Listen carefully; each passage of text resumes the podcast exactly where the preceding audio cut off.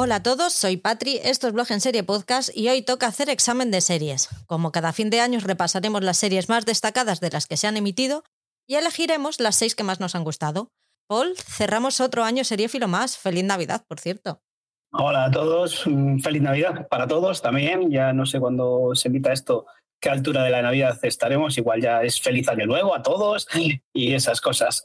Pues un año más estamos aquí para hacer un, resumen o, recapitular las, las series que más nos han gustado de este año 2023.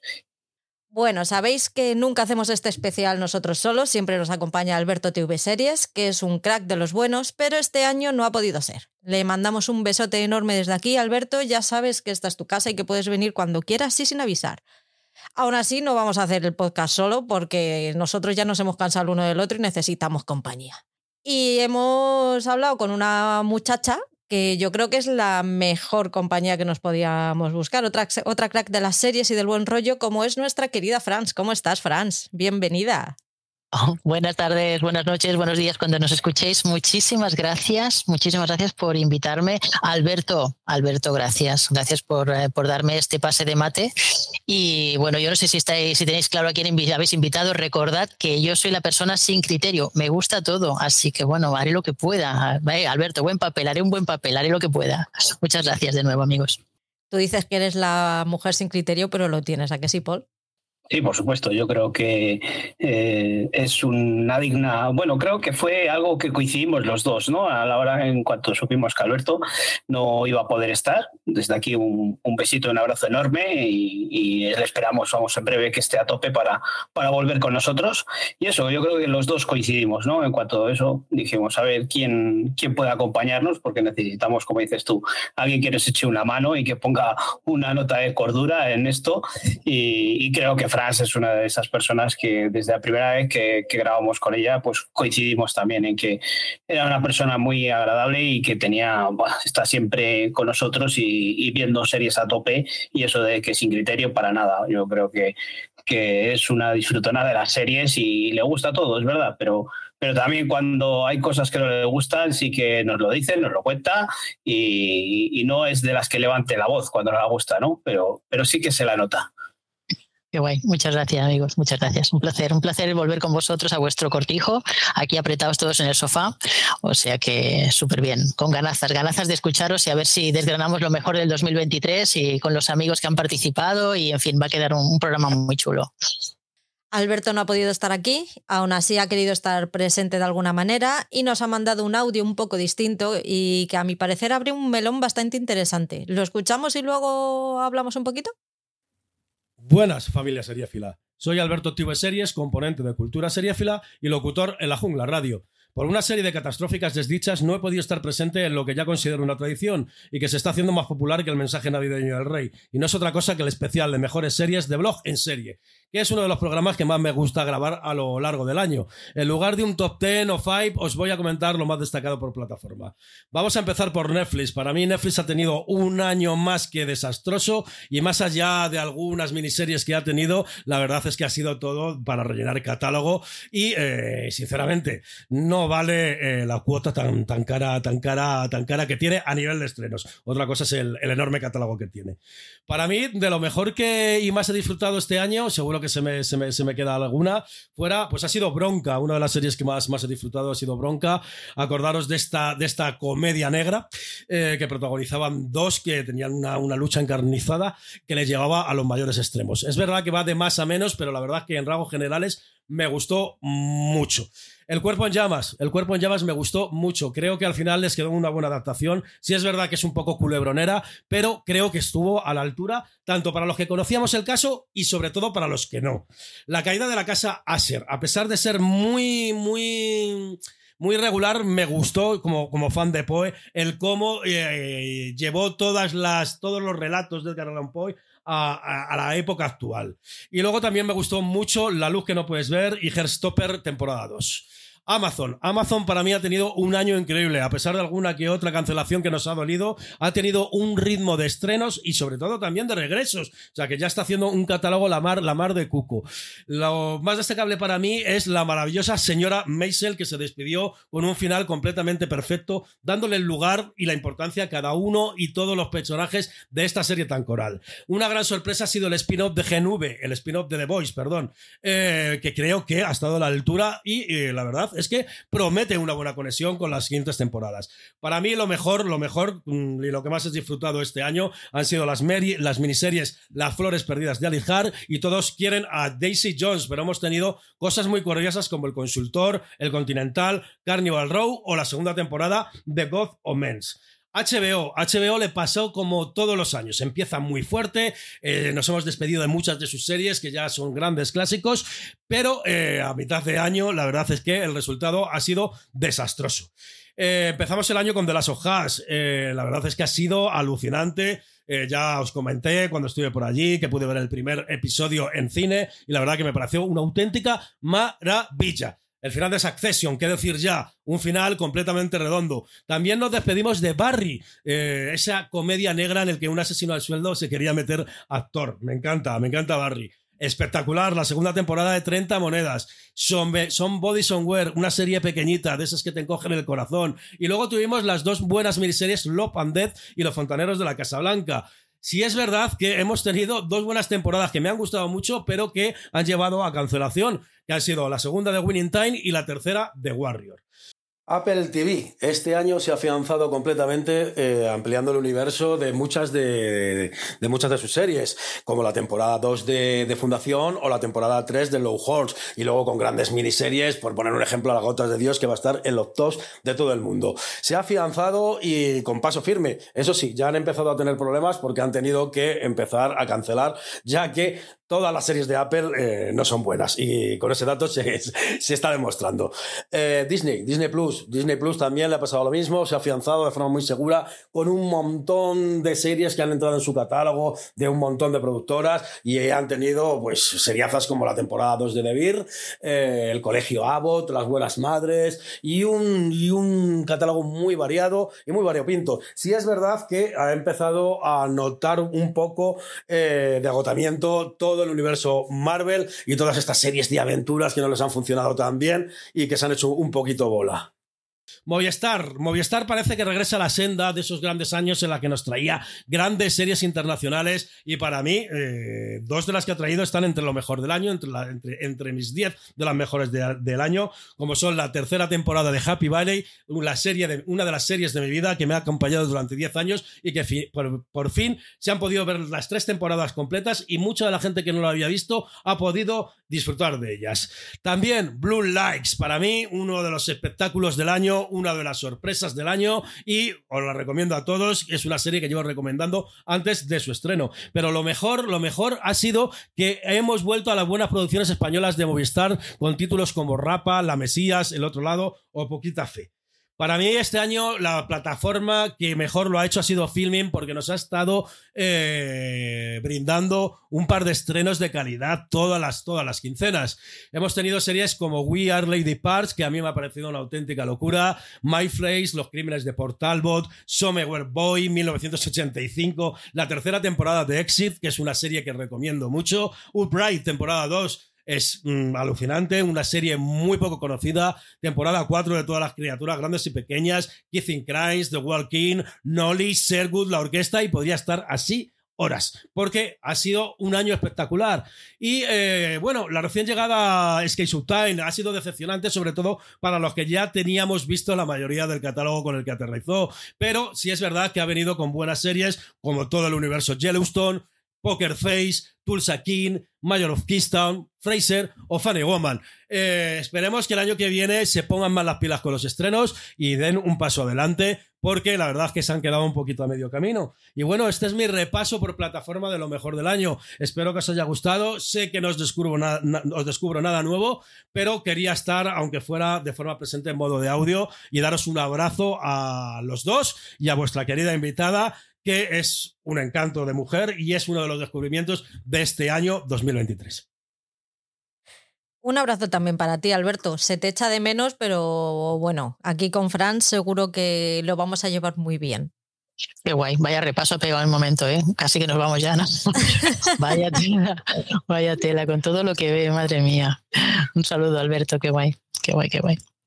Sí, nada, Alberto nos ha dejado estos, pues, no sé, seis, siete minutitos de un resumen de todo, de todo el año, así eh, encapsulado en, una, en una pildorita. Eh, se quejaba del, del audio que he mandado yo a, a Cultura fila para el top que andaba sobre los cuatro o cinco minutos escasos y decía, joder, te has pasado, me cago pues este nos ha dejado aquí un regalito de seis, siete minutos bien majo, ¿no? Pero habla tan rápido que parece que es menos. Sí, la verdad que, encima nos ha dejado muchas de las series que, que vamos a hablar hoy aquí. Bueno, las tenemos eh, nosotros mm, ya catalogadas, identificadas en nuestro guion, que es lo único en lo que nos basamos. Francia es la única que se nos prepara algo, los demás vamos aquí a pecho descubierto. Y, y sí, eh, nos ha contado muchas series que, que vamos a hablar luego y, y en una cosa, sobre todo al principio coincido con él, eh, en, cuanto a Netflix, ¿no? Es la, plataforma con un mayor catálogo y que poquito podemos destacar de, Netflix. Sí que nos ha dejado esa bronca, que quizás es de las mejores series del año en Netflix, pero vamos, eh, está años luz de lo que es Netflix en cuestión de, de llegar al gran público, ¿no? No es una serie de que pueda llegar al gran público esta bronca. Yo de hecho creo que no tengo ninguna de, de Netflix en, el, en este top, pero porque no, es que no se lo merecen. Creo que es el momento de empezar a pensar en rebajar un poco el número de estrenos y empezar a mejorar un poquito esa calidad con la que empezó y que se echa mucho de menos. Lo que pasa es que, claro, esa percepción la tenemos nosotros aquí, pero luego llegas a la comida de Navidad y te das cuenta de que solamente hablas de series de Netflix porque es lo que tiene todo el mundo y es lo que todo el mundo consume y lo que todo el mundo le gusta.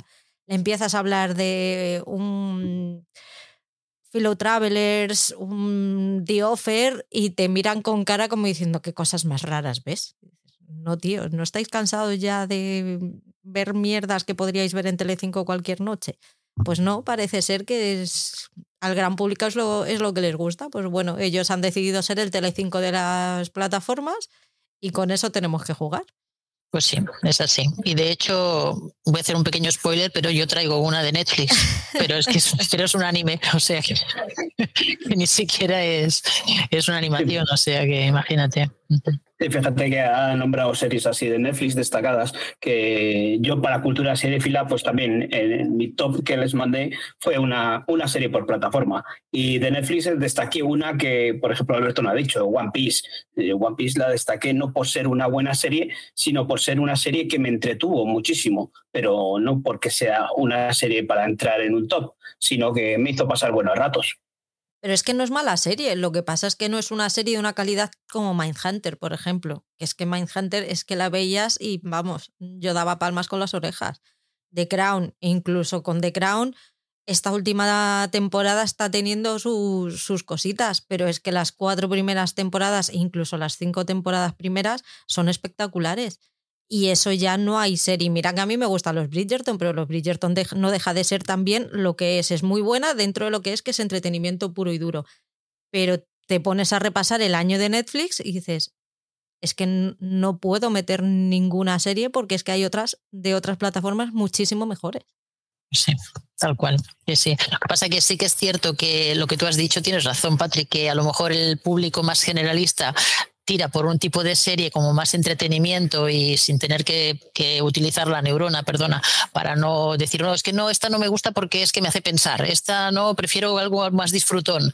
Y entonces pues dejas otra plataforma como Filming que tiene un catálogo excepcional para cualquier tipo de serie o película o las que vienen de festivales, porque son los primeros que enseguida que llega un festival, sea el festival tipo terror o si no es de terror, da igual el tipo de festival que sea, o el Serializados Fest, enseguida tiene un enlace para que tú puedas entrar y ver como mínimo los dos pilotos, y que es otro tipo de formato diferente y crea, crea mm, a un tipo de perfil de cliente que ya llama la atención del seriéfilo o del cinéfilo, no, no de culto, vamos a decir, pero sí que tienes un tipo de catálogo que a lo mejor mm, ya no, un cine clásico que te puedes encontrar allá, o de género que dices, es que vas directamente al catálogo de filming y te vas, abres la puerta y encuentras allí, pues bueno, una, una videoteca maravillosa y en este caso en Netflix pues es diferente. Es más pues un cine de acción o unas o series a lo mejor o películas que tienen otro tipo de discurso diferente. Eso sí es cierto. También tenemos que ser conscientes que nosotros vemos una cantidad de material que no es lo normal. Entonces ya vamos buscando cosas que nos vayan sorprendiendo y que no estemos acostumbrados la gente ve, series para llegar por la noche, me quiero olvidar del trabajo o he acostado a los niños y quiero tener cinco minutos de poner el cerebro en encefalograma plano. Entonces, para poner el encefalograma plano, no voy a ver eh, The Offer, no voy a ver Succession, porque me está obligando a hacer un esfuerzo. Y yo lo que quiero es que mi, preparar a mi cerebro para irme a dormir. Tal cual, sí, sí. Sí, pero podemos tirar por muchas de esas que, nos ha comentado Alberto de, filming, que tampoco es que tengas que pensar demasiado, como Somewhere Boy o, o muchas así, o We Are Lady Parts, por ejemplo, que no es una serie que, que, que llega al gran público o porque está en una plataforma chiquita. Pero si, si hubiese estado en un Netflix o así, habría dado más que, más que hablar. Pero ya te digo, ha, dejado una retaila de, de series que, que, no son para, de esos que están en filming que no son para pensar mucho, que son para disfrutar. Son muchas eh, series estas británicas o todas las criaturas grandes y pequeñas, por ejemplo. Eso es una serie disfrutona, macho. Eso sí que es una serie para ahora en invierno, sentarte en el sofá y con la mantita quedarte ahí arropadito con los animales. Sí, pero ya te obliga a tener más plataformas y yo creo que dentro del catálogo de plataformas que hay ahora mismo en España, Filming no es la más conocida y no es por la que más tira. Yo la gente, fíjate, la gente que entra a filming, que yo hablo con ellos en el día a día, entran más por las, los dibujos infantiles clásicos, en plan de, ay, pues mm, quiero que mi hijo vea el cuerpo humano y está en filming y le digo, pues está en filming y ahí, y ahí se enteran de que existe una plataforma española mm, que tiene cosas interesantes, porque la gente de normal no se entera. Sí, Sí, pero por eso, porque mm, Netflix es la plataforma mm, más común, más que todo el mundo habla. No es porque encima sea eh, más barata económicamente hablando y si no podemos decir que antes igual todas las televisiones, todas las Smart TV eh, te venía con esa plataforma preinstalada. Ahora podemos instalar todas las plataformas. No hay Filmin es una plataforma que tiene el mismo acceso que, Netflix, o sea, no es ninguna complicación y, y no tienes que buscar vueltas y tienes que como antes era, que tenías que tener una suscripción a Movistar, a Vodafone o lo que sea, para tener, para tener acceso a, esas plataformas. Tienes una plataforma igual que las puedes tener en tu móvil o tal. Entonces, no sé, es una forma de reivindicar aquí que, que no solo existe Netflix para el gran público, que también se pueden acercar a plataformas como Filming, que no la conocerá mucha gente, pero que tiene un catálogo extenso, como decía antes Franz, en cuanto a, clásicos y, en lo que estás hablando tú también de, dibujos animados. Es que eh, estoy seguro de que mucha gente, si, instalase la aplicación de filming, descubriría ahí maravillas. Pues a la reivindica también a los escuchantes dónde pueden encontrarnos, por favor. Bueno, pues vamos con nuestro spam, nuestro autobombo. Fíjate, hablábamos antes eh, que Fran se nos preparaba aquí todas las series y todo tiene, y nosotros llevamos no sé cuánto tiempo con nuestro autobombo, nuestro spam, y aún no lo tenemos preparado. Así que va nuestra improvisación de siempre. ¿Dónde nos podéis encontrar? Además de en el podcast que estáis escuchando ahora, pues eh, nos podéis encontrar en las redes sociales, eh, como en Instagram, en la propia mm, cuenta del programa, que es arroba blog en serie podcast, en la que Patri pues, nos va subiendo eh, las series que va viendo, cuando le llegan en primicia, cuando recibe screeners, pues nos puede adelantar un poquito lo que, lo que le ha parecido a ella. y con esa ventaja de estar en la gran ciudad, en la capital de España, pues eh, tiene acceso a, premieres y grandes estrenos en las que le invitan, le dan de comer, le hacen regalitos y luego no, nos da envidia y nos lo pasa por el morrillo en esas stories de, Instagram. Entonces, pues eh, ahí ahora os podéis acercar, que estos últimos días eh, también está haciendo pequeños resúmenes del año 2023, que es lo que, o, o, incluso tirando hacia atrás, ¿no? También está haciendo un pequeño catálogo ahí de, series que año por año os podéis haber perdido y que no debéis de dejar atrás. Luego tengo otra cuenta, yo que la tengo bastante abandonadilla, a ver si me pongo con ella cuando empiece a liberarme un poco de, otras cosas, que es arroba Feber Series ver barra baja, series TV, en la que voy subiendo, pues no series tan de reciente estreno como las que sube Patri a, la cuenta del podcast, pero sí algunas que se nos ha quedado atrás en el tiempo y que si alguno ahora, con lo que estábamos hablando, si tiene Netflix y, y no está contento con los estrenos que van llegando, pues puede echar la vista atrás y recuperar alguna serie por ahí perdida. Luego en Twitter o en X o como lo quiera llamar cuando le apetezca eh, el amigo eh, Elon Musk, pues ahí tenéis la cuenta con arroba blog en serie pod, acabado en D. Y luego nuestro grupo de Telegram, el grupo de Telegram que ahí nos encontramos pues mucha de la gente que, que, hablamos por aquí, Alberto, por ejemplo, que estábamos hablando ahora, también anda por allí, y nuestra amiga Franz, que está aquí, también es otra de, de las integrantes del grupo en las que pues eh, día a día pues vamos comentando eh, si vamos viendo series eh, de episodio semanal o demás, pues lo que nos va apareciendo cada estreno que, que, va viendo. Un poco ese feedback que siempre hemos dicho, que nos gusta saber que la gente está ahí al otro lado de mientras nosotros grabamos, pues que esos comentarios que recibimos en iVoox, pues tenerlo en el día a día en, en, Telegram, no solo hablar de series, sino de nuestro trabajo, del tiempo, del frío que pasamos y esas cosas. Y luego, pues un grupo en el que compartimos eh, también plataformas en los que nos juntamos entre otros podcasts o grupos de Telegram de podcast, eh, de cultura seréfila, seréfila, de series reality podcast, y de crítico en serio, por ejemplo, que allí pues nos vamos juntando y compartiendo plataformas para que nos salga un poco más baratito el tener acceso a, más plataformas. Y lo que estábamos hablando antes, no solo dedicarnos a, Netflix, sino llegar y tener acceso a, catálogos como, como la plataforma de filming y por lo menos no gastar mucho dinerillo ahí.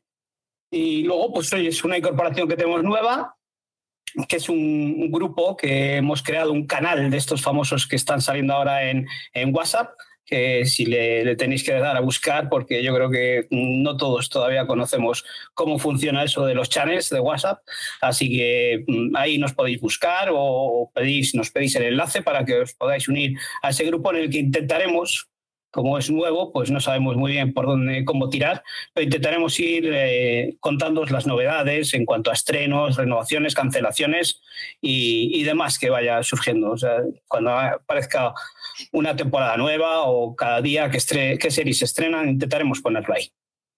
Recordad que podéis hacernos llegar vuestro cariño de varias formas también, a través de los comentarios en iVoox y en Spotify, eh, con las estrellitas de Spotify y Apple Podcasts. Hemos subido de puntuación este 2023, así que ¿por qué no vamos a subir también el 2024? No vamos a ponernos barreras ahora, o sea, el cielo es el límite el corazoncito de Evox, ya que lo estáis, si lo, escucháis a través de Evox, pues simplemente con darle al corazoncito nosotros ganamos en, repercusión. Y ya si veis que las cenas y las comidas de Navidad os han salido gratis porque os han invitado o la paga de Navidad ha sido extraordinariamente elevada, pues nos podéis apoyar en Evox o invitarnos a un café en Coffee y nosotros con esto pagaremos los gastos del podcast pues ya que he pedido todo lo que tenía que pedir, eh, solamente deciros que los repasos a las series, mm, me he puesto a hacerlo los, las series de hace 10 años y 20 años. Me ha parecido algo curioso el recordar hace 10 años qué series se estrenaban, hace 20 años qué series se estrenaban y qué series se están estrenando ahora. Y de 10 años para acá no se nota tanto, pero de 20 años para acá es una pasada lo que ha cambiado el mundo audiovisual.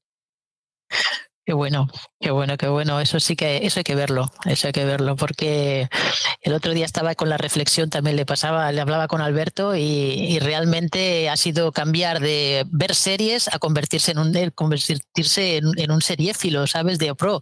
Eh, empezar a compartir con amigos virtuales que luego hemos desvirtualizado y, los hemos tocado de carne y hueso. Y ha sido increíble, porque yo le decía a Alberto, es que hace 20 años te hubieran dicho que tu vida iba a, iba a formar parte de gente que, que, tuviera tus mismas aficiones y que te entendiese de la manera que nos entendemos todo nuestro grupo de, de amigos y, de podcast hermanos y es algo uh, espectacular. Eh, la verdad es que a nosotros nos ha cambiado la vida. O sea, no sentirte un raro o una rara, eh, sino que, bueno, estás, estás hablando de series y es tan fácil como cuando antes hablaba alguien de una película cuando salía de un cine es exactamente lo mismo. Y, no pasa nada, ¿sabes? Porque tú veas a lo mejor 10 series en un mes, yo no te voy a llamar friki y tú a mí tampoco me vas a llamar porque a lo mejor yo estoy viendo una serie y te estoy hablando de un personaje que viene de otra serie diferente y estamos hablando el mismo idioma y, oye, es de lo más normal y a mí esto me emociona mucho, ¿sabes? O sea que es, es muy chulo. Cuéntanos ese podcast que estés grabando en frecuencia global. Bueno, que ya habéis terminado de grabar ya ese ciclo de 30 monedas. Pues sí, pues hemos acabado, hicimos el recap de, la segunda temporada, bueno, de la, sí, de la segunda de 30 monedas, y el primer programa se hizo con dos episodios, el 1, el 2, luego el 3, 4, y ahora ya estos últimos hemos hecho los cuatro últimos de tacada, el 5, 6, 7 y 8, hemos pegado ahí un maratonazo que no veas.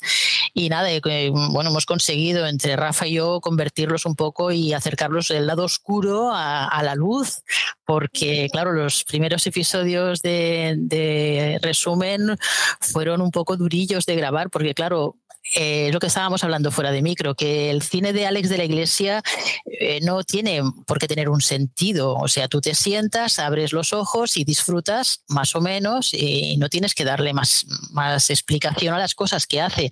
Va abriendo melones, a veces los cierra, a veces los deja abiertos para una tercera temporada, como es el caso, o no, o, cada frase, porque claro, cuando y vosotros que habéis hecho recap pues de, de, la, de la, serie que ahora vamos a hablar, o de algunas otras, eh, sabes que tú ves un episodio, lo ves primero lo ves y luego lo tienes que volver a ver para, para volver a hacer tu recap, tu resumencito. Y entonces yo decía, digo, no, no, es que todo tiene sentido. Cada frase que dice cualquier personaje, luego en el siguiente episodio le va a dar, eh, le va a dar cierre o va a dar. Eh, y, y, sí, sí, bueno, y me lo pasé muy bien porque además es que Ryan estaba muy desatado y entonces, bueno, estaba muy, y no, nos lo pasamos bien. Yo bueno, solamente, claro, la gente que le guste, pues eso, 30 monedas, solamente eso, filtrate un poco. La primera parte hay que luchar con los haters un poquito, que somos nosotros mismos, y la segunda parte, que es esta de los cuatro últimos, ahí estamos más humanos, más como si, si Alex nos, nos invitará a unas guerrillas incluso, o sea que bien, muy bien, muy bien. Sí, sí. pues nada, sí, eso, lo que estábamos diciendo antes de 30 monedas, que no será una de esas series que, que entre en el top, pero sí que es una de esas series con la que hemos disfrutado. ¿no? Yo he escuchado solo el primer programa de, los dos primeros episodios y sí, sí que se les veía muy, muy arriba en cuanto a haterismo y demás, con ese toque de humor que siempre le ponen en frecuencia global y es muy recomendable escucharles porque son divertidos y, sobre todo si estáis en eso, en, en, nuestro lado, en el que, pues oyes, nos gusta eh, esta ficción de Alex de la Iglesia, pero tienen esos peritos que, que, te les tienes que comer si quieres disfrutar la serie. Si la quieres hatear y, y echarte unas risas, pues escuchad el podcast de Frecuencia Global y, y os reiréis un montón con ellos. Sí, muchas gracias. Sí, sí. la verdad es que ahí disfrutamos. Y, y es verdad que una vez visto, aunque no, no es, verdad, no estaría en ninguno de los tops de las mejores del 2023, es cierto, pero sí que es cierto que el, el trabajo que ha hecho este hombre, ¿no? junto con su guionista, en, poder poner en cada episodio, ha puesto a lo mejor tres o cuatro huevos de Pascua de estos para que tú puedas ir averiguando de qué, qué guiño le está haciendo, a qué serie, a qué director, a Carpenter, no, a Carpenter no, creo que ha sido a Spielberg, ¿no? Que si esto es Alien, que esto es la cosa. Eh, y a mí eso me ha molado mucho, ¿no? Porque son, igual que en la primera temporada, era pues eso más bien al Darío Argento o Mario Baba en alguna de las, de, las escenas que él quería, pues eso luego explicaba que si la niebla viene de aquí o, o la escena de, de la pelota de la niña, pues venía pues eso de alguna escena de alguna película, algún clásico que él lo tenía como referencia, en esta segunda temporada también ves eso, que el tío se deja llevar pues eso, por, el cine que él ha mamado, que él le gusta y hace los guiños de la peli que quiere hacer con los actores que quiere hacer, sean o no más amigos o menos amigos. Y lo que decíamos antes, pues a lo mejor nosotros tres, si tenemos que hacer algún día una peli, pues llamamos a Alberto, llamamos a Ryan, y pues aquí vamos a llamar pues a los colegas, ¿no? Pues ya está, llamamos a Oscar, yo qué sé. Y dices, oye, pues son nuestros amigos. Pues claro, no te vamos a llamar a ti, que no te conocemos, ¿no? Pues llamaremos a alguien que nos conoce, caramba. Pues yo esto lo respeto mucho, ¿no? Y digo, luego, claro, lo harán mejor o peor, pero bueno, es su manera, tira, ¿no? Yo homologado, naturalmente, sí, sí. Antes de que termine el año os tengo que terminar porque empecé con el primero, pero, pero es que como no estoy yendo a trabajar, que era mi momento de escuchar podcast, pues en casa estoy el rato haciendo cosas y no escucho podcast y me parece fatal, pero debería retomarlo. Bueno, poco a poco. Vamos con el top series. ¿Qué, ¿Cuál es la primera serie de la que nos vas a hablar, Franz? Bueno, muy bien, empiezo yo. Pues eh, mira, empiezo yo, pero con una serie que vas a hablar tú más que yo de ella, porque es la serie que, que nos sorprendió a mí particularmente en enero, que fue la de The Last of Us que esta serie viene de un videojuego, una adaptación de un videojuego y yo no soy jugadora de ese videojuego y de repente después de oíros a vosotros en vuestro especial día a día, paso a paso y, capítulo a capítulo, pues digo, yo no soy jugadora, pero yo de repente soy muy fan de ese videojuego, porque a mí me encantó esta serie que, bueno, estaba en HBO, nueve episodios, dos temporadas, nosotros hemos visto aquí una, y cada episodio unos 50 minutos, ¿no? Una, una serie creada, pues esto con el de Craig Mazin y Neil Druckmann, que eran los, son los creadores del videojuego, que eso ya lo dirás tú, que hablan sobre el mundo, un mundo posapocalíptico, ¿no? Después de 20 años después de, de, una, de una destrucción que hubo de la civilización moderna a causa de un hongo. Y, y, yo que pensaba que este hombre, que el Pedro Pascal no podía ser más que pareja de Grogu, y no, resulta que este hombre puede ser pareja de un ser maravilloso como la Bella Ramsey, que es Ellie. Y para mí se convirtieron en dos inseparables, una química espectacular y ellos dos pues eh, ayudándose el uno al otro durante los nueve episodios para sobrevivir. Y esta serie la verdad que me dejó muy impactada y luego me gustó mucho más a raíz de oíros a vosotros y, pues, y el Grinch, ¿no? Tu Grinch, estar comentando las eh, diferencias y las similitudes de, con respecto al, juego, al videojuego. Y me, encantó que me dijese, no, esto está explicado mejor en la serie que en el videojuego. Digo, pero esto es maravilloso. Así que yo no sé si alguien no le ha dado, pero si alguien no le ha dado y piensa que esto no le puede gustar porque ah, es que es de ciencia ficción, ah, es que es de hongos, ah, es que dadle por favor, porque es una oportunidad de entrar en un universo que a lo mejor no os lo pensáis, pero es eh, adictivo a tope. Y si ahora ya la podéis ver detacada, es ideal para estas fiestas. O sea que para mí, no, no en, mi, en el top 10, pero sí que es una de las mejores series que he visto este año. No sé vosotros qué pensáis. Yo creo que aquí lo que podemos, lo primero que podemos hablar es, eh, o decir, lo primero que podemos decir es que de las series que vamos a hablar, mm, creo que no las hemos colocado en un orden preferencial como el top 1, el top 5, 6, 7 de las que estábamos hablando aquí. Y, y que aunque coincidamos en gustos, pues hemos puesto nuestras series en común y, hemos decidido pues plantear 7 mm, por 3, 21 series distintas o 6 por 3, 18 series distintas. Eh, lo, que, lo que quiero decir con ello es que coincidiremos en muchas series, aunque no estén en nuestro top eh, de las que hablemos aquí, pero por ejemplo, The Last of Us es una de las series en que creo que los tres coincidimos en que estaría entre, los, eh, entre el top 5 de las mejores series del 2023. Como bien dice Franz, yo creo que mm, una de las mayores eh, razones por las que a mí me atrapó mucho fue ese recap que hicimos eh, junto con el Grinch, como bien decías, que creo que nos aportó muchísimo a la serie. Yo disfruté mucho, como bien estaba diciendo Franz, no soy un jugador, no soy jugador, y, disfruté mucho de al conocer más allá de, la historia del videojuego, más de lo que nos contaban eh, en la serie. Así que eh, para mí mm, lo que estaba diciendo que, es estupenda, es una serie que merece muchísimo la pena de ver. No es la serie de acción que, pensábamos todos que, podía traernos una serie de videojuegos, pero sí eh, es una serie muy disfrutable la que toca muchos temas y con una profundidad mm, bastante chula y, que ya te digo que para mí sería de las mejores series de 2023 y que recomiendo muchísimo que la echéis un vistazo siempre y cuando eh, tengáis muy claro que no va a ser una serie de acción, no va a ser una serie de zombies, sino que va a ser un drama eh, que, en la que vamos a acompañar a, estas dos personas por ese universo apocalíptico y en un universo de, de zombies. A mí me sorprendió mucho que tiene muchísima más humanidad de la que esperaba en un principio de un videojuego. Yo tengo la mala costumbre de muchas veces no hacer ni caso al Grinch porque siempre está con los videojuegos para arriba y para abajo y tal, y para mí era imposible mm, poder emocionarse con un videojuego, para mí son muñequitos a los que tienes que matar, sobre todo aquí él, que solamente juega a juegos de matar. Entonces, mm, era algo que sí que me había dicho que era muy guay, me hablaba mucho de ella cuando estuvo jugando, pero como era un videojuego, yo pasé del tema y ya cuando salió la serie le dije, pues ahora lo voy a ver, a ver qué me, a ver qué me cuentas. Y me gustó muchísimo más de lo que, de lo que esperaba y, me, atrapó, me, atrapó, completamente. Y luego lo que dices, eh, todo el contexto que iba dando él, la verdad es que nos ayudó mucho a, entender más la serie. Mm, es uno de sus videojuegos favoritos. Entonces también eh, cómo hablaba él de, de, ella, pues yo creo que también enganchaba muchísimo a la gente que no la hubiera visto antes. Y esperando a que, a que salga la nueva temporada ya, porque estoy intentando esquivar balas, porque en mi familia todo el mundo ha jugado al videojuego y según terminó la serie empezaban como a querer contarme y yo me tenía que meter la cabeza debajo de la, de la tierra para no enterarme de nada.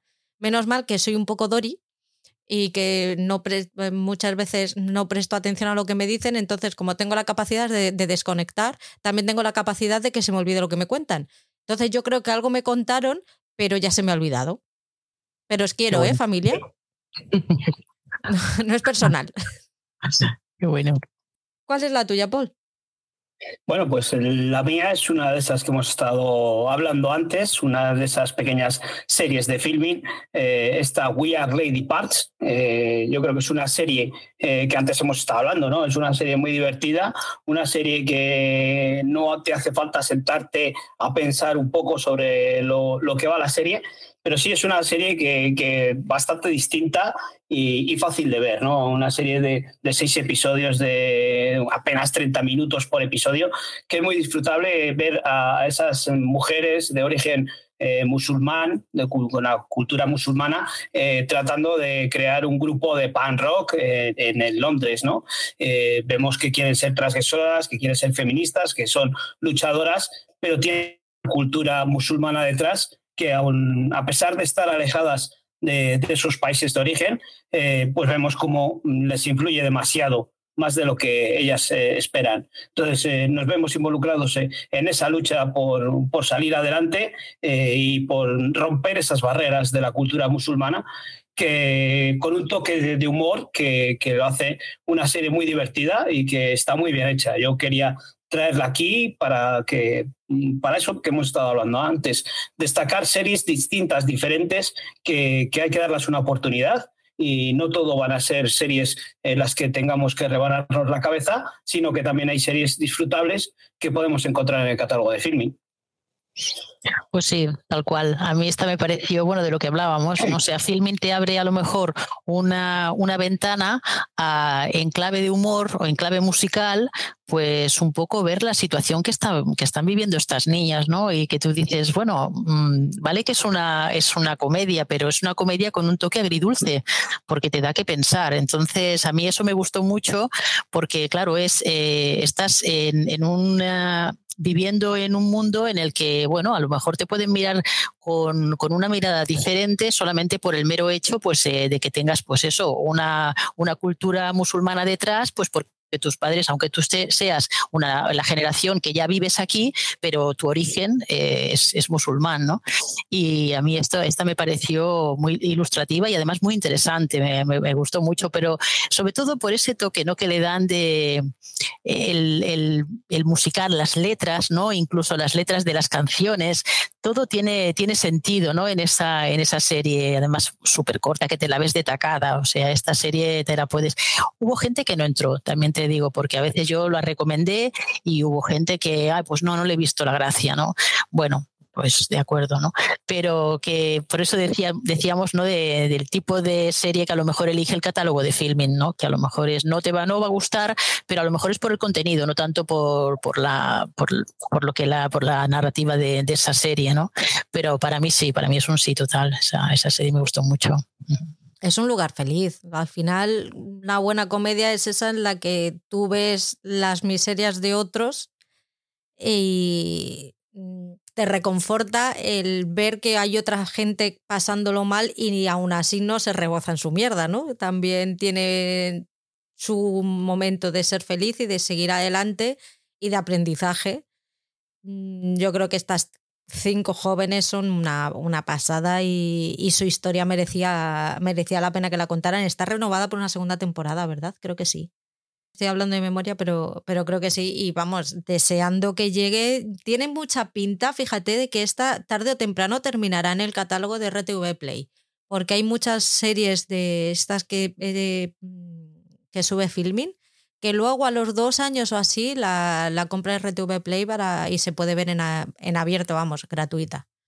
Recordemos que Filming se puede compartir, o sea, no es necesario que paguéis el, la cuota completa mensual. Eh, a ver, esto es, es autobombo, pero si no queréis hacerlo a través de la plataforma de Telegram, si os interesa con otros amigos, lo podéis, o sea, es una de las que se puede compartir, no está capada y, y se te queda un precio mm, irrisorio si la cogéis con una oferta de estas de Día de la Madre o de Black Friday o de cositas de estas, tiene muy buen precio para compartir. Sí, eso, con, las promociones eh, creo que ahora había subido un poco, no sé si son 60, 65, pero se puede compartir fácilmente porque tiene cuatro perfiles para que cada uno pueda distribuir y ver lo que, lo que quiera, ¿no? Sin tener que pisar una serie sobre otra. Y si hablamos de 60 euros al año entre cuatro personas, son 15 euros al año. 15 euros al año no creo que sea un desembolso muy grande. Que, quería hacer referencia antes a lo que decía Franz en respecto a esta serie en cuanto a la música, eh, poner los subtítulos porque si mm, a la hora de que ellas cantan, eh, saber lo que están diciendo, porque a veces, pues oye, nuestro inglés eh, puede ser más o menos fluido para, para cada uno, ¿no? Pero si ponéis los subtítulos, la, la letra de las canciones merece mucho la pena escucharlas y leerlas, vamos. Voy con la mía, voy con Succession, que ha terminado este año con su cuarta temporada. Ya sabemos quién se queda la empresa de los Roy. Esta serie es espectacular en su sencillez. Al final es una serie que la base de su calidad está en el guion y en las interpretaciones. Ya está.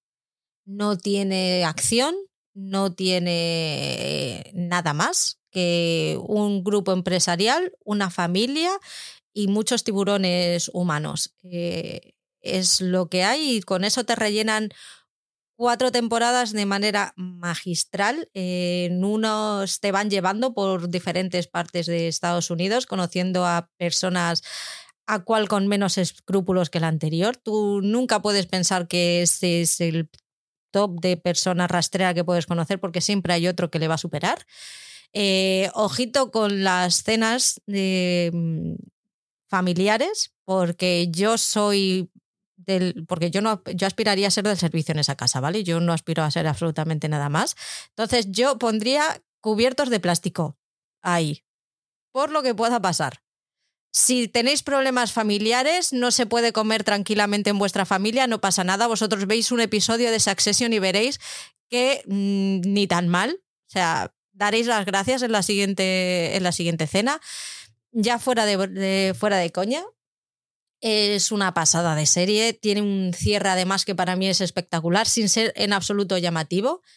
Eh, de esto que mm, ves el final y te quedas pensando, pues al final es que ha ganado el más listo, el que mejor ha sabido jugar sus cartas y el que eh, mejor ha sabido arroimarse al árbol que cobijaba. Así que eso sí, es lenta. Es lenta de ritmo, pero no es lenta de cosas que pasan. O sea, no dejan de pasar cosas. Mm, a no ser que tengáis un inglés fluido, yo la vería doblada. Sí que es verdad que escuchar el fuck off de todos y cada uno de ellos merece la pena, pero muchas hablan muy rápido, entonces si queréis tener el cerebro más o menos relajado, y no tenéis un inglés muy fluido, yo la vería en versión doblada. Y poco más, que para mí es una de las mejores series que eh, después de esta yo creo que HBO, HBO Max ha ido cuesta abajo y sin frenos, porque ha tenido unos últimos seis meses, como decía Alberto, iba a decir peores, pero es que casi, casi, casi, casi vergonzosos de, estrenos que ha traído, porque ha habido súper poco. Yo, por lo menos, a mí me ha interesado muy poco lo que, lo que ha traído. Y poco más. Es que incluso Julia ha bajado de calidad este, esta temporada. Yo solo he visto dos, pero me está costando darle al tercero. Bueno, no sé si, si Franz ha visto sesión entera o no. Entonces eh, te dejo que hables tú. Sí, bueno, yo como, como tú, Patri, es que disfruté como una, vamos, o sea, yo creo que eh, la temporada 4 de Succession para mí es una de, uno de los mejores cierres de serie después de Mad Men y de, eh, o de True Blood, que también me encantó el cierre, pero uno de los mejores cierres y, yo no recuerdo, yo soy mayor que vosotros, yo no recuerdo desde Dallas o desde las series que se veían donde se destripaban las familias entre ellos, yo no recuerdo que no sabía, no sabía nunca quién me caía peor de todos los hermanos, ¿sabes? Porque no, es que no te podías identificar con ninguno, ni medio segundo, ¿sabes? Porque si no estaba el, el pequeño que era un perturbado, estaba el mediano que, que, era un ambicioso o la tía que era una, bueno, a ver para dónde navega, ¿sabes? A las 10, a las 12 parecía brochonen, o sea, a las 10, a las 12, a las 10, a las 12, ¿sabes? Perdona, ¿eh? pero dices, a ver, ¿para dónde, para dónde va? El marido de, de esta chica, tres cuartos de lo mismo, empanado de la vida, iba con la pedra todo el día, pero luego dices, ¿y el, so, ¿y el primo? ¿Dónde vas? Al Macántaro, el primo, vamos, yo digo, bueno, es que el casting tendría que ser, yo hubiera, hubiera matado por estar por un agujerillo mirando el casting, cómo hacían ese casting.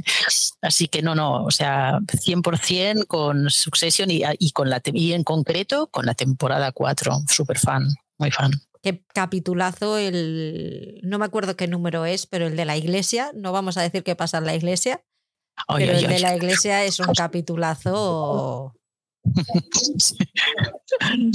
súper, súper, súper. Es una de esas series que tengo ahí muy pendiente. Solo vi la primera temporada y pues ya más o menos reconozco lo que estáis comentando de los personajes.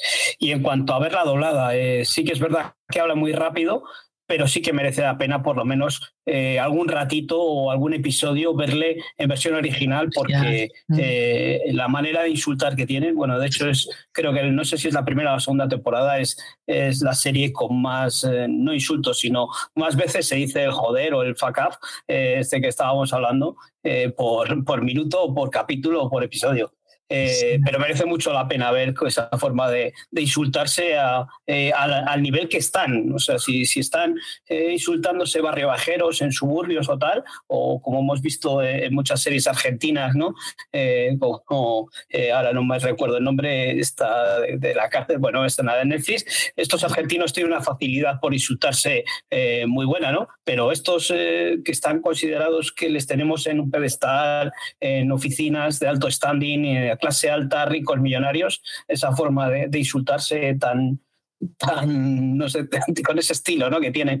Y, en cuanto a las cenas, a las cenas de Navidad, cenas de empresa y demás, cenas familiares, pues eh, hace poco también hemos visto algún episodio ahí en The Bear en que eh, tener los cubiertos a mano no, no son muy buenos.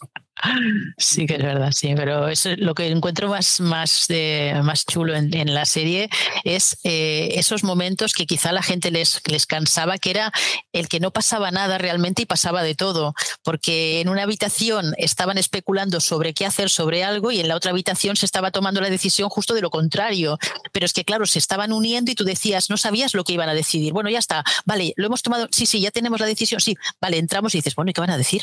O sea, te, llevaban, el, el guionista te agarraba de la solapa y te llevaba de un lado para otro, que yo para mí ya es ya tiene mi 10, o sea, era increíble, para mí, ya digo, súper bien, me encantó. Vamos con otro audio de Beatriz Romero, vamos con ello. Buenas tardes, blog en serie. Voy con mi top de series de este año y empiezo por nuestro maravilloso Outlander, que me, me, me, maravilló. Eh, segundo, The Last of Us. Tercero, la maravillosa señora Maisel. cuarto Ahsoka, quinto La Edad Dorada, sexto Succession y séptimo Las Gotas de Dios. Son las que más me han impactado este año y que tengo un gran, gran recuerdo. Un besito y muchas gracias por todo. Outlander, primera parte de la séptima temporada, que esta ha sido una de las series que me ha marcado a mí el año, porque decidí embarcarme en esa aventura de verla completa y grabar eh, recaps de temporada con Mónica aquí y con Mónica Ivo en Críticos en Serie. Un besito para los dos y para, para el podcast. Esa serie que pensé que jamás iba a pasar del episodio 7 de la temporada 1 porque tiene un inicio que me quería morir y cortarme las venas. Yo, de verdad, ese, primera, ese primer podcast yo llegué a grabar con Ivo diciendo yo creo que, que no voy a terminar esto. Me parece a mí que no voy a llegar al final. Y que al final engancha. Al final engancha a mí no me ha enganchado la, historia de amor, eh, me parece bastante aburrida el que se quieran tanto y que eh, sea... Al final es súper anodina, es más de lo mismo, ya siete años, mm, ahora me separo, ahora me secuestran y ahora te tengo que buscar, es como, mira, me aburrís. Pero bueno, el resto de la del resto de las tramas están muy bien. Está basada en historia real, que Diana Gabaldon es historiadora y se le ocurrió muchísimo. Incluso hay personajes que son reales y la historia que cuentan es la historia real de esos personajes. Con lo cual, para saber un poco toda esa historia de Escocia y de América, los primeros años hasta la Guerra de la Independencia, es muy, muy, muy interesante. Bromeamos mucho diciendo con que el universo Outlander al final es muy pequeño porque se van encontrando los, los personajes a lo largo de las temporadas varias veces. Pero fíjate, una serie que yo pensaba que iba a ver por compromiso un poco, al final la he terminado disfrutando y tengo ganas ya de que llegue la segunda parte de la séptima temporada y graben la octava, porque es un momento, bueno, ya conocéis a, Ivo de Críticos en Serio, y además es que hace los recaps súper, súper, súper graciosos. Cancelamos personajes, eh, cinco o seis cada recap, y somos felices. Qué bueno, qué bueno. Pues yo, bueno, no la he visto, no, no verdad que hacéis ahí un, trío maravilloso, ¿no? Y, me tengo que poner, algún año me tengo que poner con Outlander, pero cuando empezasteis a que era un punto así medio, y yo lo, a mí me pasa con lo romántico como a ti con lo de acción, ¿sabes? O sea, yo me duermo a los 5 o 10 minutos, o sea, ya me entra, o sea, no, puedo. Entonces, no, algún año, cuando me haga mayor, igual le doy. intuía que, que no iba a ser la, la serie de, de France y la quería poner el compromiso en ese de, que estábamos hablando antes de, de, que a France que le gusta todo. Pues mira, eh, aquí sería una de esas series de la que no veo yo que entre France. Como la Patricia, cuanto... metes un puteo ahí, ¿no? Como a Patricia que acosta. Hola Patricia, besito, besitos, eh, besitos. Pero no, me pones un puteo y me matas, ¿eh? Me, vamos, me tiro al suelo directo. directo. No, no sé, de, todas las que nos ha dicho Beatriz, que dice Patrick que la tengo miedo, ¿no? Eso de ser abogada y deportista, pues da miedo meterse con ella. Pero que vamos, que todas las que ha dicho yo creo que son de esas series que van a estar en, muchos de los tops. Eh, creo que muchas de las series que, que ha comentado aquí eh, vamos a, hablar nosotros luego. Y la única que creo que no está y que, bueno, haya rondado para, para mí es la de Ahsoka, ¿no? Ahsoka para mí fue una serie muy entretenida, un volver al universo puro de, Star Wars, a esa aventura que, que nos tenían acostumbrados eh, en la primera trilogía de la Guerra de las Galaxias y creo que eso eh, sí que es una serie que ha sido un acierto y que ha estado rondando ahí eh, en mi top de haberla podido añadir. No sé si creo que Fran sí que también es sí, también lo hubiera puesto, pero claro, yo lo hubiera puesto si Rebels hubiera sido del 2023 también, porque claro, antes de Ahsoka era, era necesario ver Rebels, porque toda la, o sea, para cronológicamente y para entender los personajes de dónde vienen era necesario, porque si no era aquello un poquito sin saber de dónde viene cada uno de ellos y por qué están en la situación y a quién busca, a quién. Sí que puedes ahí es las elipsis y tú más o menos puedes ir hilando, pero sí que es cierto que una vez habiendo visto Rebels decías, ah, vale, ahora lo entiendo mucho mejor. O sea, no es que no lo entendieses, pero que además estamos acostumbrados a ver muchas series sin contexto y sin, un histórico. Simplemente te van dando flashback o te van dando un poco de información y ya vas cazando y lo vas, lo vas uniendo. Pero en este caso quizá es más disfrutón, ¿eh? porque ves al personaje cuando lo has visto previamente en el anime. Sí, eso es lo que tú dices eh, en cuanto a ver la serie, el haber visto la serie de animación antes te da un contexto mayor, pero creo que es una serie que se puede ver sin, sin haber visto eh, las series de animación de, de, Rebels. Sí, sí. Pues muchas gracias, Beatriz. Eh, siempre estás. Y, el otro día bromeábamos con que nos escucha hasta dos veces los podcasts, así que, oye, alguien que se hace la araquiri así es de agradecer. Javi Esteban Zaldeonte nos ha dejado su top escrito en Instagram y nos desea felices fiestas a todo el equipo y nos dice que su lista es Cocina con Química, al otro lado de Last of Us, Las Gotas de Dios, La Mesías y todos quieren a Daisy Jones. El otro lado creo que no ha entrado en el top de ninguno de nosotros. Es de las últimas incorporaciones de este año en Movistar Plus, la serie de Berto Romero, esa mezcla de comedia y terror, coprotagonizada por Andreu Buenafuente y que hace un, estudio, por llamarlo de una manera, muy real de los presentadores y periodistas del misterio a día de hoy, que a mí me ha asustado de lo real que es. Así que tiene mucha más verdad de la que en un principio parece me parece espectacular. Yo creo que Berto si algo tiene que cuida sus producciones mucho, que tarda en, en hacerlas, en escribirlas, pero que sabe muy bien lo que, lo que hace. La combinación de comedia y terror para mí es, está muy bien. Y como decíamos antes, eh, tiene un equipo en el que confía, que le funciona y que mientras sea así, adelante, porque realmente mm, no sé si ha hecho otra parte de Mira lo que has hecho, no ahora mismo no recuerdo, pero con estas dos, mm, para mí es un sí rotundo. Sí, sí, yo también totalmente de acuerdo. Yo no he visto eh, la de la de mira lo que has hecho. Yo eh, lo primero que he visto de Berto ha sido esto, pero por, por vuestra insistencia y porque Alberto TV también lo había, había insistido, había hablado de ella.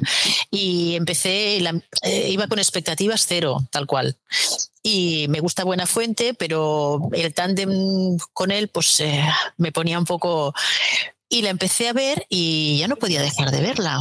Y además es que es un tema que a mí me gusta mucho, que es, la parapsicología y, todo este tipo de, y tal y como lo versiona en un entorno tan doméstico como es en una casa y con estos personajes tan, tan cotidianos como puede ser la Ceci del entresuelo cuarta que te la encuentras en, el, en la calle y te dices, no me lo puedo. Y además se rodea de, una serie de personajes, no solamente de, de, su mentor, sino que esa serie de personajes que entran y salen de cada episodio y a cada cual con más carisma y cada cual más, eh, más casposo, si quieres, ¿no? Y todo eso me, y los diálogos, los diálogos es que eh, tiene ese punto de drama, pero que no es, drama, pero en tono de comedia, porque tiene algún alivio cómico que dices que no puedes dejar de reírte, porque dices, madre mía, ¿por dónde ha salido esto ahora, no? Y la verdad es que es una serie muy fácil de ver y muy recomendable. Y además es un registro que, que lo, lo, maneja muy bien. O sea, nos, nos, pensamos que Berto solamente puede manejar en comedia y la verdad que esta, ya te digo, la primera no, no la vi, esta de mira lo que, mira que has hecho, esta no, no la tengo apuntada para, para, ver qué tal, pero esta la verdad es que me, me ha gustado mucho y es un producto muy serio, la verdad. Sí, sí. Sí, esta es de esa serie. Yo pensé que sí que la ibas a incluir, Patri, en, en el top, porque es una serie que, que, ha estado muy bien. Es, creo posiblemente de las mejores producciones españolas que ha habido este año. Y, y es eh, lo que estáis diciendo, lleva mm, por ser de Berto Romero y andar a Andreu Fuente por ahí, eh, ya estás viendo ese tono cómico, pero pero generan un clima de misterio y de terror que si no fuese por estos dos eh, estarías ahí metido en un ambientillo bastante eh, agobiante, ¿no? Pero sí, es una serie que está muy bien hecha y recomiendo mucho, mira lo que has hecho, eh, sobre todo si sois padres, si habéis vivido la aventura de, de ser padres eh, esos primeros meses, esos primeros años, es una serie que merece muchísimo la pena de ver, por, por lo mismo que estamos diciendo de, de, esta del otro lado, es una mezcla de drama y comedia que eh, a partes iguales, es que encima es una serie muy entretenida y, y sobre todo eso, si habéis sido padres, sois padres, eh, esa aventura que hemos tenido, hemos pasado todos, sobre todo los primeros meses. Franz, ¿cuál es tu siguiente? Pues estaba dudando entre varias, porque claro, para seis solamente yo me, he vuelto loca. Pero bueno, la siguiente voy a poner eh, Meto Asesinato en el Fin del Mundo, que, es esta serie americana, pero que tiene un, toque nórdico, que es, eh, yo que soy muy fan de los nórdicos, es lo que a mí me hizo meterme ¿no? en estos paisajes islandeses, con esas nieves, que eso fue un poco lo que vi en, el fotograma. ¿no? Y bueno, es una serie de, de, de siete episodios de una hora y, bueno, sigue la, historia de una hacker experta, Darby Hart, que esta hacker eh, la han invitado junto a otros eh, eruditos, de, bueno, pensantes o pensadores, un tío multimillonario que es el Cliff Owen, que hace de, de poco friki millonario, en un retiro en un sitio absolutamente aislado del planeta, ¿no? Que eso ya hace que la serie en sí a mí me interese, ¿no? Porque dices, bueno, mm, ocho personajes eh, muy desconocidos en un, en un entorno un poco hostil. ¿Y para qué? Pues bueno, para hablar sobre tecnología de futuro.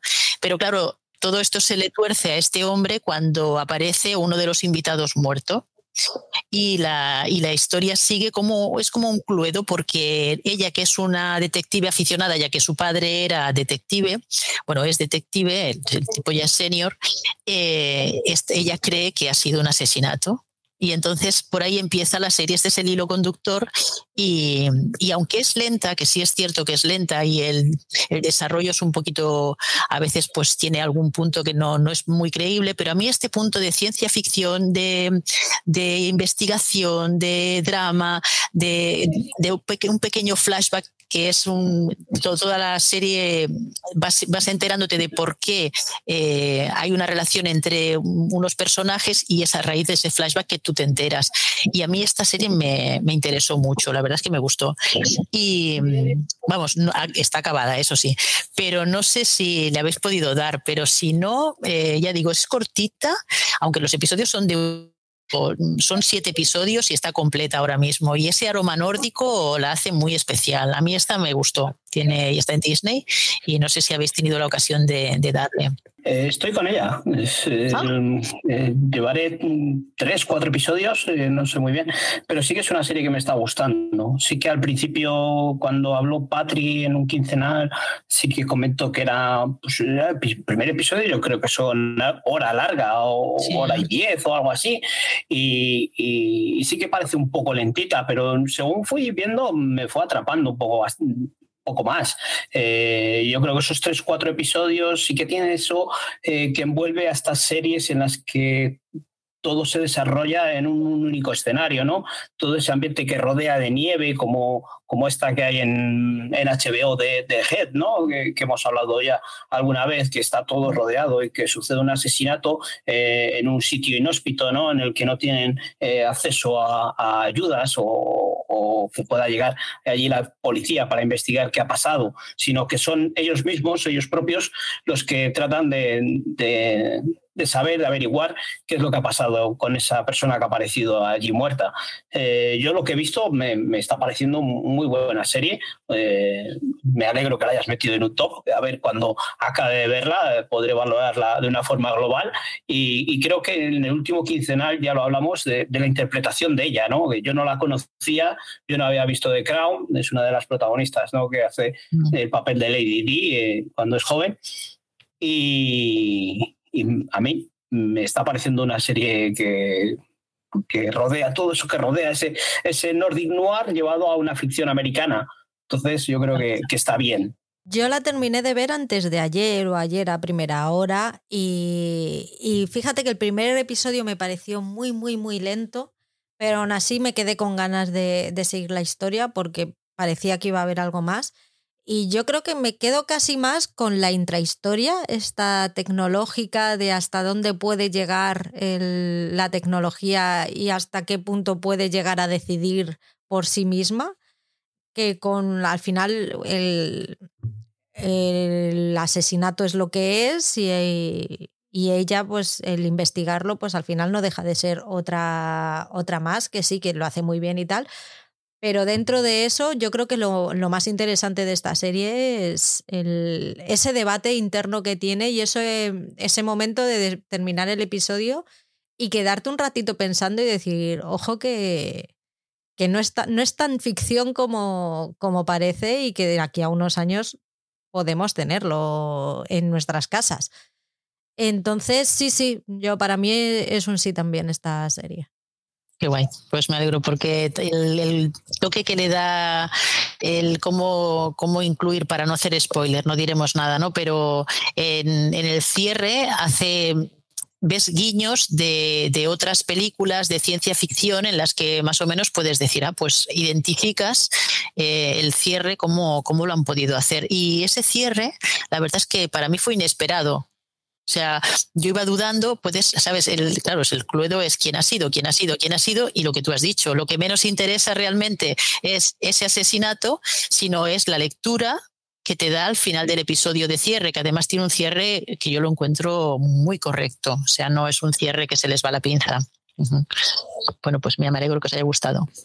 Bueno, la siguiente mía es, eh, voy a destacar, si antes he hablado de una película que era una comedia, una serie disfrutable, eh, esta voy a hablar un poco del dramón del año para mí. Eh, Las Flores Perdidas de Alice Hart, que la tenemos en Amazon Prime Video.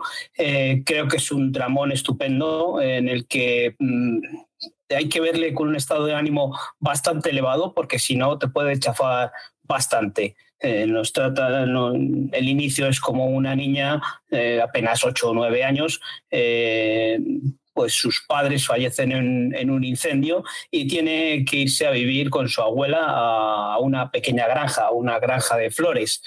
Y, poco a poco allí pues irá creciendo y irá descubriendo muchos, muchos de los aspectos del pasado de su familia, ¿no? de cómo, cómo ha llegado ahí, qué es lo que sucedió en ese, en ese incendio.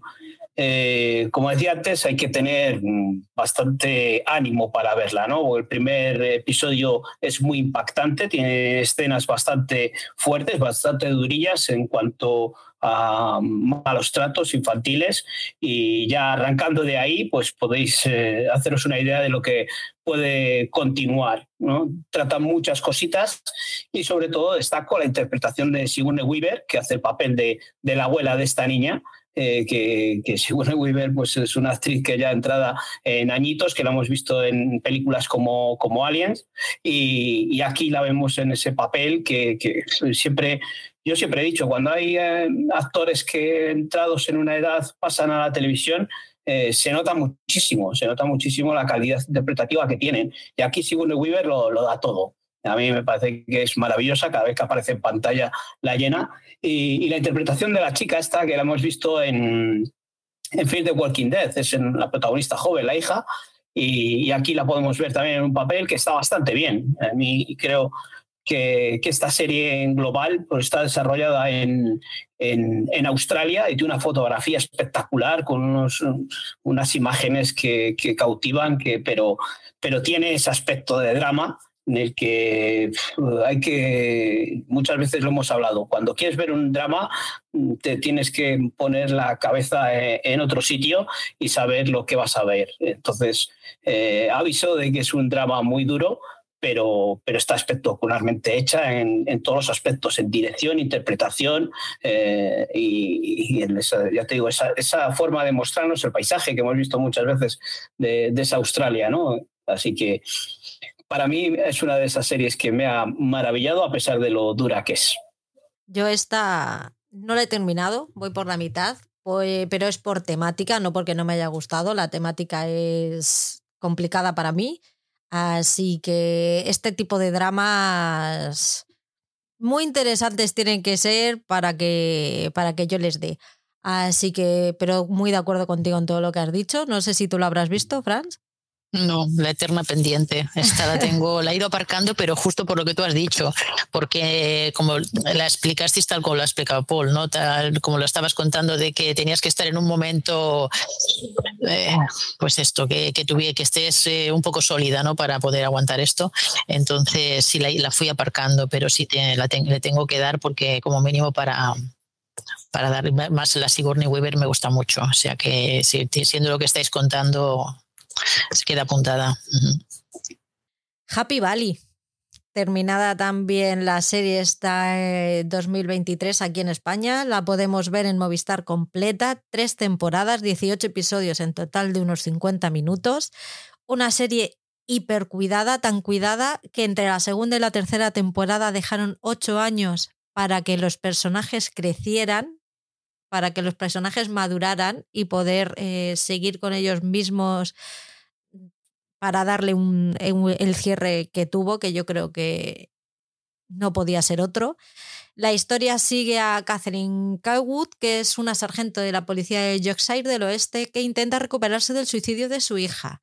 Justo cuando parece estar de vuelta a su vida, se encuentra con Tommy Lee Royce, el hombre que ella cree responsable de la brutal violación de su hija, a quien dejó embarazada y cuyas acciones le llevaron al suicidio. Ella se obsesiona con encontrar a Roy sin saber que él, junto a Luis Whippy, estaban involucrados en el secuestro de Anne Gallagher. Esta es la primera temporada. Eh, es la primera serie buena, y cuando digo buena digo de esta calidad, que está protagonizada por una mujer eh, adulta, adulta ya de, en su cincuentena, policía, una policía normal y corriente, eh, ama de casa, con sus problemas mm, diarios, aparte del drama de, del suicidio de su hija. Eh, tiene una atmósfera impresionante, unos secundarios que, que son perfectos incluso hasta el niño, que luego se convierte en adolescente, está bien. Eh, sabe jugar perfectamente con, con, los tiempos y con las tramas. Eh, Alberto hablaba mucho de ella, para mí igual era mi eterna pendiente, hasta que ya vi que iban a estrenar tercera temporada. En enero de este año me puse en diciembre a ver eh, la primera y la segunda, y menos mal que la dejé, porque yo no sé qué hubieran sido de ocho años de espera entre la segunda y la tercera una auténtica pasada esta serie. O sea, tenéis que verla. Esta sí que es recomendación 100% porque yo creo que es muy difícil que haya alguien a quien no le gusta, a no ser que el género de policía nos guste, que entonces, pues mira, ¿a qué? Pero incluso así tiene tal pozo social detrás que yo creo que se le perdona. Sí, todo lo que has dicho, tal cual. Yo tampoco la vi eh, en su momento, la vi a, raíz de la insistencia de Alberto que, que, la ponía en el radar continuamente, que cuando hacía los, los, las, los programas, las programaciones y con la jungla. Y, y, me puse con la primera la segunda y suerte que ya estaba la tercera, porque es que era un no parar. Y entonces a mí el shock de esos ocho años me pareció buscado, bonito, romántico, poético. Eh, es que no tengo palabras, no tengo palabras, porque además veías a todos los personajes que además habían dicho que sí, después de esos ocho años, todo el elenco había dicho, oh, sí, sí, allá que vamos, ¿no? Y, le dan un cierre lo que tú dices, no, no puede ser que alguien diga que no le gusta, porque esto no es meramente un policial al uso, eh, esto, es un, esto es la vida, esto era así. Y entonces, y esta señora que empezó, pues esto, como dices tú, una policía senior, por decirte, y que, realmente se dejaba llevar por su ímpetu y por su instinto, que es un poco madre coraje, ¿no? Y lo, lo que hacía. Y, en el, y en la temporada de cierre, la verdad es que no, podía, no podían haberlo cerrado de otra manera. O sea que sí, sí, bien, muy bien traída, porque yo también estaba entre esa y otro, cuando vi que también la traías tú, digo, bueno, perfecto, porque así ya me la has quitado ya de encima. O sea que muy bien. Este, es de estas series que, casi prácticamente me obligasteis a ver la primera temporada y me sorprendió mucho eh, ese, ese policial llevado a tan diferente, llevado a una persona, a una mujer ya entrada en una edad que es completamente distinto a todo lo que hemos visto eh, en otros policiales, ¿no? Siempre son tipos guapos, eh, fuertes y fornidos y, hombres. En, todo caso, si son entrados en una edad madura, son, son hombres los que tratan de, investigar o de resolver crímenes y demás. En este caso, pues eso nos sorprende eh, ver a esta mujer y todo el trasfondo social, ese que contaba antes Patri, que, que tiene esta serie. Eh, sí, que será una de esas series que, en cuanto pueda eh, la continuaré, porque encima son series que no son muy largas, no son temporadas muy largas y, que son fáciles de ver. La primera temporada a mí me fascinó porque mezcla muy bien lo que es el drama que tiene esta mujer, toda la parte social y la parte policial. O sea, creo que es una serie muy completa, sobre todo la primera temporada. ¿eh? Esto yo hablo de la primera temporada, imagino que si todos habláis así de bien es porque es constante y esas tres temporadas eh, son iguales o parecidas a lo que vi en la primera temporada. Escuchamos el audio de Mary, que Mary nos ha, mandado un, audio para decirnos su top. Yo nunca pensé que iba a escuchar la, la voz de Mary en un, en un podcast, pero sí, se nos ha animado. Vamos allá con él. Buenos días chicos, un poquito al límite, pero bueno, ahí va mi ranking de este año, que es la primera vez que lo hago y la verdad que me hace muchísima ilusión. Y mandároslo a vosotros, pues más. Eh, en el 10 pongo a Cocina con Química porque no la he terminado, pero me está encantando. Y sé que es una de las series del año. En el 9 Blue Lights, porque me encantó esa serie, me la vi casi del tirón. En el 8 Good Omens eh, no había visto la primera temporada y bueno, se había oído hablar y había oído hablar mucho de ella, pero no me había acercado.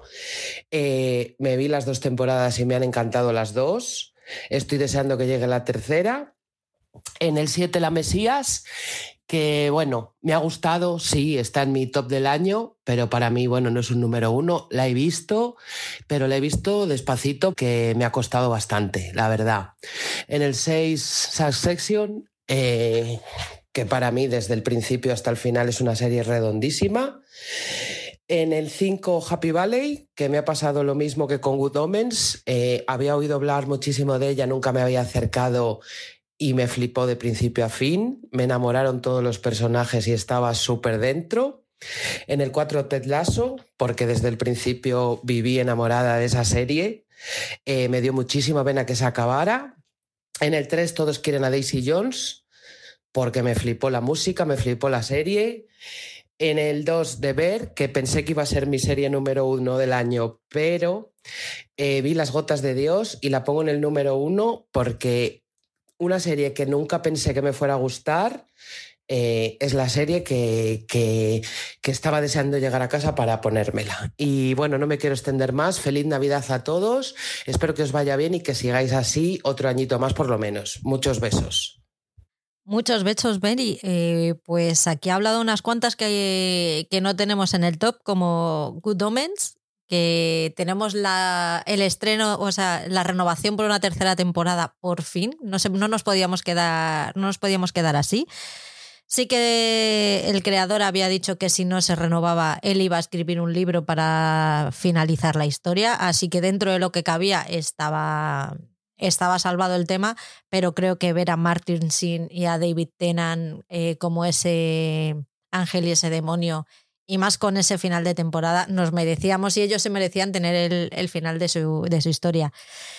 Y Ted Lasso, ¿qué os voy a decir que no hayamos dicho ya? Si es que es amor todo el rato. Nosotros no la hemos metido aquí porque había otras de las que queríamos hablar pero esta es de la típica que yo creo que de vez en cuando va a volver a caer para, para entrar en, su universo y sentirnos un poquito reconfortados. Sí, yo creo que, estas series que, habéis comentado, eh, sobre todo estas que están fuera de las que vamos a hablar eh, eh, hoy, quizás esta última temporada no ha sido la mejor, no sea para incluirla en el top del año, pero sí en global es una serie redonda y que es, una maravilla para, para disfrutarla, sobre todo desde la primera temporada que, que tiene nivel de comedia muy alto, a luego que va avanzando hacia el drama. Ya hemos hablado muchas veces de, ella. Y God, a ver si me pongo con ella. Eh, vi la primera temporada, me gustó mucho todo esto que, que estás contando tú de, de, David Tennant y sí, no he visto la segunda temporada, no te pongas así. Sí, sí, todavía estaba el otro día, no sé cuál es, eh, estaba en Amazon Prime y no sé cuál, eh, cuál decidí darle al final y estuve entre esas entre dos y ya no, no, recuerdo bien cuál fue la que le di. Pero bueno, que es de esas series que está ahí, que, que es una maravilla ver e interpretar a, a Martin Sin y, a David Tennant, este ángel y demonio. Es, esa química que tienen entre ellos dos es, es fantástica, así que pues sí, merece la pena que si la has metido aquí con esta segunda temporada es por algo. Pues yo igual, culpable, maestro. Tampoco la he visto. Me quedé en la primera y sí, sí, sí, matadme, matadme, sí, sí. Y, Y nada, y Ted Lasso lo que habéis explicado. Muy bien, muy bien. Cada, cualquiera, de cualquiera de los personajes se puede hacer un spin-off porque cualquiera de los personajes tiene vida propia. O sea, tanto la CEO o la, la Juno Temple, este que es, hace un poco de assistant, el, bueno, todos, todos, todos, todos, todos pueden, dirían, ah, van a hacer un, spin-off de tal personaje. Y tú dirías, pues sí, lo compro. O sea que súper bien, súper bien. Y sí, enseguida que acabe, bueno, es que estaba acabando la segunda temporada y la, la de, sí, de Slow Horses y, y, he aparcado Gotomen por Slow Horses. Lo siento, pero es que sí, sí, me meteré, me meteré. Bueno, 2024 es muy largo, Franz. Hoy tan, hoy tan, sí, sí.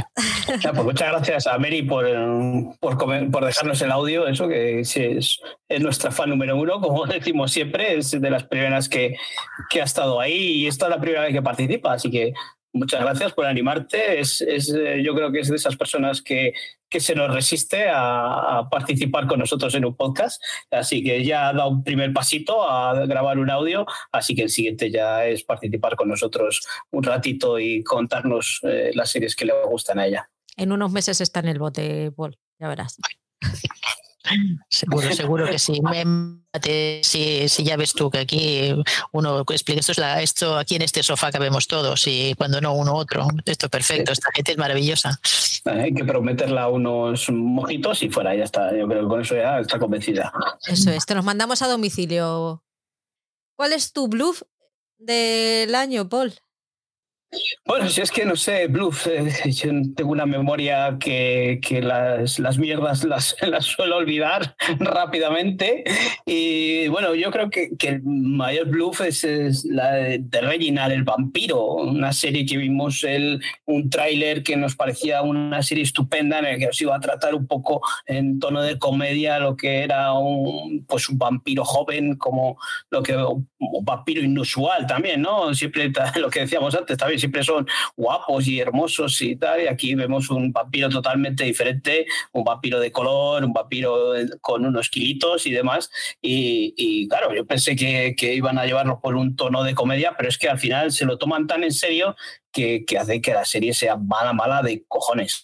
O sea, yo la tuve que abandonar esperando otra cosa. Y para mí fue un bluff porque, porque sí, porque yo esperaba más cositas de, de esa serie, más, una, algo más divertido sobre todo viendo de, del canal Sci-Fi, que, que, nos trae cosas como Chucky y demás, que, que tienen ese, ese toque de, de, humor negro que, que, está muy bien y que es divertido. Aquí pues me, me decepcionó muchísimo. Y otros plus que no pongo ahí porque me metería muchos jardines, pero sí que podría ser uno de mis blues de 2023, eh, La Reina Charlotte, esta serie que también me habéis obligado a verla, pero, pero tengo que meter aquí la pullita. Si no, no me queda gusto. Qué ganas tengo de que vengas al podcast, madre mía. Y es que ahí no Te voy a si saltar a las dos leonas y ya verás, vas a flipar. Pero esta fue una serie que, tío, a mí uno o dos episodios y joder, dije, bueno, pues no está mal lo que plantean, pero es que luego según iba avanzando dije, va, es que me han vuelto a llevar otra vez, me han engañado episodios de hora y pico que decía yo, pero esto no puede ser, ¿cómo puedo estar tratándome ya esta mierda por, por, por completarla ya, eh? no ya por hacer el podcast, ah, sino has por dicho completarla. mierda, te he oído, has dicho mierda, ¿eh? Eres un ser sin sentimientos si no lloraste con esos últimos 15 minutos de, de serie. O sea, de verdad. O sea, te, te, arrancaron el corazón como a Blancanieves. ¿O a, a quién era? ¿A quién era? Sí, a Blancanieves. Qué fuerte. Que sí, sí, que, que vale, que, que, es verdad. Que yo te digo que el principio de la temporada está muy bien. Nos van a contar una historia de amor. Y el final de la temporada es precioso, de acuerdo. Pero hasta que hemos llegado ahí, el medio me ha parecido una castaña. que te diga. Te dejo porque el, día 25 nos metieron noticias nuevas sobre la tercera temporada de Bridgerton y estoy muy contenta. Aunque yo tenía más ganas de volver a casa y ponerme a ver todo el material en Instagram que eh, hablar con mi familia. Digo esto porque como no nos escuchan, me siento completamente libre de decir que sí, eh, familia, Prefería estar en mi casa viendo lo nuevo de Bridgerton que daros palique a vosotros. Es lo que hay, superadlo. Así que te lo perdono por eso. Pero vamos, no te preocupes que ya si el podcast de Queen Charlotte va a llegar, tú tranquilo y vas a estar. En forma, en forma de puteo, ya te veo, Paul, en forma de puteo. No, ahí estaré. Y, oye, no es que sea un plus, eh, que, que, está la serie bien, pero bueno, hay que meterle un poco el tono de humor y meter el dedo en la llaga. Y, y claro, no va a ser todo bonito todo lo que veis vosotros.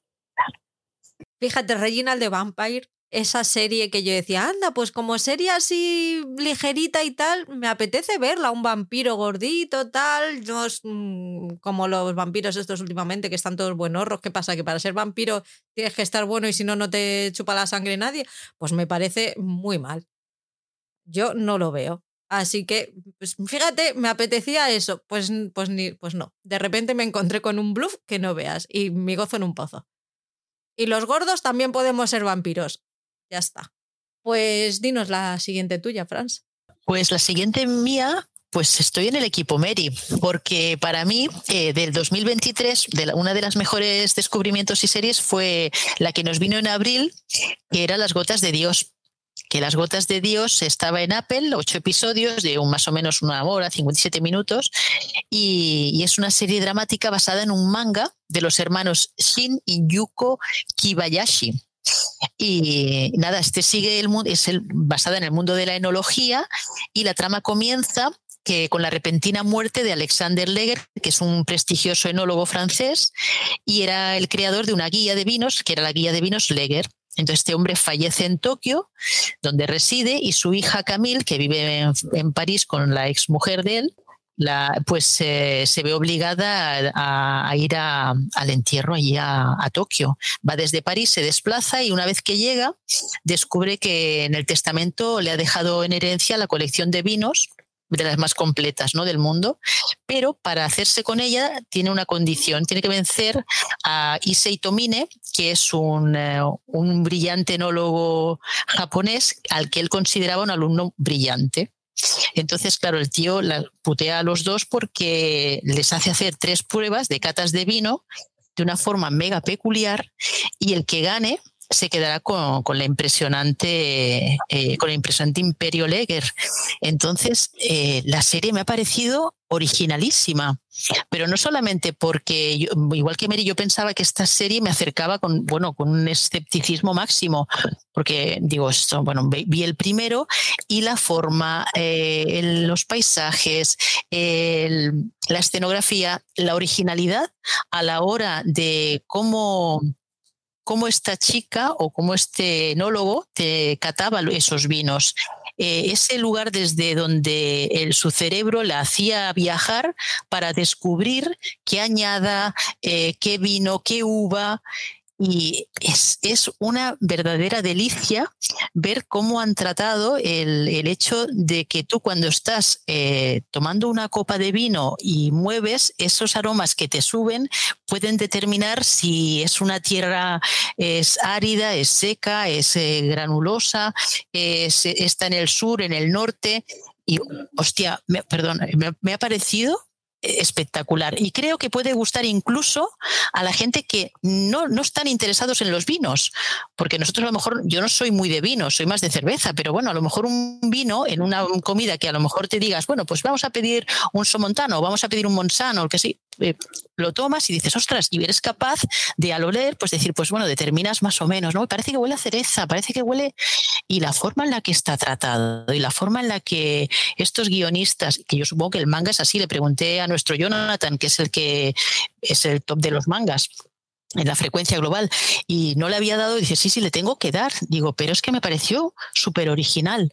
Así que está en mi ranking de las top de este año como original y como bonita serie, bien tratada y, con un tema en el que a lo mejor nadie que pensara que se podía acercar al tema de, lo, de la enología, eh, se podía acercar. Y a lo mejor ahora tú cuando tomas una copa de vino, pues te detienes y sí que las, saboreas y le, la dejas respirar en esa copa.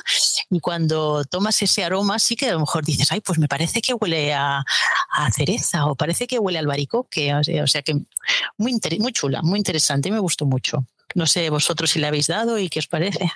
Sí, eh, fue de esas series que cuando hicimos el top del medio año, eh, yo no la había visto, había visto un par de episodios, yo creo, y no pude hablar de, ella en general, pero tanto Patrick como Alberto eh, la tenían metida en ese top como una de las mejores, y creo que ha llegado a este final de 2003 como, mm, si no es de las mejores, la mejor o por ahí rondará. Eh, me parece que todo lo que estás contando, el aspecto visual, es una serie eh, extraña eh, porque está en, Apple TV Plus, que no es una, una serie que, llegue, o sea, una plataforma que llegue a, mucha gente, ¿no? siempre hemos hablado de que es un poco elitista, ¿no? Pero, pero es una serie que si hubiese llegado a, Netflix, pues podría haber llegado a ese, ese punto que llegó aquella del ajedrez de Gambito de Dama, por ejemplo, que fue una serie en la que estaba ambientada en el mundo del ajedrez, que no todo el mundo somos expertos en ajedrez, no a todo el mundo nos, apasiona, el ajedrez, pero sin embargo nos la comimos y disfrutamos muchísimo de esa serie. Si esta si hubiese estado en Netflix, habría sido todo un fenómeno, habría sido un fenómeno que habría llegado a nivel de, esta, porque es una serie que visualmente es espectacular, es una producción francesa que también cuando le vas a dar, una serie francesa, pues cómo me va a gustar a mí esto, Pero sin embargo es una serie que, que está rodada con una delicadeza, esos paisajes que hemos hablado de, tierras francesas, tierras eh, italianas, eh, tierras japonesas, como esa cultura japonesa, como, como el trato que tienen entre la familia, entre los padres, los hijos, eh, la forma de comer, como la diferencia de, de, cómo comen los europeos, cómo comen los, los japoneses, esa cultura, que esa mezcla de culturas que, que vemos ahí diferenciadas, no esa mezcla, sino que vamos viendo cómo comen los europeos, cómo comemos los europeos, porque nos podemos sentir muy identificados con ellos, ¿no? Pues esas fiestas que, que realizan ahí en, en, esa, en la calle, en los patios de Son esas Son eh, franceses, tampoco te vengas arriba, ¿vale? O sea, nos parecemos lo justito. Sí, pero, pero cuando van a, Italia, por ejemplo, eh, también comparten esos momentos en los que están cenando ahí en la calle, que es muy típico eh, nuestro, muy mediterráneo, ¿no? De, cenar y tener ese ambiente ahí. No sea, hasta... Un besito a los franceses. por eso te digo que, que, en ese aspecto es una serie que es una delicia, es una delicia que, que recomendamos mucho porque no está en una plataforma que, sea de, mucho alcance, pero si, si, os aventuráis con el barco pirata, dadle una oportunidad porque, porque es una maravilla de serie. No puedo decir mucho más de lo que habéis dicho, es que es una pasada de, serie. Yo ya te digo, era una serie que no pensaba que me fuera a enganchar, la vi porque estaba generando mucho ruido y dije, bueno, venga, pues, vamos, vamos a ello. Y me la vi en una tarde de estas tontas de tú encárgate de la niña que yo ya, yo, yo ya si eso luego aparezco para cenar o no, ya, ya vamos viendo. Y me la bebí, nunca mejor dicho. Y yo el vino, mm, bebía vino cuando no tenía tanta migraña y me gustaba, nunca he sido una gran amante, pero me gustaba pero lo que es la enología nunca me interesó más allá de ir a La Rioja, mm, visitar una esta y probar el vino al final, que al final es a lo que vas, a que te den de beber gratis. Así que muy, muy, muy, muy, muy buena. La verdad es que Apple siempre tiene alguna serie de estas que te rompe la cabeza y, te hace que te enamores al año y al final termines poniéndola en el top, eh, en los puestos muy altos además que eso que, decíamos antes, que puede ser una serie extraña, que, gente que, que, sea más dada a ver Netflix y, no llegar a estas series cuando nos oiga hablar dirá, joder, estos locos, estos frikis de las series, pues vaya serie que nos recomiendan, ¿no? Que a mí me gusta un poco más series moviditas. Eh, esta, si ves el primer episodio, igual es un poco espeso, pero a partir del segundo episodio va cogiendo un, ritmo que, no es que sea dinámico y trepidante como una serie de acción, ¿no? Pero sí que es muy, muy llevadera. Eh, así que dando la oportunidad, ya te digo que, para mí es una de las mejores series de, de este 2023. Pues sigue con la siguiente tuya, por fin. Bueno, pues la siguiente mía es la segunda temporada de The Bear, eh, esta serie que también eh, se me quedó ahí en mitad de año eh, por el camino. esta serie que, en la primera temporada transcurría en un pequeño restaurante de bocadillos que había heredado un, el, protagonista de, su hermano, que había fallecido y, tenerle eh, cogió las riendas de, este pequeño restaurante, viniendo él de una cocina más, eh, más de alto nivel, de alto standing, y, y volver a meterse ahí, querer meter todo lo que eh, implica el ritmo de cocina, de, de la alta cocina, en, en, un pequeño restaurante. Pero todo ese ritmo trepidante que tenía en la primera temporada, en la segunda temporada pegó un bajoncillo y dudábamos mucho de lo que podía mm, llevarnos, de, qué, hasta dónde podían estirar el chicle de, esta serie que tanto nos había enganchado la primera temporada. La, la segunda temporada empieza flojita, pero a mitad de temporada pega un subidón con un, episodio que es brutal, que, siempre me acuerdo de, Alberto, ¿no? Cuando digo que, que ese episodio yo cuando le vi me pegó un, estado, petardazo y, y, vosotros lo habéis estado diciendo, pero bueno, yo no me acababa de creer y convencer de, de, que podía ser tan buena y por eso me sorprendió tanto. Nadie te avisó, Paul, tienes razón, o sea, es lo que hay. Y la culpa es mía por meterla, no tenía que haber metido y me había ahorrado todo esto. Pero bueno, como no está Alberto para echármelo en cara a la cara, pues la he conseguido meter aquí y decir que es una pedazo de serie que aunque empiece flojita, si habéis visto la primera temporada y, os engancho, si no la habéis visto, darle la oportunidad porque es de las mejores series del 2022 y, eso, si habéis visto y habéis empezado y habéis visto que es lenta, continuad con ella porque no sé, ya no recuerdo qué episodio es, el, el 6 puede ser. El 6 que pega el 6 y el 7 son los dos ahí que están el 6 y el 7, ¿no? Pues eso, yo, yo lo que digo, el 6 me pareció un bombazo, el 7 decíais que también era muy bueno, y el 7, sin embargo, no me pareció para tanto.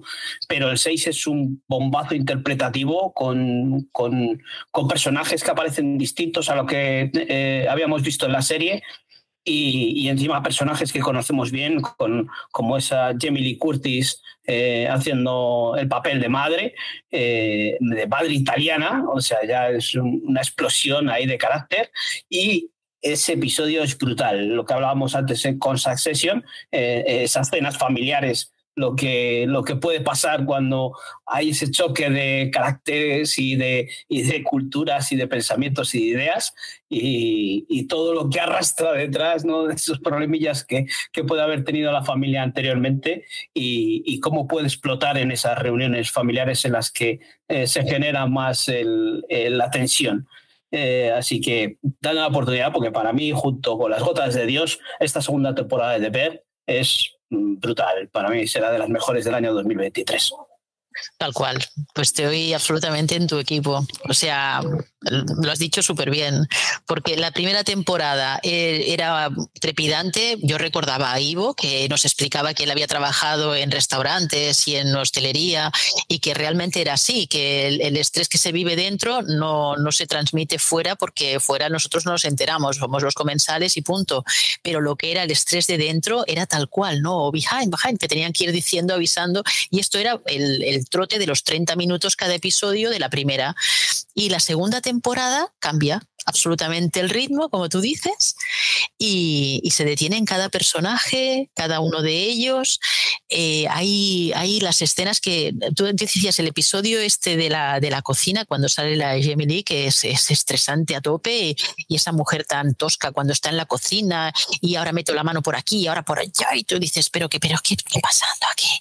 Pero a la vez hay otro episodio que creo que era el tercero o el cuarto, que era eh, cómo eh, estaban cocinando un platillo, ¿no? Y de la manera que lo hacían y con el detalle que le ponían, ahora le pongo esto, ahora lo, la cocción, ahora el plato, ahora lo pongo.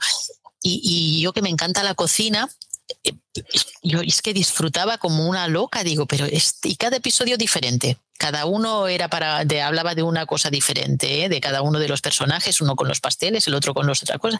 Y cuando llegas a ese episodio loco, que no tiene que ver con el otro, que venías todo zen de aquella, aquellos pastelillos, de aquello no sé qué, y de repente a caballo en esa cocina, como elefante en cacharrería. y me pareció que, también el guionista estaba un poco jugando con nosotros. Digo, ¿qué está haciendo este?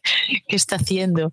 Y de, verdad que la temporada 2 me ha parecido incluso más redonda que la, que la primera y, con ganas de, de, si hay una tercera, pues con la tercera, que no sé si, si ya está pactada o no, o si está firmada la tercera para cuándo, pero yo estoy dentro totalmente de esta, de esta cocina, solo faltaba, sí, sí, a tope. Sí, eso que dices tú de, de, los primeros, o sea, en la primera temporada hablábamos cómo con, episodios cortitos de media hora nos habían desarrollado los personajes, aparte del protagonista, todos los que había alrededor, ¿no? O sea, les habíamos conocido sin, sin apenas desarrollarles.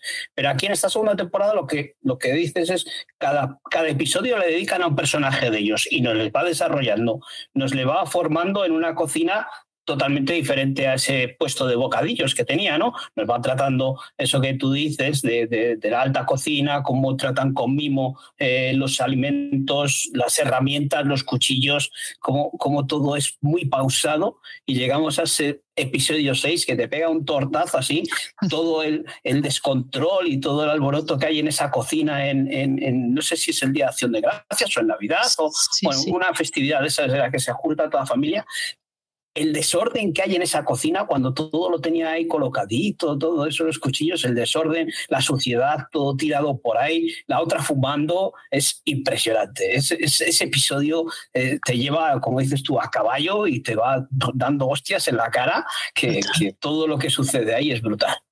Sí, sí. Bueno, yo creo que es buscado, que también es buscado, ¿no? Que nos está llevando a un lugar feliz, ¿no? De que cada personaje y cómo, cómo se ilustra cada uno, no, no lo diremos para no hacer spoilers, ¿no? Pero sí que es cierto que tú llegas al episodio este fatídico, llegas, llegas como muy zen, ¿no? Llegas como muy, ah, qué guay, que pues esta no me lo esperaba, no me lo esperaba. Y yo en, este episodio me cogió ansiedad, Paul, no sé, no sé a ti, pero a mí me cogió ansiedad porque yo decía, digo, pero, pero, pero, ¿qué, qué, está pasando aquí?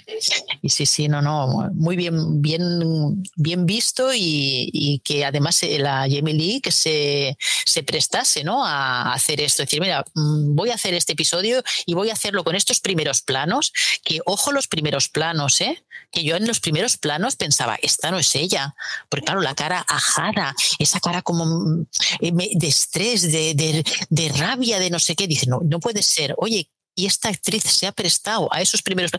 Eh, vamos a poner eh, Jamie Lee versus Nicole Kidman. sácame con tres filtros, por Dios. Pues esta chica es, oye, no, o sea, sácame como quiero estar estresada, perdida en una cocina que tengo a todos los comensales en la mesa y yo tengo que sacar todo para adelante y además quiero hacerlo todo mal y todo a la vez, o todo bien y todo a la vez. Y es muy loco, pero hostia, es muy ansioso. O sea, me, gustó mucho cómo lo llevó. No tengo nada que, añadir a esto, así que simplemente decir a la gente que la vea. Que la vea porque es algo diferente y yo creo que, merece la pena darle la oportunidad. Y además es que engancha, joder, engancha muchísimo. Pues mira, yo me había columpiado, había dicho que no tenía series de Netflix y sí que tengo, a falta de una, dos. Porque yo soy así, yo me vengo arriba, empiezo a hablar y luego pues por la boca muere el pez, es lo que hay. Eh, mi siguiente es, no te rías, Paul, porque me conoces. Sabes que es así. Ha puesto, ha silenciado el micro, lo estoy viendo partiéndose la caja. Pon el micro que te oiga. Sabe que me río hasta con el micro cortado. Sex Education también ha terminado la serie, última temporada. Ya sabemos qué es lo que pasa con ellos, por lo menos en el final, en esos últimos años de, instituto. Sí que esta última temporada para mí ha bajado un poquito de, calidad. Eh, las tramas están un poquitín más flojas, un poquitín, pero sí que, sí que ha bajado. También hay que tener en cuenta que ha perdido a, algunos de los personajes, otros querían participar pero de manera muy limitada, con lo cual han tenido que hacer un encaje de bolillos ahí muy interesante. Pero creo que están muy bien salvados los muebles. Consiguen mantener el nivel de las tramas, que me parece que es espectacular. Eh, esos momentos tan difíciles que te los cuentan de manera tan, tan original. Aquí tenemos representación por y para todos, Paul, así que relax, puedes respirar tranquilo, que vas a encontrar a, a uno de cada especie. y creo que merece mucho, mucho, mucho la, la pena ver la serie completa, tanto adolescentes y jóvenes como adultos. No sé por qué te ríes. Nada, que recojo el guante, ¿no? De, que hay para todos los gustos aquí. Luego ya hablaremos de Gestoppers también, ¿no? Que las metido por ahí. Pero sí, es verdad que para mí esta serie eh, es una maravilla. Eh, lo hemos hablado muchas veces, que, esta última temporada eh, quizás haya bajado un poquito, pero la primera temporada es fantástica, como nos van contando con un toque de humor todo eso que, hay, eh, todas las especies que dices tú, todas las clases de... Espera que se nos muere Franz, que no está acostumbrado a nuestras pullas y, y la matamos aquí ahogada.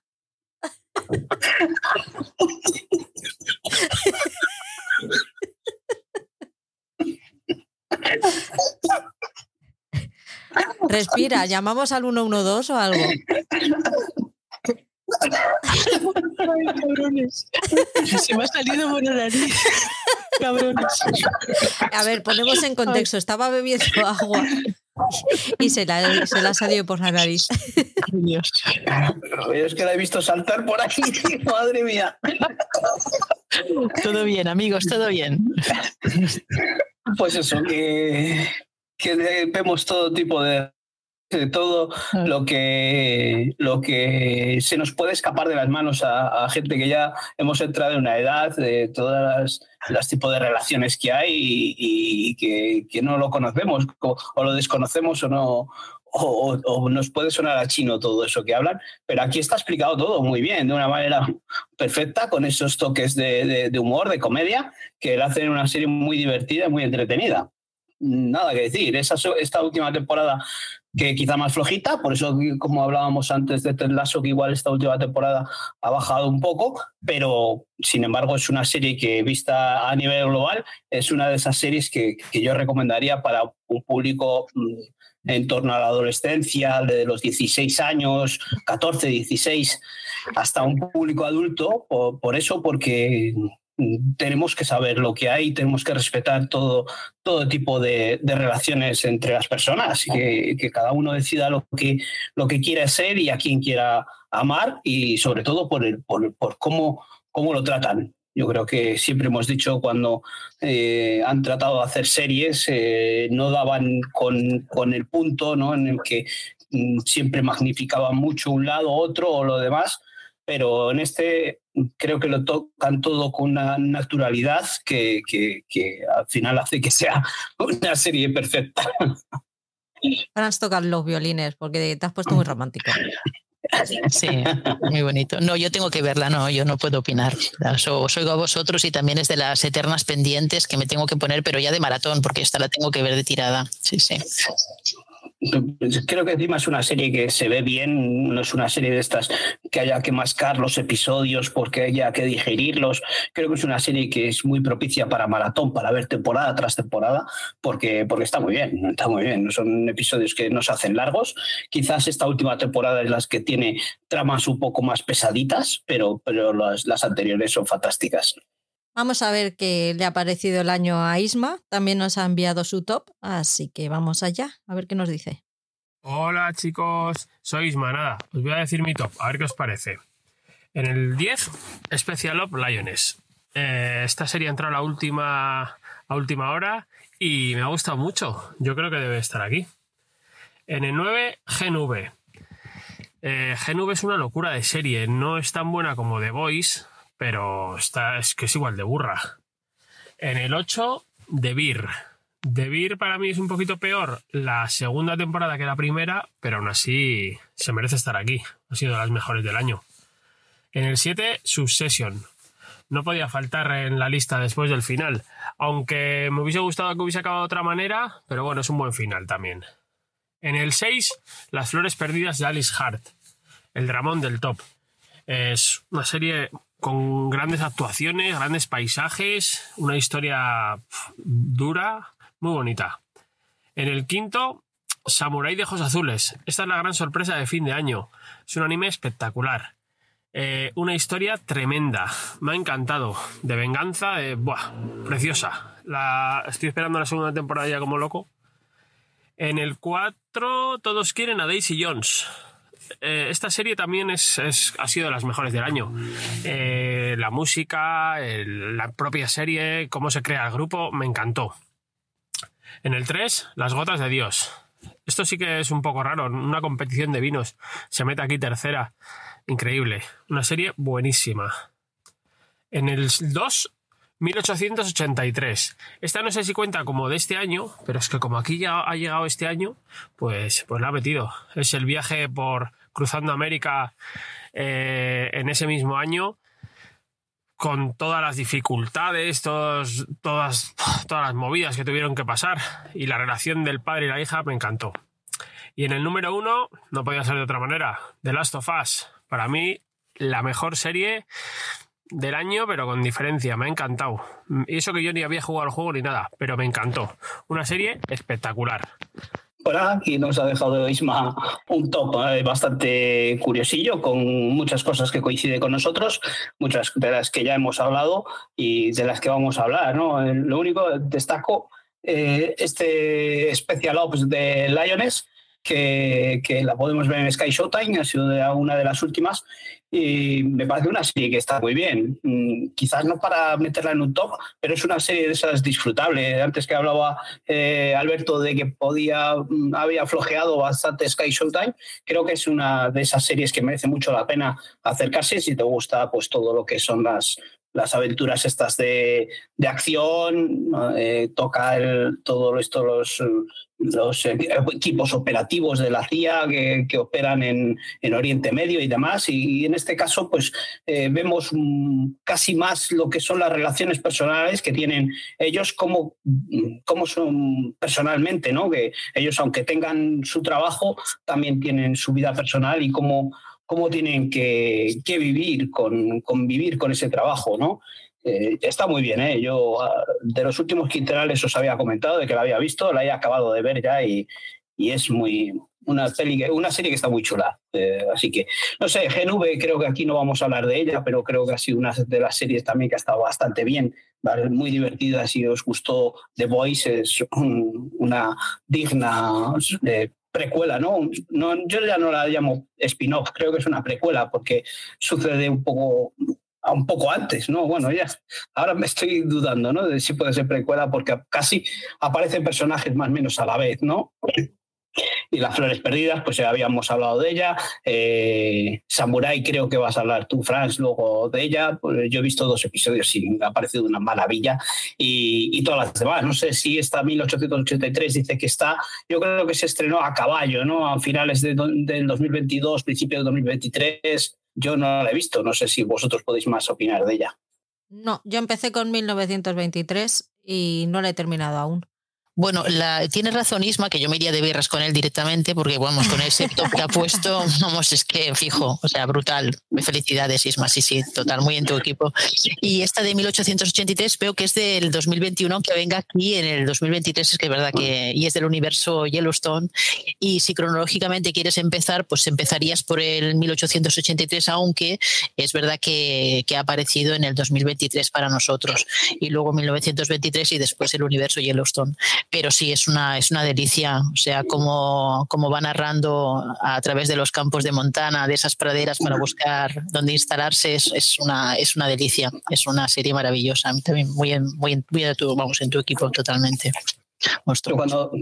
Cuando has dicho lo de vinos de cerveza, pensé que te referías a, a De Beer, esta, esta, esta, esta pronunciación que, que se reía tanto Ivo Delgado, ¿no? Sí, sí. Que, que cada uno lo pronuncia de una manera, ¿no? Que es tan complicado de decir, eh, eh, de ver, de beer. De ver, de ver. Ya. Bueno, porque de ver, de, ver, de ver debe ser el oso, de beer, yo tampoco hablo inglés, naturalmente. Y de beer, pues, eh, y, la- y las birras, caramba, las birras. Bueno, de birras, Isma, de birras.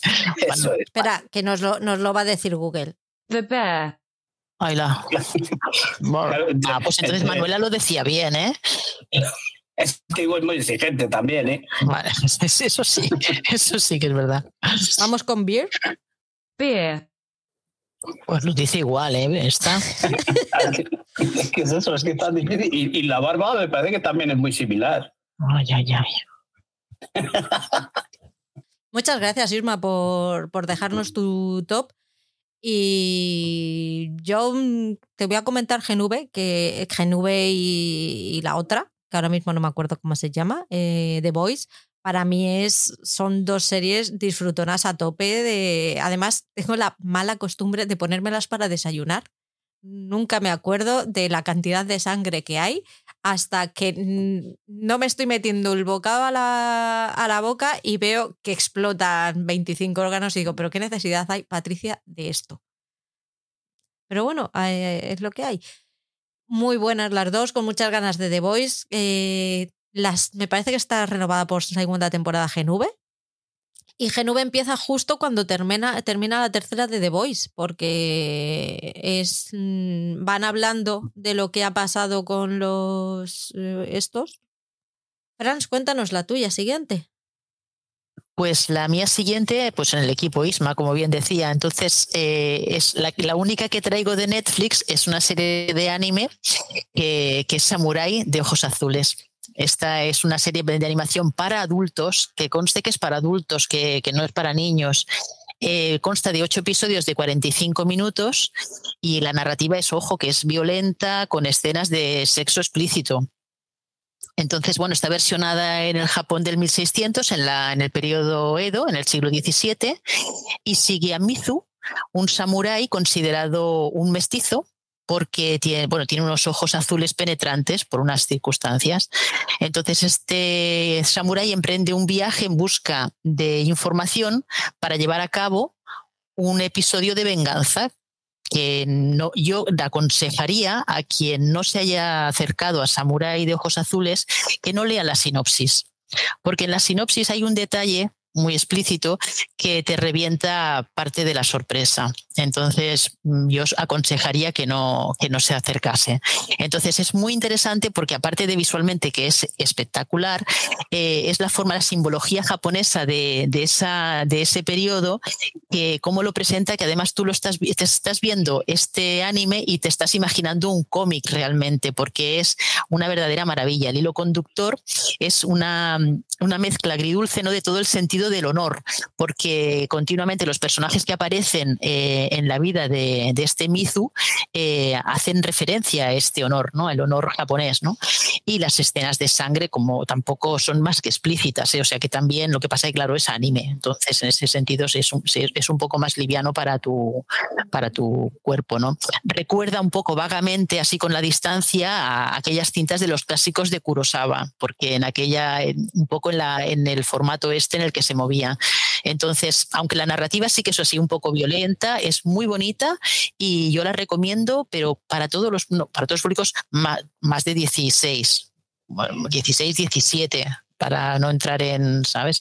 Pero la verdad es que merece muchísimo la pena y bueno, con muchísimas ganas de ver ya la segunda que está pactada, no sé para cuándo vendrá, pero vamos, ahí estaremos. Sí, sí. Yo no la he visto, Paula, así que no sé si la habéis dado o estáis en.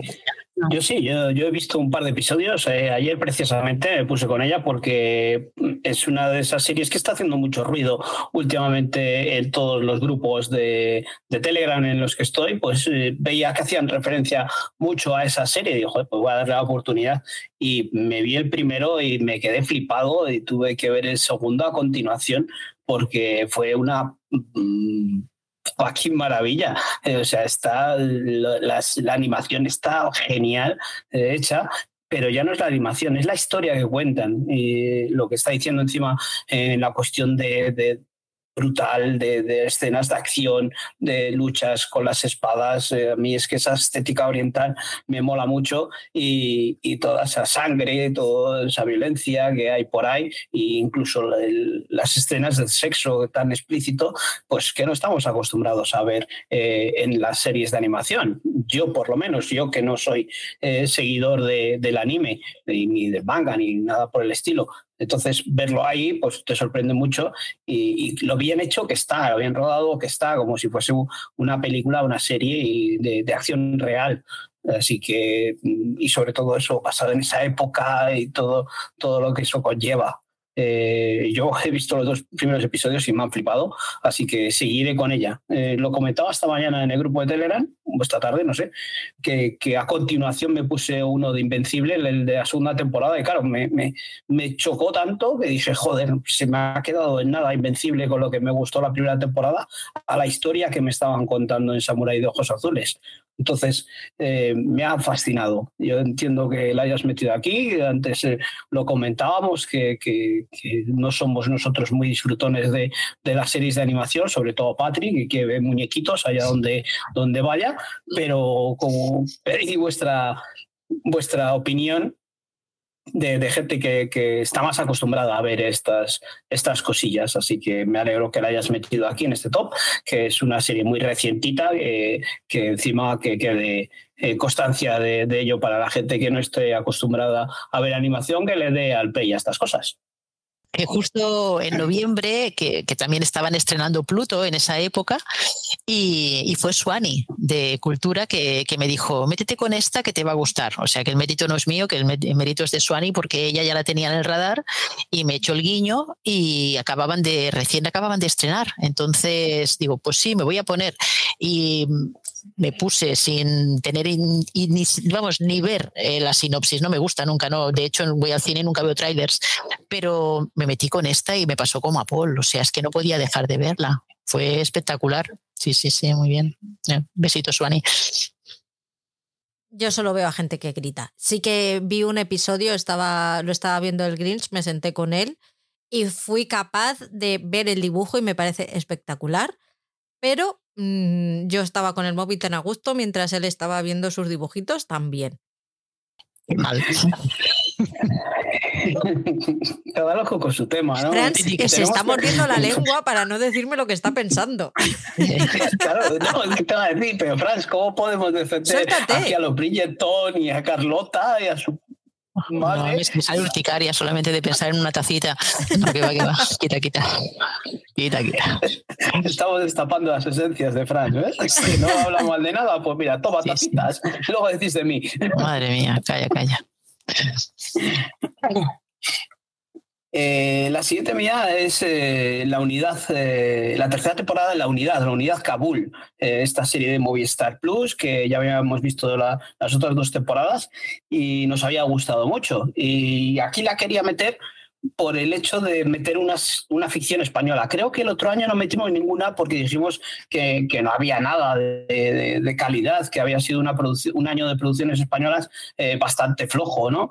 Pero en este caso sí quería meterla porque igual este año hemos tenido que dejar algunas, como antes hemos estado hablando de, del otro lado, por ejemplo. Eh, luego nos hablaréis de las Mesías, ¿no? que puede haber sido otra ficción española muy buena.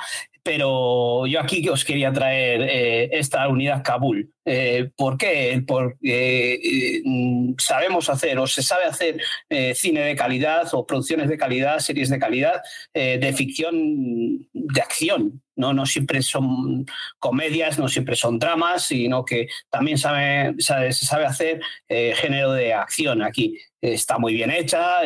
Yo me he quejado alguna vez o he puesto algún pero del CGI, de que puede mmm, flojear un poquito.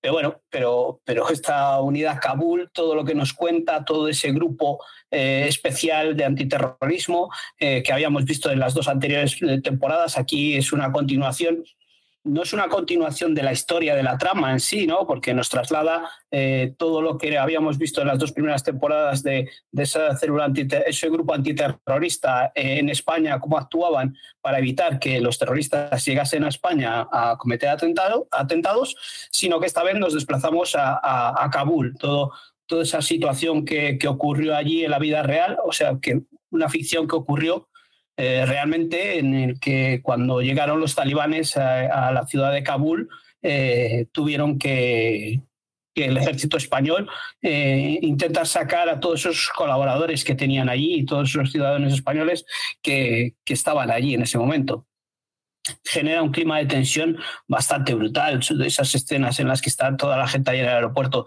creo que están muy bien rodadas y, luego todas las secuencias de acciones de acción que tienen eh, creo que es fantástico y que quiero destacar que eh, la producción española también merece ese pequeño huequito ahí. esta serie, las tres temporadas están muy bien. Ya sabéis que este no es mi género en absoluto. Aún así, las he visto y me han gustado. Como no es mi género, la temporada para mí que más me ha gustado porque me parece que es la más atrevida y en la que más se tiraron a la piscina con el guion fue la temporada 2. Ese primer episodio en el que lo dieron todo y después también subieron la apuesta muchísimo.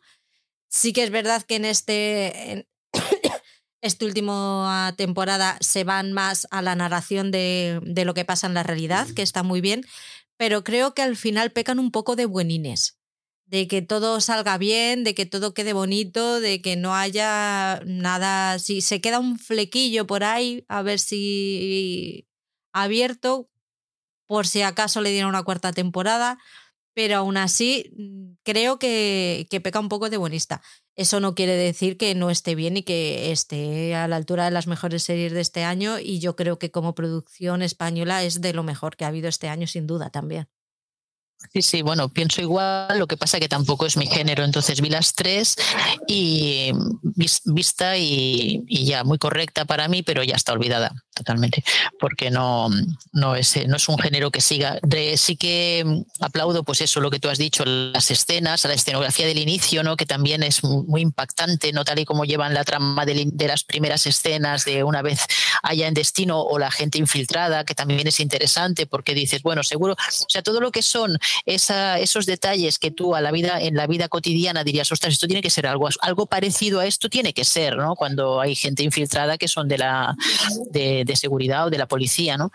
Pero luego, bueno, había algunos detalles o algunas actuaciones de algunas de las personajes que yo, ay, tú, en serio, no, no, me acababan de encajar demasiado, ¿no? Entre de, un postureo, o sea, demasiado sobreactuado en algunas, quizá porque lo, no es porque lo mire con lupa, pero a lo mejor lo que te ha dicho Patri también, como hemos visto tantas series, eh, dices, no hace falta ser tan, absolutamente cuadrada, depende qué, qué situaciones o qué actuaciones, ¿no? Y eso es lo que un poquito me sacaba, ¿no? Cuando veía pues esas escenas a lo mejor excesivamente rígida, ¿no? La, autoridad, ¿no? La, que es la, mando, el mando superior la señora que está mandando a la, que está allí en, en, el, sobre el terreno, ¿no? Eso un poco me sacaba, pero bueno, eh, por lo más muy correcta, muy correcta. Sí, sí, coincido en eso, y que hay interpretaciones que están eh, bastante flojas, sobre todo Natalie Poza, eh, pero no solo en esta temporada. Creo que es un, ah. aunque haya sido la protagonista durante las tres temporadas, creo que igual es el eslabón más débil de, las tres. ¿eh? Y, pero sí que es eso, eh, cómo está rodada la ficción, cómo se atreven con cosas que, que, no se habían atrevido en la ficción española. En la segunda temporada decimos ese giro del primer episodio. Aquí también nos, nos proponen ciertas cositas que son muy diferentes a lo que hemos visto en la ficción española y por eso creo que que merece la pena darle esa oportunidad y disfrutar de, estas tres temporadas. Y como dices tú, si, si lo miramos con lupa, pues sacamos muchos peros, pero en general. No, en general en cualquiera, pero sí que es cierto que la, hay, un par de escenas en, la primer, el primer episodio de lo más valientes, ¿sabes? Que tú tienes, tienes que ser muy osado para plantear que hay una situación y esa situación va para adelante, ¿no? Y que les que desencadena un poquito todo lo demás, pero me pareció muy valiente, ¿no? A la hora de, de, plantearlo. Mm. Está bien, está bien que se hagan estas cosas en España para quitarnos ese miedo y ese complejo que tenemos de que en España no se pueden hacer este tipo de cosas y que lo nuestro es médico de familia. Bueno, es médico de familia, pero también, eh, pero también podemos hacer otras cosas y otras cosas que estén muy bien. Bueno, a la vista está que está cambiando. Antes estabais hablando de la de Berto Romero, hablaremos también de la Mesías de los Javis.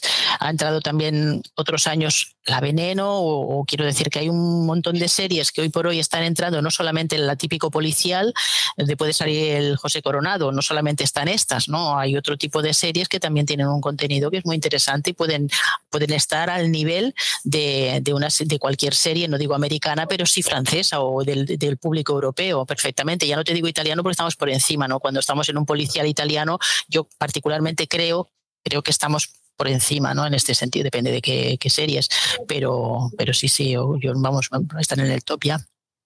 Voy con la mía, Heartstopper, temporada 2. Eh, esa serie que, que nos cuenta la vida de un grupo en un instituto. Es un grupo de personas no heterosexuales, con otros eh, intereses románticos y que se va viendo un poco pues las dificultades que tienen en ese en esa institución que es el instituto en el que todo el mundo es diferente a ellos o la gran mayoría de ellos eh, son diferentes y que les estigmatizan eh, precisamente por, por no amar como se considera que se tiene que amar en la sociedad.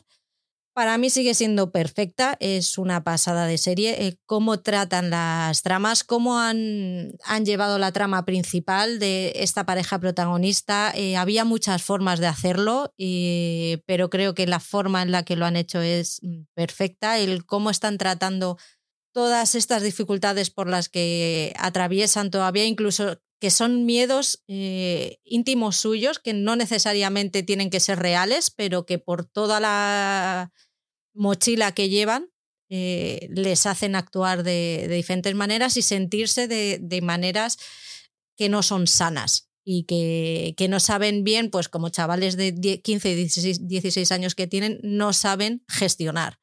Me parece, ya te digo, que es perfecta. Se surgió el debate aquí de heterosexuales y heterosexuales no. Yo creo que sí hay pareja heterosexual. Tenemos a una chica y a un chico que se enamoran. Otra cosa es cómo la chica ha llegado a ser chica, eso no me interesa, es una chica y un chico que se enamoran, con lo cual para mí la cuota está completa. Y quiero la tercera temporada porque me parece una serie, yo creo que es la serie más necesaria que hay a día de hoy en cuanto a, a normalizar todos mm, el colectivo LGTBI. Yo muchas veces lo he hablado, lo he hablado contigo, Franz, que para mí esto es un poco como mm, lo extrapolo un poco a la, yo soy de Madrid, o sea, yo lo extrapolo un poco a la ciudad de Madrid, el barrio de Chueca. Entonces, eh, para mí es un poco eso. Eh, dentro de la ciudad de Madrid, en el, el, que hay amor por, mm, de todo tipo, tú cuando llegas al barrio de Chueca, el, raro eres tú. O el heterosexual mm, señor o mujer heterosexual es el raro ahí, es el que no el que no encuentra su sitio y aún así lo tiene. Ojo, porque aún así lo tiene, porque aún así te abrazan y aún así te hacen sentir uno más. Pero sí que es verdad que tú eres la anomalía ahí. Yo creo que como tal está ni le sobra ni le falta nada. Pues eh, yo estoy muy de acuerdo, estoy muy de acuerdo contigo, porque además no había visto la serie, me, la recomendaste varias veces y luego me, me, puse de tacada y vi primera y segunda. O sea, y, la verdad es el tratamiento, bueno, tú lo has dicho muy bien, ¿no?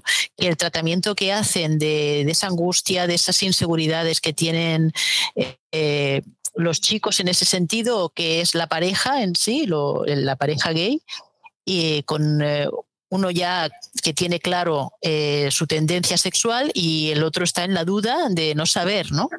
Y, desde ese arranque del no saber, tú también sigues a los dos personajes y aunque están en una, en una época eh, de, que, no, tiene, no tiene que ver con nuestras, eh, nuestras juventudes, en nuestros 16, nuestros 17 fueron otros diferentes de, otra manera, pero sí que aplaudo la, el querer normalizar todas las tendencias. Y cuando se abrió el debate, en, en, vuestro Telegram de que si faltaban o no faltaban parejas y no.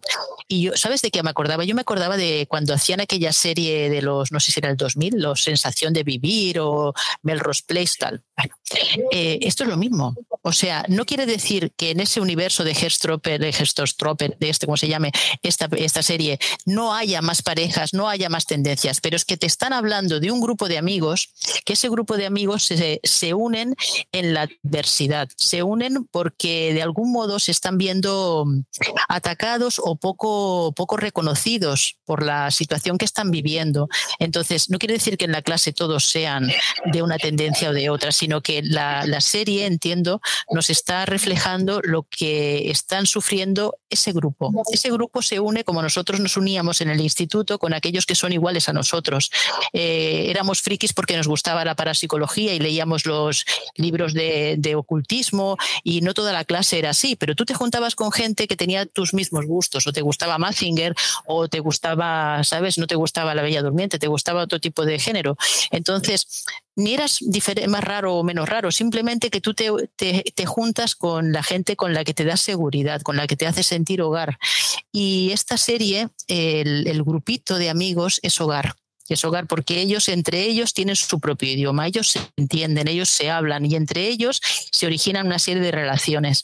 Entonces, claro, yo para mí era, era innecesario el debate particularmente pienso, ¿no? Porque ¿qué, sentido tenía? No, no, no es necesario que, estemos hablando de si es que no hay una pareja, ya es que no se representa a la pareja heterosexual. No están hablando de eso, están, están hablando de otra cosa. la temática era otra. Bueno, es lo que yo entendí de la serie.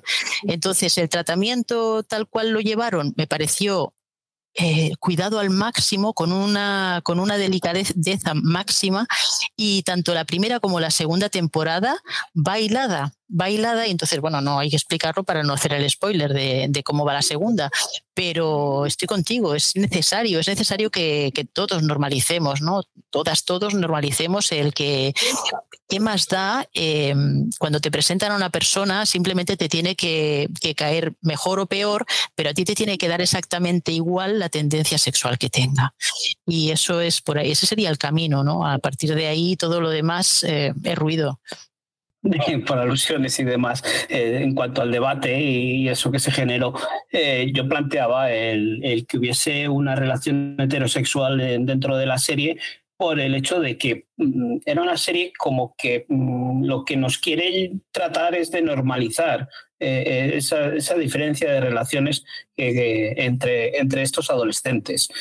yo la comparo con Sex Education, pero mm, diferente, ¿no? Sex Education lo trata todo con un toque de humor y lo toca todo de una forma más, mm, más ágil, más por encima, aunque veamos las diferentes formas de, de, amar, pero en, en, el, en esta Gestoppers mm, nos lo enfocan todo desde una forma de eso, más, más romántica, más eh, cuidada, como decías tú antes, eh, todo va más despacio, todo eh, bien explicadito, porque creo que es una serie que todo lo explica muy bien, esos, esas flores, esas mariposas que van apareciendo por ahí en forma de animación, eh, vemos que luego no es todo tan bonito como, como lo, plantean o como ellos se creen que puede ser el salir del armario, ¿no? sino que tiene, eh, aunque para ellos sea algo normal y sea fácil, luego mm, se encuentran que la sociedad no está preparada para eso. Entonces, eh, yo lo que digo es que si ellos quieren formar parte de la sociedad para que lo normalicemos, en su grupo de amigos también tiene que haber una pareja heterosexual, no que se encierren en ellos. Si, si, si eh, la explicación que estabas dando tú ahora de que sí, de que lo tratan, lo enfocan solo desde ese grupo de amigos en los que están apartados, pero yo lo que quiero es que nos den una serie en las que todos sean iguales, en las que haya parejas homosexuales, heterosexuales, trans, lo que quieran, pero que todos formen un grupo, porque aquí es lo que hemos vivido muchas veces, se distancian. Si queremos normalizar, lo que tenemos que, lo que hay que tratar es de, de, meter en una serie en la que quiere normalizar eh, las formas de relación, todo tipo de relaciones. Pero a lo mejor es que este es el camino para llegar ahí, porque hasta ahora es un poco el camino que está siguiendo la sociedad estaban eh, metidos en su burbuja y poco a poco les vamos integrando en el resto. Yo creo que la serie va a hacer ese mismo camino.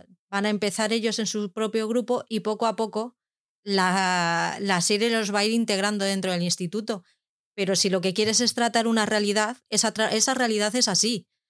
Por mucho que nos joda. Eh, los chavales a día de hoy en el instituto, que son más mm, sensibles de lo normal, todavía están estigmatizados.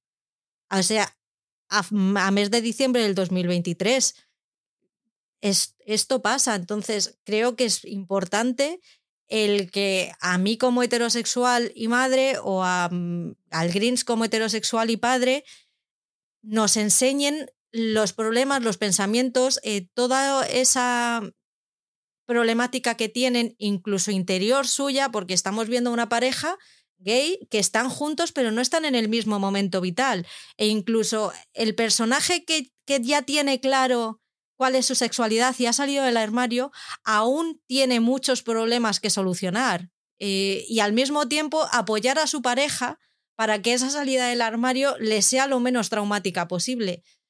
Es que es una serie muy, muy compleja. Yo creo, no he leído los cómics, pero me da la sensación que hacia donde vamos es hacia una resolución en el que al final ese grupo de amigos empieza a formar parte normal dentro del instituto. Pero es que eso hay que tratarlo. Esa forma de, de tratarlos los eh, heterosexuales tiene que pasar, porque es que es algo que pasa a día de hoy. Porque es que yo me lo he encontrado en este trimestre. Entonces, es que es algo que está pasando con, entre niños de 8 años. Y como está pasando entre niños de 8 años y esa educación viene de casa, no es una educación que se dé en el, en el colegio, es súper importante que se, que se plantee y que se vea y que se vea crudo y que se vea que esos chavales en el día a día de un instituto no tienen cabida en un grupo normal, por mucho que, por mucho que queramos ser buenistas y por mucho que nos gustaría, pero aún no pasa. Aún llegan y les meten en el servicio para llamarles maricón. Y, y jode, y cuando lo lees en el grupo de, WhatsApp, vamos, para mí fue una puñalada, pero es que ocurre. Y lo tenemos al lado. Eh, me parece súper importante y me parece súper importante que los heterosexuales dejemos de ser el ombligo del mundo, porque no lo somos, somos unos más y no nos va a pasar nada por hacernos a la idea de que no somos los importantes de aquí, que somos todos igual de importantes. Es que me parece completamente vital, porque en el momento en el que yo, por ser heterosexual y que me gusten las personas del sexo opuesto, me pienso mejor que el otro y creo que tengo eh, la autoridad moral de hundirle la vida a otra persona, eh, tenemos una enfermedad que es muy dolorosa y que mm, jode muchas vidas. Y que termina eh, muchas veces en, bueno, en, depresiones de estos de, este, tipo de personas, depresión o, esa depresión que te lleva a otra cosa. Pero fíjate, el otro día tú recomendabas una serie que le estoy dando, que es la de Fellow Travelers, me parece que era, estaba versionada en los años 50. Y, yo estaba recordando la serie que ahora está, de la que estás hablando, de los chavales, Hellstopper, y dices, ostras, han pasado 60 años o 70 años, no sé cuánto ha pasado, de los años 50 ahora han pasado pues casi 70 años, ¿no? Y estamos hablando de lo mismo que está pasando, ¿sabes? Entonces, o sea, vale que era otra situación un poco más bestia, porque claro, ahí tienen que esconderse porque están, bueno, a, punto de, pues, o, les despiden o mal vistos o, o tienen una tara, lo que sea, pero estás hablando de los 50, luego se versiona en los 80 hasta nuestros días y ahora estamos hablando en nuestros días de que hay que hacer, hay que, hay que vigilar, hay que mirar y dices, ostras, ¿qué está pasando? ¿no? ¿Qué está pasando cuando tú estás diciendo eso? Que puede ser que en un colegio yo no tengo niños, pero tú tienes hijos y vosotros tenéis hijos de no sé las edades que tenéis, pero es normal que estas cosas se traten en el cole y dices, cuidado, ¿no? Cuidado porque de alguna manera, yo no sé cómo sería el encaje, no, no tengo ni idea de cómo, cómo se ve, cómo, cuál es la forma ideal de hacerlo, pero realmente es para, para reflexionar, desde luego. está claro que, es un problema que, creemos que, está superado, pero por desgracia eh, para nada eh, tenemos normalizado eh, en nuestra cultura tratar a las personas por igual. Eh, nosotros como adultos eh, vemos como hay gente que le cuesta eh, y lo podemos entender y es imposible que, en un instituto o en un colegio, si los padres, como decías tú antes, no les educan a los hijos de esa manera, de una manera más abierta y que puedan ver a todo el mundo por igual, pues nos encontramos en situaciones que, que estás diciendo tú antes. Eh, sí me gustaría mm, que, mis hijos pudiesen compartir la vida y compartir mm, sus aficiones y sus hobbies con, todo el mundo, sin tener que estar pendiente de, la orientación sexual de cada uno. O sea, tú, tú, lo estás viendo en niños de 8 años, yo lo estoy viendo en niños de 14 y 16. O sea, que ya están más metidos en, en ese en esa decisión de, hacia dónde van, hacia dónde son sus tendencias sexuales. Y, es complicado, es complicado, ¿eh? porque mm, nosotros, lo que decíais antes, eh, nuestros 16 no, no, son lo mismo que ahora. Nosotros, nuestras 16 eran solo, había un camino, raro era quien decidía optar por otra cosa, eh, pero ahora tienen muchas opciones. Y, y, la cuestión es esa, de que como hay tantas opciones, que cada uno elija lo que quiera y que cada uno respete lo que otro elija. Y eso tiene que venir dado de los padres. Y si estamos viviendo un momento en el que por política eh, seguimos eh, estigmatizando a, ciertas personas, pues mm, no es el camino que, llevábamos hasta ahora o que creíamos que, que era el que teníamos que llevar. Es que estamos ahora mismo en un momento vital en el que nos educan para hacernos respetar, pero no para respetar al diferente. O sea, todos, eh, mm, yo pues por la, por la niña y tal, al final vas buscando cosas en, Google y al final te van saliendo muchos psicólogos, psicólogos infantiles, lo importante que es dejar al niño ser. El niño tiene que ser, tiene que decidir y tiene, vale, el niño tiene que ser y tiene que decidir y es súper importante, pero el niño tiene que respetar. Y eso me parece que se nos está olvidando, que hay que respetar, que que la libertad del niño y la nuestra termina donde empieza la libertad del otro. Y hay un, hay un momento en el que las dos chocan y hay que ceder. Y a, eso, en esta, en esta educación actual, a eso no nos están enseñando.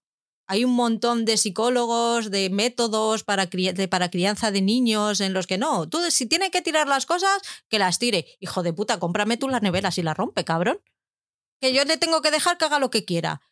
Yo creo el objetivo, yo creo que la clave es también determinar los límites, ¿no? Para no convertir a un niño en un sociópata. Pero, pero claro, que en este caso sí que es, cierto que se, aboga mucho por el que sean libres, ¿no? Que te, sobre todo que tengan capacidad de decisión. Yo tengo aquí mis sobrinos, cuando vienen mis sobrinas o los pequeños que tienen, pues eso, ahora ya tienen 15, pero cuando tenían 7, 8, 9 y yo los tenía en noche de pijamas y los tenía aquí y a mí me encantaba decir, Tati, ¿qué comemos? No, no, ¿qué, qué quieres comer?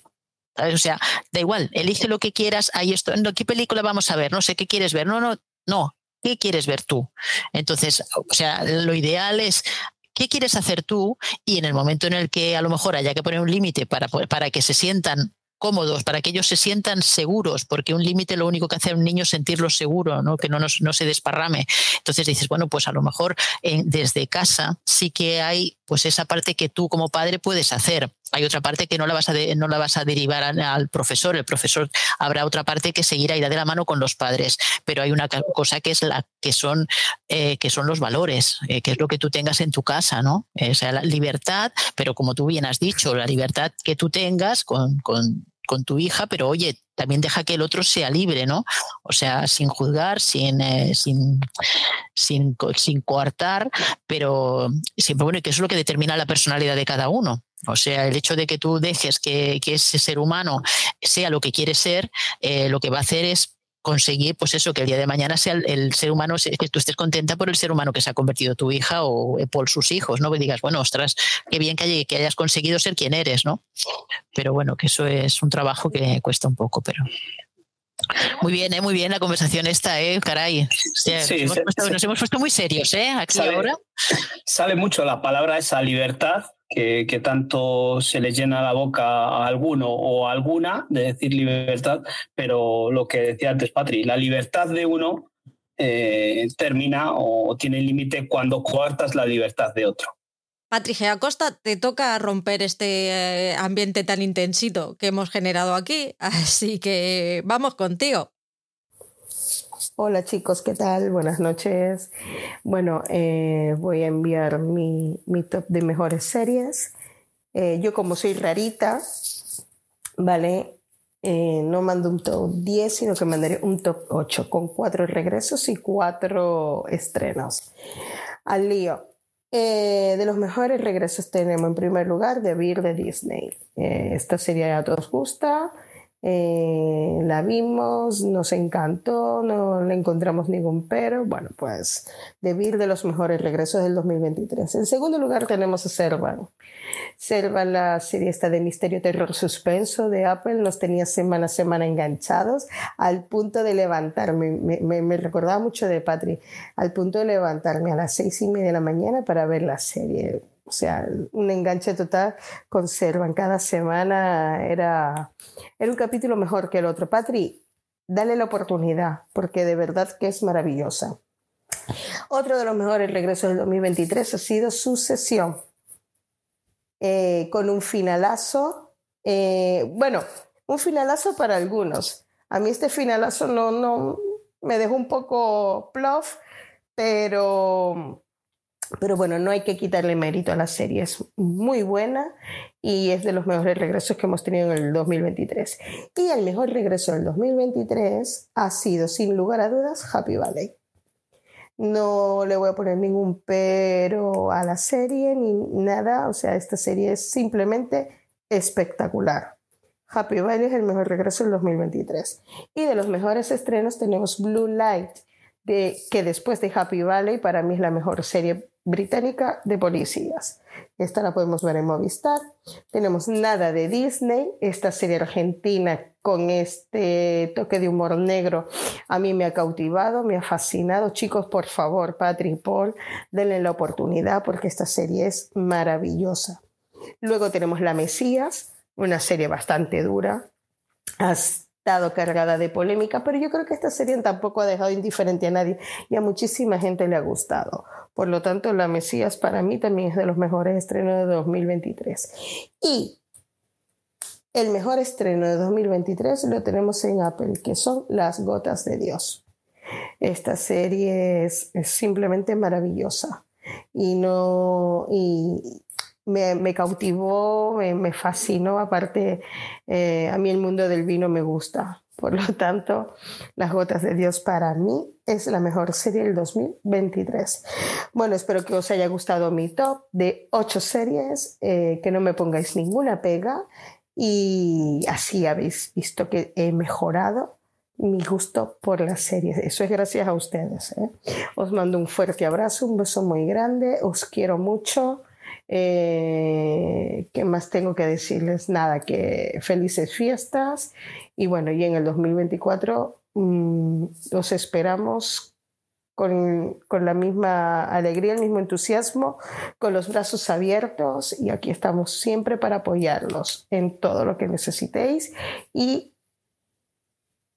y muchísimas gracias, hostia, me he quedado muda. Y muchísimas gracias por contar con nosotros en este 2023 para compartir. Eh, un fuerte abrazo, chicos. Se enrolla más para despedirse que nosotros, Paul, ¿te das cuenta? se enrolla para arrancar, se enrolla para despedir y dice que si nos gusta, eh, al final la vamos a llevar por el buen camino y va eligiendo buenas series, porque para mí eh, es un top decepcionante viniendo de Patricia. no nos ha metido ningún mierdón ni ninguna nada, todos son series buenas, todo, al final la hemos metido por el buen camino y, bueno, pues no sé, la mayoría de las series eh, que nos ha dejado pues son series que, que, están en todos los tops, en todos los que hemos hablado o que alguna que falta todavía por hablar. La única que así veo es Servan, ¿no? Esta serie de terror, que este terror psicológico que, que tanto hemos hablado de ella y que no te animas a darle al play, eh, pues es, es, una magnífica serie. lo mismo, es una serie que de forma global eh, es estupenda, eh, quizá tiene esos pequeños bajones, la última temporada ha sido un poco más precipitada, mm, volvió a, coger un poco eh, el ritmo de la primera temporada, pero claro, tenían que resolver todo lo que nos habían planteado en una temporada con episodios muy cortitos. entonces, quizás quedó un poco atropellada esta última temporada, pero en, de una forma global la serie es una una maravilla. Y, pero claro, te tiene que gustar un poco ese tipo, ese género de, terror y, tal. Entendemos que no entres, que no quieras entrar, pero no nos obligues a los demás a traer las tacitas. ¿Yo? Pues han sido ellas. Os estoy viendo, ¿eh? Yo jamás en la vida te he obligado. Te dije que vieras eh, la edad dorada. ¿No has querido seguir con ella? Allá tú. Es buenísima. Así, has, elegido terminar Queen Charlotte. Yo te dije, no lo hagas. No lo hagas. Es mejor que te pongas con la edad dorada. Tú dijiste que sí, que sí, porque quieres grabar con nosotros y trolear. Bueno, cada uno, si tú lo que quieres es trolear, pues has tenido que pasar por, por seis episodios de mierda. Pero ha sido tu elección. No, yo no he, no he dicho absolutamente nada. Ya, me dejas hablar. Sí, sí. Pero tú es que insistes de una manera y que hay que ver, y la edad dorada, ah, eh, decimos ahora la edad dorada porque esta es la que está de moda ahora. Y es que al final digo, joder, al final la tengo que ver. Es que al final la voy a ver. Es que, eh, pero yo a, ti te decimos, y mira esta, y mira esta, y no, no. Hace así con el dedito, no, no. Pero es, es, es mi problema que tú te dejes persuadir. A ver si va a ser mi problema que tengas mm, personalidad de Dori. O sea, vamos a ver. Yo tengo muy claras cuáles son, cuáles son mis prioridades en la vida y Servan no está entre ellas. Si tú tuvieras claro que no que te gustan las tacitas, por mucho que yo dijera, no las verías. Vale, que sí, pero que si, si tanto insistís, pues yo digo, igual es que me estoy perdiendo algo, voy a darle la oportunidad. Pero es que encima, como soy tan cafre de que le doy la oportunidad a algo de que digo, pues sí, en, principio no me va a gustar, pero es que encima entro y como soy tan cafre de, de ser completista, me las veo enteras. Y esa es mi culpa. Por supuesto, porque tú no te dejas engañar nunca. yo, yo tengo claro qué es lo que quiero en la vida, Paul. ¿Quieres que te pase el teléfono de mi psicólogo? Pues, eh, te iba a decir que por suerte no lo necesito, pero igual es lo que me falta. Nunca viene mal, ¿eh? Además, como cobran, no se quejan. Pero es que igual es como todo, si igual le coges gusto y ya es un no parar. Cinco años llevo y lo que le queda. Pues no soy pesada. o sea, lo que hacemos aquí no te sirve de terapia. Ayuda, ayuda. De hecho, ahora antes iba más y ahora voy menos, pero es que ya le quiero. Ahora voy a tener que empezar a cobrar yo. Esas sesiones que te ahorras. ¿Algo que comentar, Franz? Bueno, a mí Servan, yo estoy con Patricia, a mí me encantó Servan. Y pero claro, tiene, es que tiene que ser que te guste el universo de Shyamalan. Si te gusta este tipo de universo, aunque la serie, la, la creación es Tony Basgayop, debe ser, pues bueno, un alumno aventajado, porque realmente, o sea, tanto los planos como el universo, la atmósfera, la trama de esos personajes, eh, esa especie de eh, universo entre la ciencia ficción, entre el el terror dramático doméstico, eh, las cocinas también por ahí metida, ¿no? Porque también trata de, esa, de ese, mm, ese eh, personaje del marido, ¿no? El sufrido marido que viene a ser como un chef muy, muy respetado bueno, eh, a mí la, yo esperaba, para mí los viernes eran mm, mi, lugar feliz, ¿no? Cada viernes ya esperaba el episodio, además cortitos, 30, 35 minutos, no más. la música, la ambientación, todo, todo, a mí me tenía totalmente, o sea, yo para mí, y el cierre también, perfecto no podía ser de otro modo, ¿sabes? Pero ese universo a mí sí que me que es un poco así eh, surrealista, si quieres, ¿no? que no sabía si realmente estaba pasando o no, y todo a raíz de una, de una situación bastante doméstica, que es un drama doméstico, lo que realmente desencadena la serie, ¿no? el, suceso del inicio. Pero todo lo demás, como van llevando, también es verdad que hay alguna, algún episodio puente que, que dices, uy, ahí se les ha ido un poquito la mano, ¿no? Pero en general, en general yo apuesto por ella, sí, sí. a mí también me gustó mucho. A mi déficit de atención no le va bien esta serie, que yo me aburro, mogollón. No, la intenté dos o tres episodios y entre el mal rollo que me da el muñeco, porque es que, además es que cuando trabajaba en tele hicimos un reportaje sobre esos muñecos y es que dan una grima que te cagas. Entonces es que, es que le siento, la, siento el tacto, tío, no, no puedo con... Y aparte es que no, no, no, no me gusta. No, no me gusta. Es demasiado tranquila, muy pausada, muy. Ah, que no. Que para que. No. Sí, pero lo requiere. Esa atmósfera lenta eh, lo requiere para que tú, cada, cada episodio. esto de trabajar con imágenes, esto me estáis matando, ¿eh? Lo sé. Bueno, ya, cortarás tú. Pero digo, este, esta atmósfera lenta, este, esto el ritmo pausado, este te va, te va llevando a que cada episodio dura esos, esa media hora, pero a lo mejor esos diez minutos es esa tensión que se masca en el ambiente, esa cuidadora que es eh, poco menos que, eh, que, te da una grima solamente verla, que dices, pero ¿qué hará? Eh, ¿Será buena? ¿Será mala? ¿Sabes? Esa, esa lucha a mí eso me, a mí me gusta mucho. Eh, a mí eso me encanta. Que eso me, lo haga el, guionista me encanta. Así que sí, yo también el, el equipo de Patri. Sí, sí. Entiendo lo que decís, pero pasando. Pero que te apañes. pero oye, yo encantada de que vosotros la hayáis disfrutado ah, muchísimo. sí. sí. Nosotros también de que tus tacitas estén bien puestas todas en el, en el aparador, en la alacena, y saques una cada tarde para tomártela. Fantástico, muy bien. Sí, sí. He, descubierto en Rakuten TV que están, que tienen eh, Orgullo y Prejuicio de la BBC del 95 y Norte y Sur del 2004. Y estoy feliz de la vida, porque son mis series de, de relax. De cuando eh, necesito una tarde así de rebujadito, me las pongo. Sí. Yo también tengo unas siestas cuando la ponen. Está horrorizada, Franz. Rakuten TV, gratuita y con anuncios. Ahí lo dejo, por si queréis verlas. Ahí tienen más cositas, ¿eh? Voy con mis blues. Me quedo con Citadel, que era esa serie de acción que prometía tantísimo porque era de los creadores de Avengers y tal. Y yo dije, oye, pues a mí el universo Marvel hasta los Vengadores eh, en War me pareció guay, me gustó bastante. O sea, de hecho hay veces que nos la vemos en casa y que incluso soy yo la que dice que ¿por qué no la ponemos? Fíjate. Entonces yo iba ahí súper convencida de, oye, pues ¿por qué no?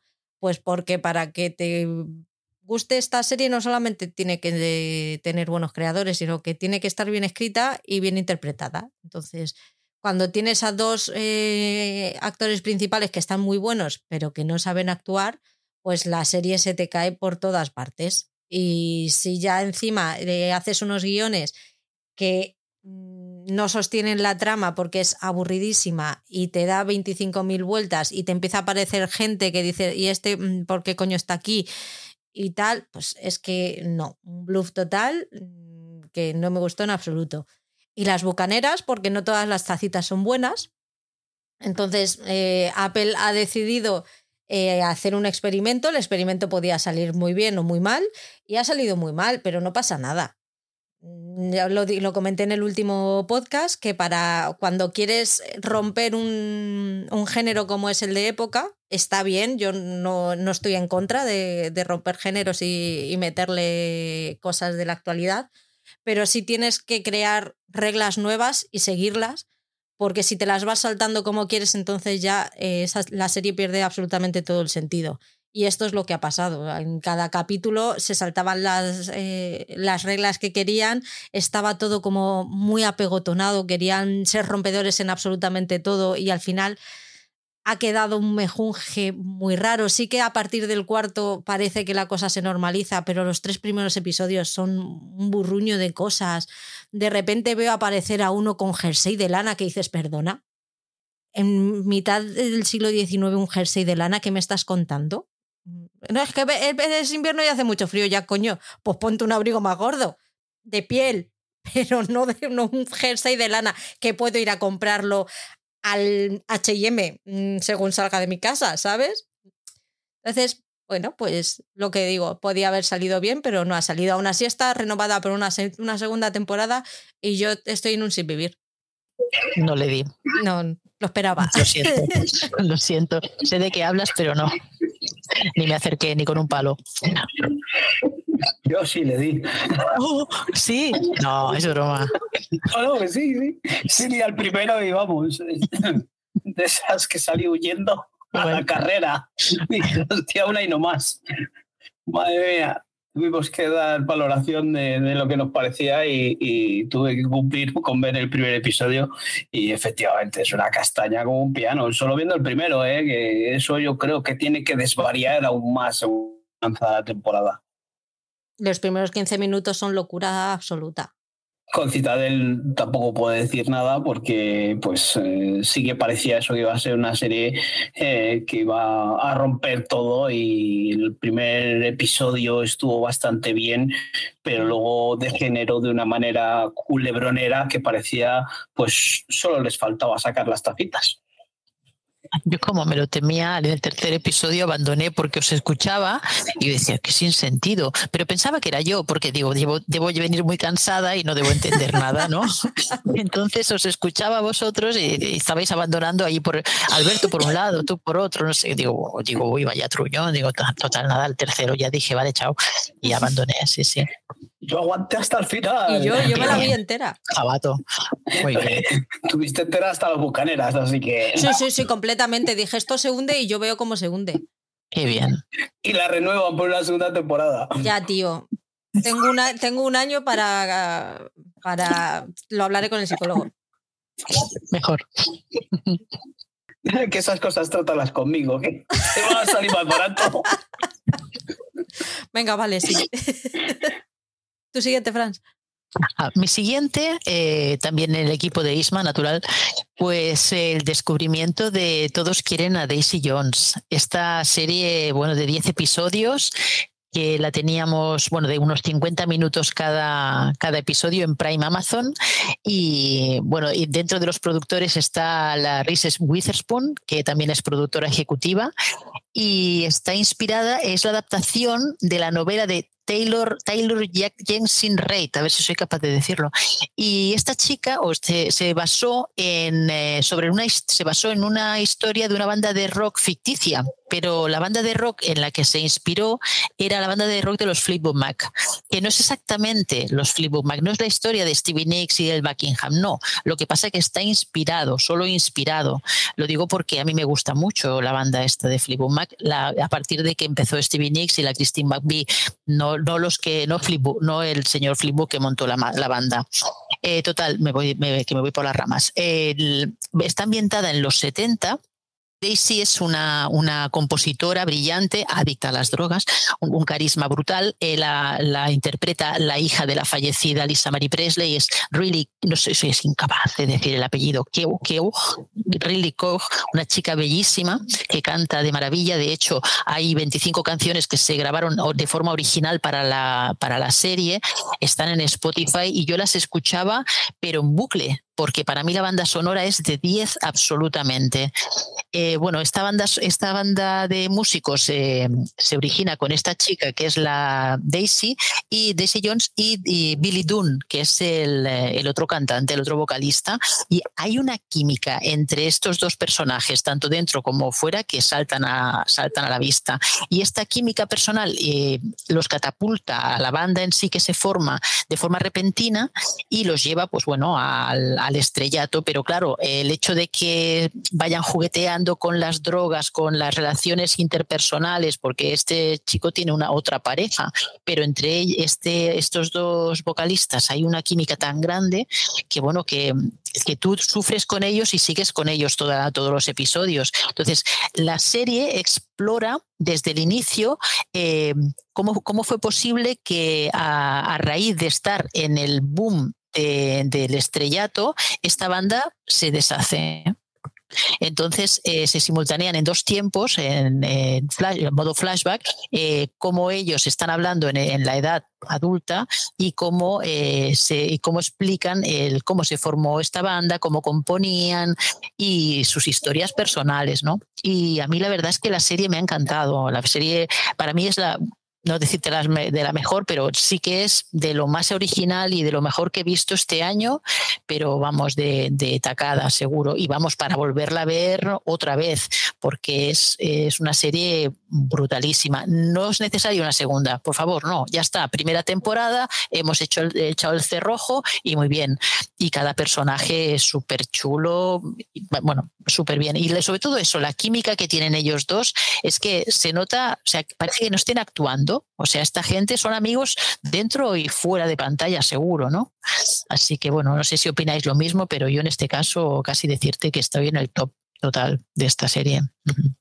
Yo también disfruté muchísimo de esta serie. Sí que fue una de esas series que al principio pegó mucho, pero hubo gente que empezó a bajarse del carro, como que le aburría mucho el tema, que pues sí, que es una historia un poco que ya hemos visto muchas veces, ¿no? De cómo se forma un grupo de rock, cómo estropean las drogas a, los eh, integrantes de ese grupo y cómo al final el amor y demás historias pues, pues acaba rompiendo todo, ¿no?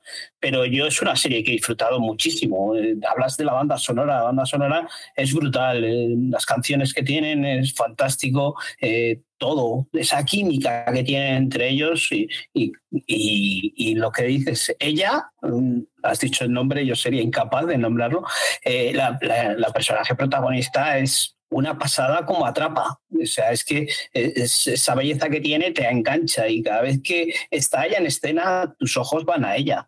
Es una manera brutal de, interpretar que, igual eh, no vuelve a hacer una cosa más así en la, en la vida, ¿no? Pero, pero esta, esta serie, este papel le viene Kenny pintado y, te acaba atrapando. O sea, sientes que, es normal que este hombre se enamore de, de ella porque o, que todos quieren a Daisy Jones, ¿no? En este caso, como, como dice eh, el nombre de la serie para mí sí que es, una maravilla de, serie que nos llegó por veranito, me parece así, ¿no? no sé, En marzo me parece que tenía apuntado hacia marzo, fue cuando se, estrenó. Fue episodios semanales y llegó casi, yo, yo la he visto por verano, por ahí, porque no, no la seguí tampoco eh, según sigo estrenando y la vi un poco más adelante pero, pero es una serie que a mí me atrapó, que me, me gustó muchísimo y que la disfruté. ¿eh? Sí que hay gente eso que, que, se fue bajando según iba avanzando la serie, pero a mí me no sé si la metería en un top. Mm, estaría por ahí, ¿eh?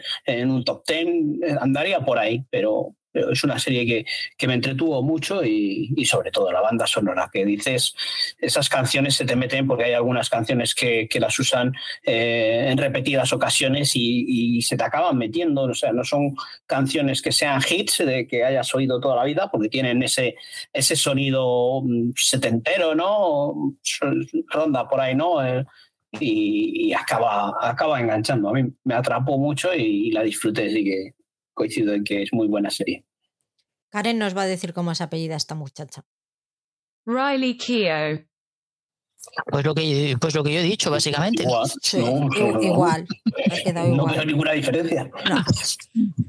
Tú no eres inglesa porque no quieres, porque no eres de Bilbao, que si no lo eres. Pues eso, porque no quieres. Yo estoy muy de acuerdo con vosotros. a mí me encantó, para mí sí que esto está en el top. Lo que pasa la, la pusiste tú y encantada, pero para mí es de lo mejor del año, sin duda. Sí que los dos primeros recuerdo que me costaron un poquitín, pero cuando vi el tercero eh, dije, uff, eh, ¿y a mí cuánto tiempo me queda para el, para el próximo episodio? Y ya a partir de ahí era como, quiero que sea viernes, quiero que sea viernes, necesito ya mi capítulo del, del viernes. Me parece espectacular. La química de ellos, creo que pocas veces he visto una, una química igual. De, de, hecho, busqué en Google si estaban juntos en realidad, porque dije, madre mía, esto no se puede desaprovechar así pero no, no están juntos. La historia del grupo me pareció espectacular y las historias secundarias del resto de, del grupo también son una pasada. En la resolución, eh, cuando te das cuenta quién está detrás de, de esos flash forward o es, es todo. Es, para mí es una serie redonda que en principio podría pasar por algo muy ñoño, porque tenía todas las papeletas para ser algo súper ñoño, pero, se, pero lo han sabido convertir en algo pues de una calidad espectacular. No sé cuántas veces he dicho espectacular, pero lo digo otra vez, espectacular.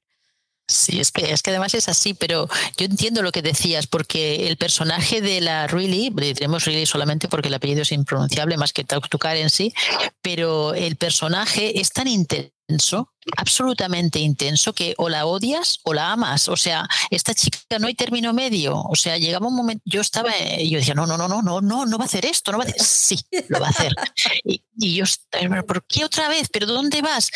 Eh, ¿Sabes? Y había eh, ese, ese triángulo, ah, ese triángulo que hay tan tan amable, tan, tan mágico, ¿no? En sí, porque dices, estás viendo, y además es que es la caída a los infiernos de, de la gente que está en este tipo de grupos, en estas bandas, que, que, se, que se pasa de frenada y cae en los infiernos, y luego se recupera y vuelve, recupera y vuelve, y es tan difícil mantenerse que, la verdad es que a mí me pareció una serie, pues eso, que tiene, que lo que tú dices, parecía que si fuera un romance, no, no, no es una serie de romance, es una serie que va como, es como un drama, es musical, tiene un poquito de los tintes de todo, ¿no? Y luego la historia, ese tipo de especie de documental, que parece que sea, que ellos están hablando del por qué, de cómo fue, de cómo no sé qué, y bueno, es que es, tan, es tan bonita, el, el cierre es tan bonito, es, es muy, bueno, yo la recomiendo muchísimo y seguro que acertamos.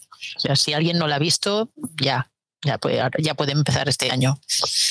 Bueno, pues eh, mi siguiente que quiero meter aquí es eh, Los Fontaneros de la Casa Blanca. Esto es una serie de HBO, un original de HBO, que antes hablábamos de que si había sido un poco flojo el final de HBO, pues esta es la que puedo destacar de, este año, de, de este final de año, ¿no? Este Fontanero de la Casa Blanca, en la que nos cuentan eh, cómo este grupo de, de personajes, porque no se puede llamar de otra manera, intentaron eh, acabaron descubriendo, descubriendo, el caso Watergate de una forma accidental eh, todo, todo lo que eh, les envuelve, todos los chapuceros que pueden ser estos agentes de, del FBI y todo lo que van haciendo y, todo lo que va sucediendo allí. Eh, todo al principio está todo llevado de una forma un poco más cómica, con humor, situaciones surrealistas de, estos dos personajes interpretados por Woody Harrison y Justin Theroux, que, mm, Woody Harrison es un personaje que a mí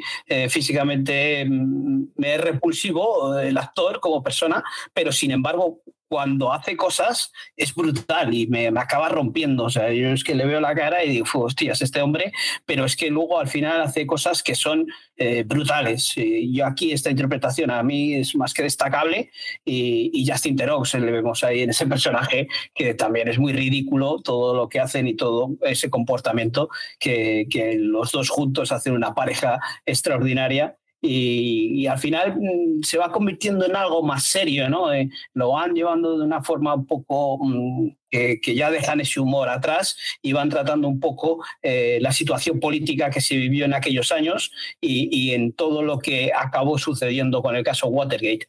Eh, a mí me parece que es una, una, serie espectacular, con cinco episodios. Es una, una serie cortita, sí que son episodios de una hora o hora larga, pero, pero que es una maravilla de esas que, que nos tiene acostumbrados HBO en, en, a nivel de producción. Entonces, yo es una serie que quería meter aquí por, por eso, porque creo que no se ha eh, dado todo el bombo suficiente que merece la pena una serie de, de, este, de este estilo y de, con, estos, con estos dos tipos, con Woody Harrison y Justin Theroux, haciendo esos personajes que, que dejan, ridiculizan mucho eh, ese americanismo que, que tanto mm, promulgan algunos eh, aún a día de hoy. Yo esta no la he terminado, así que no puedo decir mucho porque solamente vi el primer episodio en su época y se me perdió. Pues eh, yo esta sí que la vi, pero bueno, me pareció muy también lo que hablábamos de química, ¿no? Me parecía que, ellos dos hacían una pareja como muy cómica, muy cómica dentro de, lo, de, lo, absurdo, porque si algo tenía que salir mal, realmente salía no mal, salía fatal. Entonces parecía eh, Mortadelo y Filemón entrando en la tía. ¿Sabe? O sea, es que había situaciones que dices, o sea, no, no puede ser que esto esté pasando. Sí, sí. Y la, la, seguí porque, claro, era corta y era muy fácil de ver porque se veía como de una sentada, como me parece que la vimos en, dos, dos, dos, sentadas, como si fuera una peli larga. Y sí que es verdad que, que realmente lo miras porque no puede ser que estuviera, esto ha pasado porque es que dices que parecía rompetechos, no puede ser, pues sí, sí. Y no, es muy interesante, estuvo muy interesante. Y tal como la llevan, la verdad es que lo hacen muy original, de forma muy original. Y entre ellos dos, pues lo que decimos, eh, pareja de con esa viscómica que este, estos actores parece que no tengan que tener una viscómica y sí que la tienen, sí, sí, sí. Yo, bueno, Woody Harrelson lo hemos visto eh, en series o películas más bien, en las que sí que saca más ese lado cómico, ¿no? Pero Justin Terox te, te extraña un poquito, ¿no? Ha hecho cosas más serias, pero, pero, pero ese bigotazo y demás, pues es que eh, es una pareja encima que, que tiene esa química eh, que a ver quién de los dos es más, más ridículo. Sí. Pues voy con Fellow Travelers, esta es la otra que hablábamos de, temática LGTBI. Está protagonizada por Matt Bomer y Jonathan Bailey. Eh, es una miniserie adaptación de la novela de Thomas Malton y habla eh, de una horquilla de tiempo entre los 50 y los 80 de la relación de, dos hombres y cómo la viven a través del tiempo con todas las dificultades que había eh, pues en aquellos tiempos en contra de los homosexuales, sobre todo porque el personaje de Matt Bomer, eh, Hawks, es un veterano de la Segunda Guerra Mundial, es un funcionario del Departamento de Estado. El personaje de Jonathan Bailey, Tim, es un joven e idealista miembro del personal del Congreso con lo cual tienen dos formas de ser completamente diferentes, pero les une pues eso, que se enamoran y al final eh, uno es el amor de la vida del otro y cómo pues esa prohibición de las relaciones homosexuales les marcan a cada uno y deciden llevar sus vidas por caminos completamente diferentes. He visto los seis que hay, disponibles en, en España me ha costado mucho no irme al barco pirata, como dice Paul, y, ver los dos que faltan, pero me está pasando con esta serie como con la siguiente de la que voy a hablar, que es una serie que me gusta paladear poquito a poco, darle su tiempo y no hacer maratón.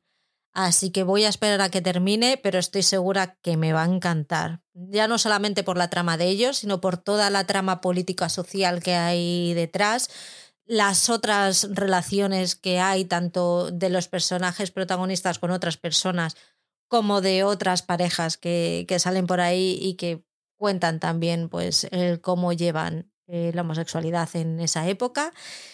Y bueno, por supuesto, como pilla los 80, pues nos pilla toda la crisis del SIDA y veremos cómo acaba eso. No tiene pinta de que vaya a acabar bien, pero muy dentro con ella. Este sexto episodio es que me ha llegado al alma. Pues yo, haciéndote caso a ti, he visto los dos primeros y eh, no puedo estar más in love. Es, espectacular, espectacular. A mí me tiene enganada este personaje, el Tim, el que hace de el de, del ayudante, ¿no? De un poco ese, ese carácter tan cálido, ese carácter tan idealista frente al otro, que es un tiburón, ¿no? De algún modo también, ¿no? Y quiere bregar entre, bueno, nadar, y guardar la ropa, ¿no? Y aquí tienes que apostar, ¿no? O sea, tienes que decidir eh, qué eliges hacer con tu vida, ¿no? Solo tenemos una y, es que golpea duro, esa, esta serie golpea duro. Bueno, tengo unas ganas ya de, llegar, bueno, estoy contenta porque solo he visto dos y si me dices que aún faltan dos, iré tranquilamente y pausada también, pero no me la esperaba, no me la esperaba de verdad que, y la verdad te lo agradezco porque me está gustando muchísimo. Aquí no puedo hablar. Eh, sí que es una de esas series que he dicho que, que le tengo que dar el play por cómo, habláis de ella, pero de momento no, no he entrado. Pues vamos con Sonia, que nos ha mandado un audio también para decirnos su, su top. A ver qué nos cuenta en sus cuatro minutos y medio. Hola chicos, feliz Navidad, feliz Año Nuevo. Pues nada, aquí estamos un año más para mandaros eh, mis series favoritas del año. Yo este año voy a hacer mi top 3, que son mis tres series favoritas del año, que mm, increíblemente no he tenido ninguna duda al elegirlas. Y después voy a hacer dos menciones especiales a dos series que me han gustado mucho y que quizá eh, mucha gente no las haya visto y así a ver si se anima la gente y las ve. Eh, mi serie del año, el número uno es La Mesías Es mi serie del año. Es un anime que todo el mundo ha coincidido en que técnicamente es una maravilla, pero es que a mí la trama también me ha parecido increíble. Es una serie que me ha removido el corazón cada capítulo que estaba viendo. Capítulos de 70 minutos, 75 que se me hacían súper cortos, interpretaciones acojonantes. Las tres madres están increíbles, los niños, todo. O sea, un, a mí me ha removido mucho esa serie. Eh, había momentos de, de sufrimiento, momentos de alegría, eh, los Javis yo creo que son unos genios en la, en la dirección, en la dirección de actores y en la narrativa. Entonces, para mí es mi serie del año. Y aunque creo que la que voy a poner de número dos es un poco mejor, eh, eso del orgullo patrio, pues nada. Pues por eso de que es española la pongo de número uno. Allá va mi número dos. Mi número dos es de Bear, temporada dos. Era difícil que una serie que ya el año pasado la puse en el top 3 de series del año porque era una serie perfecta, increíble, vaya y se haya superado con la temporada 2, que yo creo que es aún mejor que la primera. Eh, aquí todos los personajes tienen un arco de historia, pero un arco de historia tan buena, tan bien escrita, hasta el fregaplatos tiene una historia. Y, y esa esa sensación de estrés que te daba la primera temporada ya casi que no te la da, pero porque se ha tomado su tiempo en, contar las historias personales de todos esos personajes, que mm, todos mm, se, se, hilan de una manera increíble. Es una serie de sentimientos, de guion, eh, de las que a mí me gustan de personajes y creo que mm, que incluso siendo un poquito mejor que la Mesías, pues la pongo de número 2 por eso de que la Mesías es española. Y de número 3, mm, de las sofás. Es una serie de principios de año, la puse en el top y de ahí no se movió. Eh, yo no soy una persona que le guste las series de acción ni de zombies, no juego videojuegos, no nada de nada. Y yo no pensé que esto me fuese a gustar, la vi porque era lo que lo que se estaba hablando todo el mundo en aquel tiempo y tal. Bueno, pues me ha encantado si tiene zombies, si tiene acción, pero no es una serie de zombies ni de acción, es una serie de madurez personal, un viaje personal, de sentimientos, de amistad, de confianza, de amor.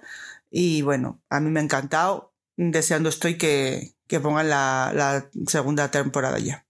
Y ahora voy a hacer dos menciones especiales a dos series que no habrá visto mucha gente y me han parecido muy buenas y a ver si la gente se anima. Vamos a ir con un palo de cada una. Vamos con un dramón que es El manipulador en filming. El manipulador está basado en un hecho real de un, de un abusador de menores y de su propia familia eh, en Noruega o Suecia.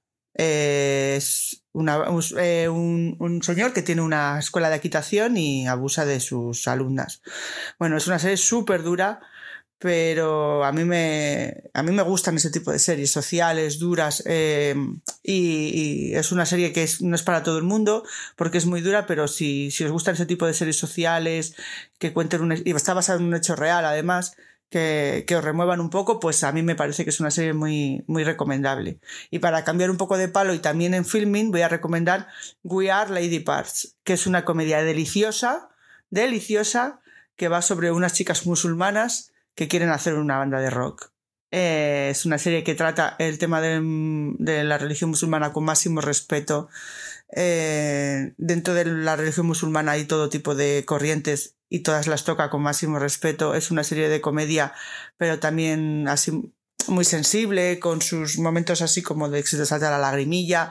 Es una serie muy bonita, capítulos cortos, eh, está en filming y es muy, muy recomendable. Y si no la habéis visto, animaros porque os va a gustar mucho. Y nada, este es mi ranking y espero que tengáis una buena Navidad, un buen, buen fin de año y nos, nos vemos en las series. Hasta el año que viene.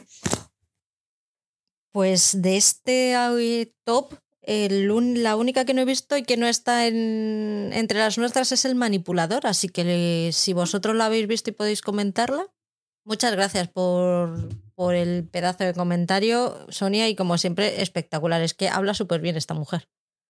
Es que estoy con Sonia totalmente. El manipulador fue una serie que a mí me dejó destrozada porque es una serie durísima. Es verdad, no es para todos los públicos, pero el hecho de ser nórdica y que además estaba basada en hechos reales, para mí ya fue un, un aliciente ¿no? para poder verla.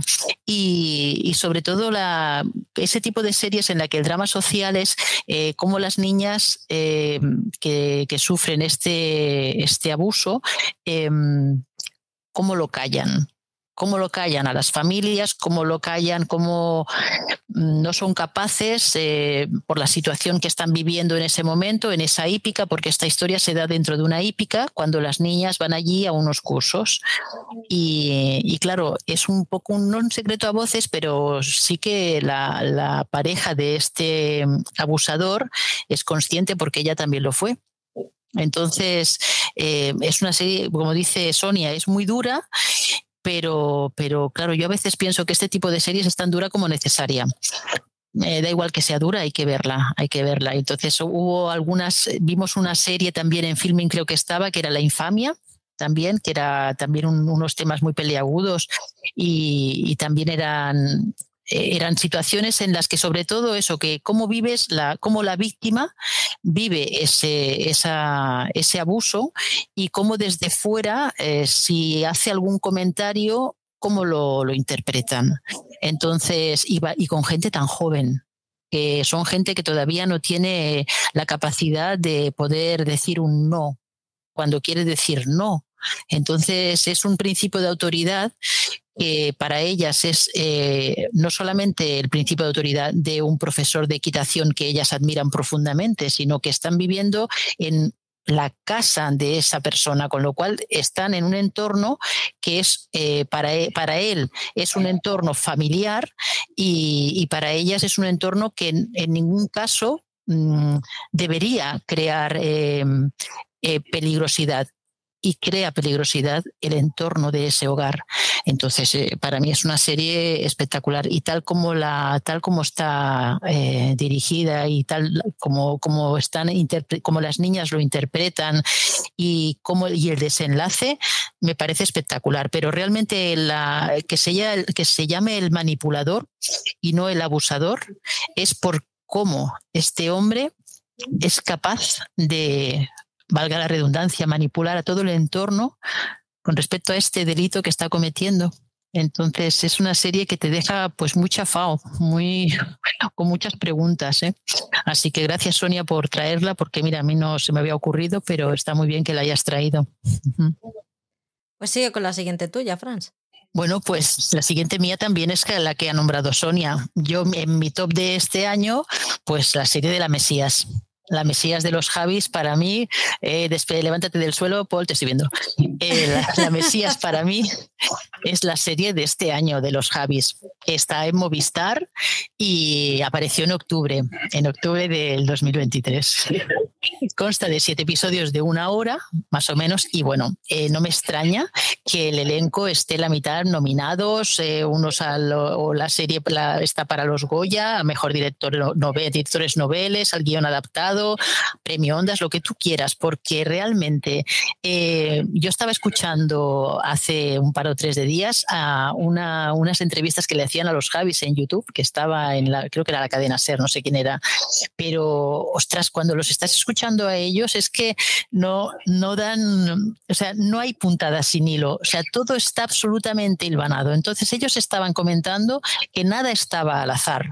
La luz, la interpretación, el guion, o sea, no era una cosa baladí, ah, la mira, esto sale como sale. No, no, no, todo tenía que ser del modo, el casting, todo absolutamente. Entonces a mí la historia esta, eh, que el reparto me parece espectacular y bueno, y entiendo que sea el proyecto más ambicioso hasta la fecha de, esta pareja de creadores que realmente son, para mí, son los mejores creativos hoy por hoy de, España, pienso, ¿eh? porque con, con, con, todo, con todos mis respetos para el resto. ¿eh? Pero bueno, esto va un poco de un drama familiar, casi a punto apocalíptico, porque toca la fe, pero desde el lado oscuro y doloroso, mal llevado, desde luego. Y se inicia al principio de los 80 y llega hasta la actualidad. Eh, esta serie sigue a Enric, que está magistralmente interpretado por Roger Casamayor, y es un hombre eh, de, unos 40, 30 y pico, 40 años, atormentado por una infancia marcada por el fanatismo religioso y por la tiranía de una madre absolutamente con instintos mesiánicos, está magistralmente eh, bueno, la madre que está eh, ubicada en tres eh, épocas diferentes. Primero, Ana Rujas, que hace de madre adolescente, porque es una madre precoz, que es una madre muy díscola, y tienes que ver cómo esos dos hijos de entre 8 o 7 años tienen que vivir con esa madre que es poco menos que una amiga para ellos, que es una mujer, pues eso, el, que es fiestera, que es, bueno, no es lo que sería una madre convencional. La madre de la, de la adolescencia sería Lola Dueñas, que para mí es el personaje mejor, para mi gusto es el más completo, con todos los matices. Ha sabido llevar, eh, yo creo que ha sabido interpretar lo que los Javis querían. Yo no soy, yo no estaba en el, rodaje, pero yo creo que a esta le decían, mira, esto tiene que ser de esta manera, y ella decía, bueno, pues yo me lo voy a traer a mí y lo voy a hacer como yo pienso. Y vamos, súper bien. Y luego la madre ya de la época adulta es eh, Carmen Machi, que para mí, en mi opinión, es quizá la más floja, ¿no? Que no es la, la que en este caso a mí me ha, me ha dejado un poquito más chof, ¿no? Pero las, las, tres que van, son las tres líneas temporales que, que, operan, me parece maravilloso, porque además están intercaladas de una manera magistral. No, no, no es como, como cuando hay esos flashbacks que te aburren, que estás cansado de ver. No, no, no. O sea, los, lo, lo están operando de forma estupenda. Y, y, hay un personaje que es Albert Pla, que es el padre, y este Albert Pla eh, es el padre en todos los episodios, o sea, en todos los espacios temporales es el mismo. Y el tío, dices, pero ¿cómo puede ser? Yo no, no, a mí no me gusta este tío cantando, porque además este tío es, actor, es, es, cantante también de la época de los 80, y este tío me aburrió un montón. Yo, madre Dios, señor, este hombre. Pero claro, lo ves aquí con este papel, con esta, eh, parece como si es un don nadie y resulta que es el manipulador número uno de, de, esta, de esta familia. Bueno, pues dicho esto, eh, este personaje, Enric, eh, todo se origina, toda la, serie se inicia desde que este hombre que está metido en publicidad y está metido en grabaciones de, series y de spots, ve un vídeo viral en, eh, una, en televisión donde sale un grupo musical que se llama Estela Maris. Entonces el tío queda impactadísimo y medio en shock cuando ve estas chicas cantando, que es un grupo eh, cristiano, cantando música celestial y ve a las cinco o seis hermanas allí cantando. Entonces, bueno, ahí, ahí es donde se inicia la serie, ¿no? Que es cuando él ve eh, ve, y rememora todo lo que ha sido su infancia. Entonces, bueno, mm, yo no sé si la habéis dado hasta el final, pero a mí esta serie, y bueno, también hay que decir que en el grupo este de Estela Maris rescataron a Maya Romero, la chica esta de OT, ¿no? Y, me, y Cecilia Roth, que también sale. Pero bueno, es, es a título de anecdótico, porque esta chica sale, pero sale y tiene el mismo protagonismo que el resto de las hermanas, ¿no?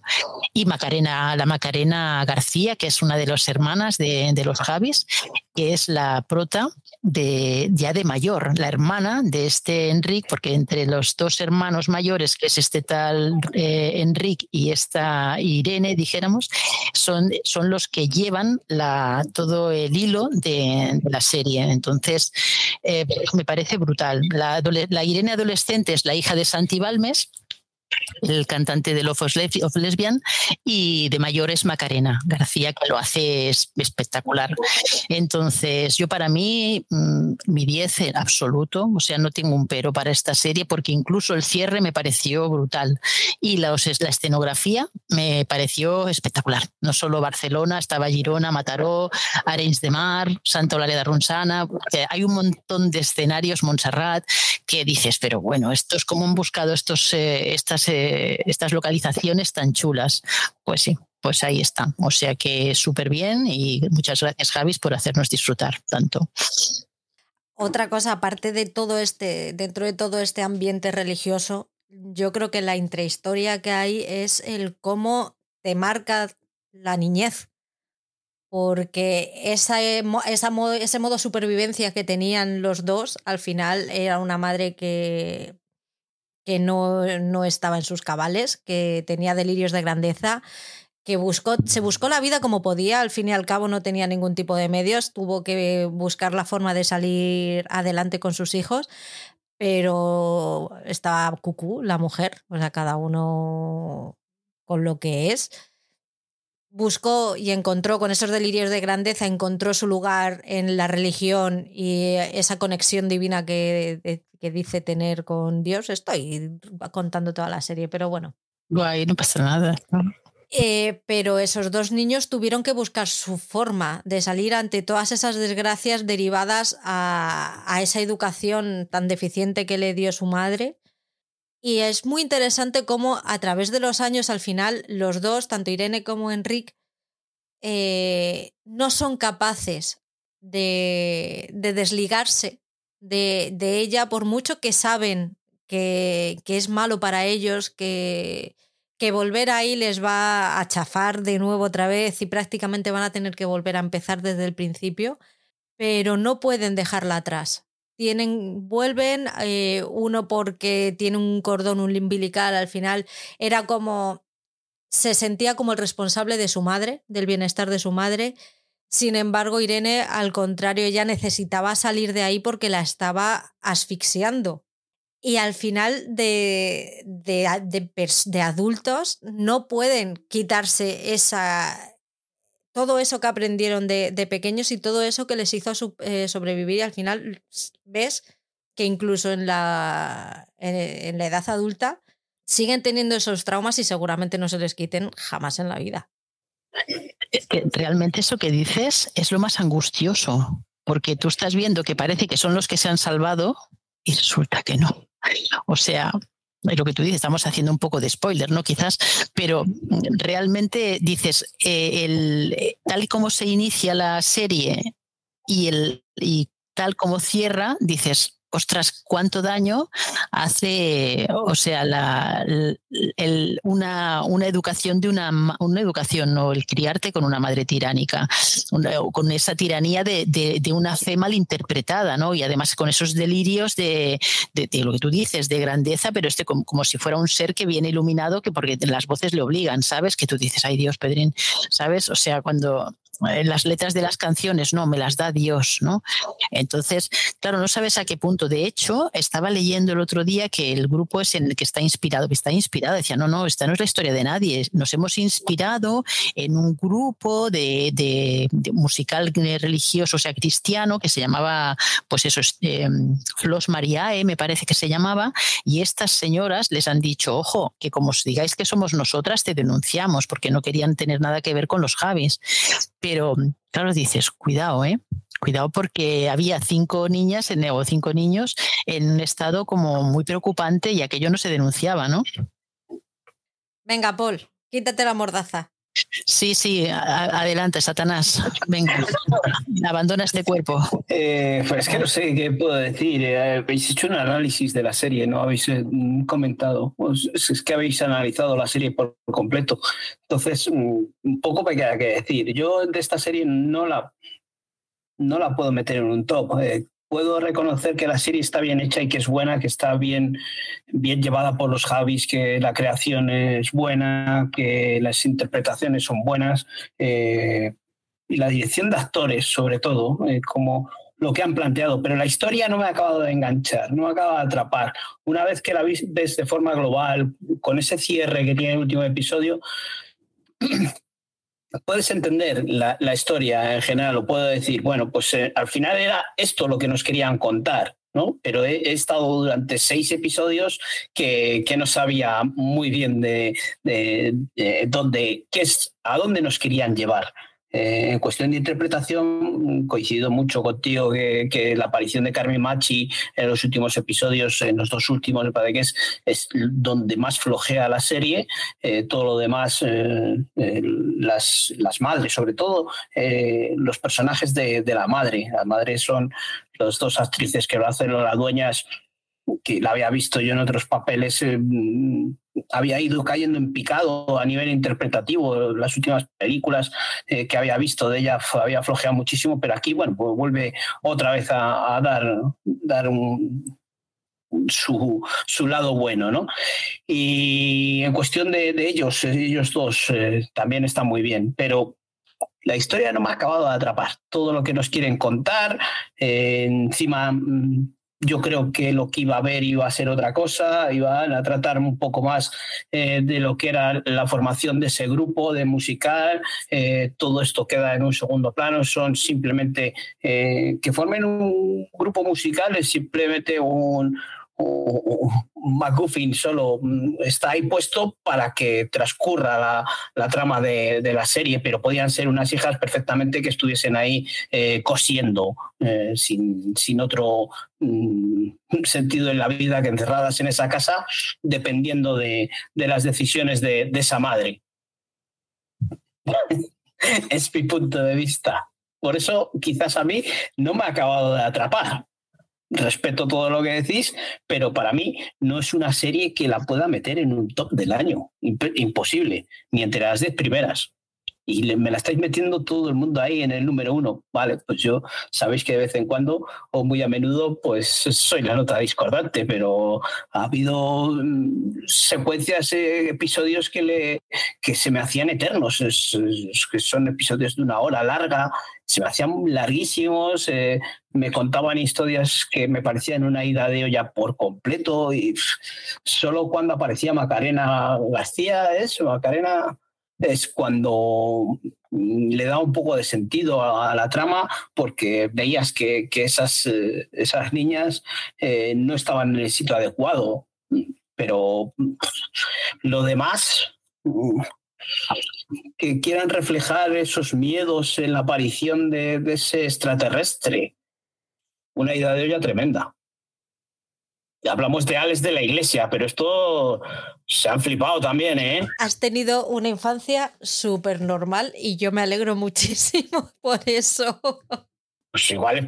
Hostias, eh, si para entender esta serie y considerarla buena has tenido que tener una infancia jodida, eh, eh, hay que hacérselo mirar a muchos, porque, hostias, hay mucha gente que le ha gustado. No creo que sea necesario, simplemente es, pues, o te llega o no te llega, no hay más, o, entiendes ese contexto o, no, o no entras, no, Claro, de hecho ellos también juegan con ese, yo, yo entiendo que todo está bien hilvanado en el sentido este de que, claro, tiene que ser un grupo de música porque de alguna manera tienen que plasmar eh, cómo, a esta mujer le vienen las voces y cómo le, le, dice, tengo la letra para tal canción. Y entonces a partir de ahí, pero hay muchas escenas que son, para mí son gloriosas, ¿no? Y no, no para no reventar nada, ¿no? Pero hay muchas escenas de situaciones con las niñas, cómo, cómo descubren, pensemos que estas niñas están en una, están en una prisión, en, una, en un hogar que es una prisión para ellas, porque están viviendo. Los miedos que tienen. Claro, miedos porque al margen de lo que, de lo que pasa en el exterior, eh, que, eh, que, son algunas escenas de lo que ocurre en los episodios casi llegando al final, que es, dices, oh, madre mía, ¿sabes? Que ellas, para eh, todo es nuevo, todo es, y es un poco como aquella serie que, que, que hablábamos, que era Son, son, body, son body Boy, bueno, no, me recuerdo. Claro, era una serie en, el que, en el universo que querían los padres que pensara que pasaba, eh, luego estaba el exterior. Claro, entonces, como esa madre las tiene en esa cárcel que es su propio hogar y estos dos mayores lo que quieren es conseguir que las pequeñas tengan una vida, como ellos han podido tenerla, mejor o peor, porque aún no se han tratado, no han tenido la, la, oportunidad de curarse, aún siguen con ese lastre que ha sido su infancia mal gestionada por esa madre tiránica. Pero claro, realmente lo que ellos quisieran es conseguir que todas las hermanas salgan de esa prisión, ¿no? Aunque para las hermanas el lugar, el lugar feliz es su casa, donde está la madre, donde está el, ese padre. Su zona de confort, su zona de seguridad. Su zona de seguridad, claro, porque no conocen otra. Y el otro, los otros que tienen otro criterio y otra visión eh, quieren que ellos tengan, que ellas tengan una vida. Y eso es un poco, yo creo, el, el resumen en sí, ¿no? De decir,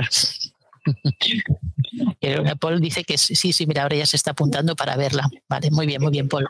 ya la he visto entera, pero eso. Ah, que la has visto entera ya. Ah, vale, vale. Yo os puedo entender que, volver a verla. que os guste la serie, que os haya parecido buena, pero no puedo entender que la metáis en el top, en el número uno.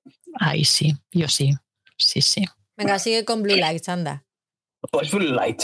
Para mí, para mí, Blue Light sí que es una de las mejores series del año.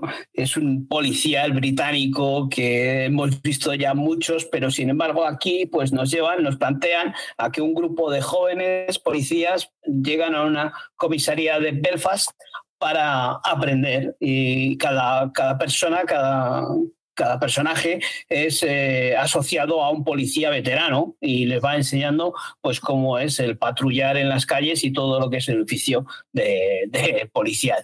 Eh, esas calles a las que van a patrullar pues eh, son en, Belfast, donde todavía quedan esas reminiscencias de, del IRA y, y, todo lo que mm, va quedando ahí, esos barrios prohibidos en los que incluso la policía no puede entrar.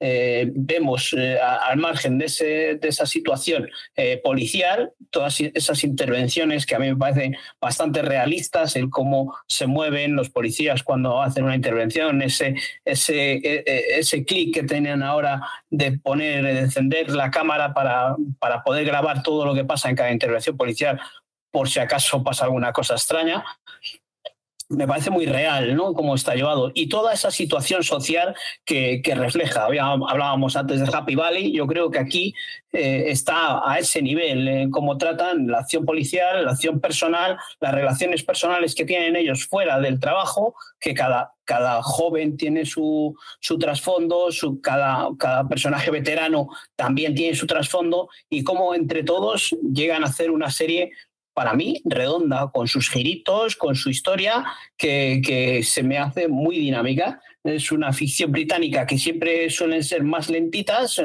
nos tienen acostumbrados a que tengan un ritmo más pausado, pero sin embargo esta a mí me acabó atrapando episodio tras episodio y hace que se convierta en una de las mejores series de este año 2023. Muy de acuerdo. Muy de acuerdo. La verdad es que después de Happy Valley, que nos dejó un poco huérfanos cuando ya se jubiló nuestra amiga en la tercera temporada, la verdad es que ha sido de lo mejor en policial de lo mejor, súper, súper, súper. Entonces, lo, lo, mismo que cuentas, o sea, la, esa historia eh, con, con, las vidas personales de cada uno, con, esa, con esas problemáticas domésticas que tienen que también bregar con, con la vida policial, más que su, trabajo, más las situaciones que se dan en las casas de cada uno de ellos, ¿no? Alguna decisión también valiente, ¿no? de, de de alguna de que no te lo esperas y algún girito que tampoco te lo esperas, que, dices, ostras, esto, la verdad es que está muy, está muy bien llevada, está muy bien llevada.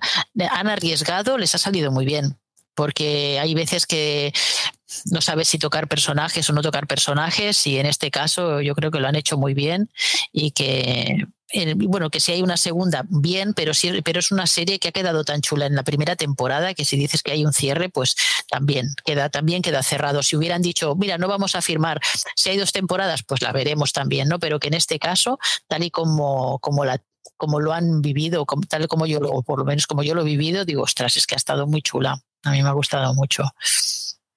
Voy con The Offer, la miniserie de Sky Showtime que llegó cuando yo me estaba mudando y tardé en verla varios meses, pero llegué. Cuenta el desarrollo y la producción de la película de gangsters El Padrino y es una absoluta delicia desde el primer episodio, desde el minuto uno hasta el último minuto. Es espectacular. Es otra serie que vi con mucha calma, con mucha tranquilidad, disfrutándola Fíjate que a mí cuando me gusta algo soy de vérmela en maratón, esta no, esta quería mm, disfrutarla tranquilamente, eh, ver a esos personajes, conocerlos, eh, hacerme su amiga, eh, absolutamente todo. te escuché, Fran, alguna vez diciendo que la veías y aún sabiendo cuál era el final, cuál es el final de la película, se encuentran en muchas situaciones en las que dices, no sale. O sea, esta película no, no llega a, cines. Evidentemente todos sabemos que llegó al cine, fue el exitazo que fue, pero todo eso que tuvo que, que pasó para, y todo eso que tuvieron que luchar, eh, esos gángsters de, de, Nueva York que estaban, no estaban de acuerdo entre ellos mismos de si sí, de si no. Una auténtica pasada. Matthew Wood eh, está por ahí, me encanta los los personajes que está eligiendo últimamente, porque últimamente está eligiendo personajes buenísimos, pero es que son todos. Miles Taylor, Giovanni Ripsey, está Juno Temple por ahí, que igual tiene una, una mano para elegir personajes y series esta mujer que me encanta. Mm, la volveré a ver, no sé cuándo y no sé cómo, pero la volveré a ver porque es que es una jodida pasada de serie. De lo mejor de este año, pero sin ninguna duda. Sí, sí. Estoy totalmente de acuerdo, absolutamente. O sea, una serie que, que, bueno, que nos quedamos en casa fue, o sea, eh, y había episodios, cuando estamos llegando al episodio 9, hubo un momento que me levanté del, del sofá y aplaudí, ¿no? Porque dices, ah, pero por favor, menos mal, qué bien, ¿sabes? O sea, es que esas series que las vives como una película, como una película de aquellas que, que, son las de toda la vida, como por ejemplo luego que sería El Padrino, ¿no? Pero que, es, cierto, y a mí sí que me pasó esto que tú estás contando, ¿no? Que tanto impedimento, tanto problema, eh, tanto luchar por esa, o y apostar, porque claro, tú apuestas sobre seguro, porque apuestas a, caballo ganador, porque nosotros ya sabemos que el, que el caballo 7 ha entrado primero, el jinete acá, pero claro, eh, el, en la serie se supone que no tienes por qué saberlo. Entonces tú estás viendo pues eso y dices, pero bueno, ese guion, pues claro que sí, tiene que salir. Pero claro, es que les llegaban miles de guiones, es que descartaban miles de guiones. Y tú has trabajado en estas cosas, ¿no? Pues eh, tú sabrás mejor que yo.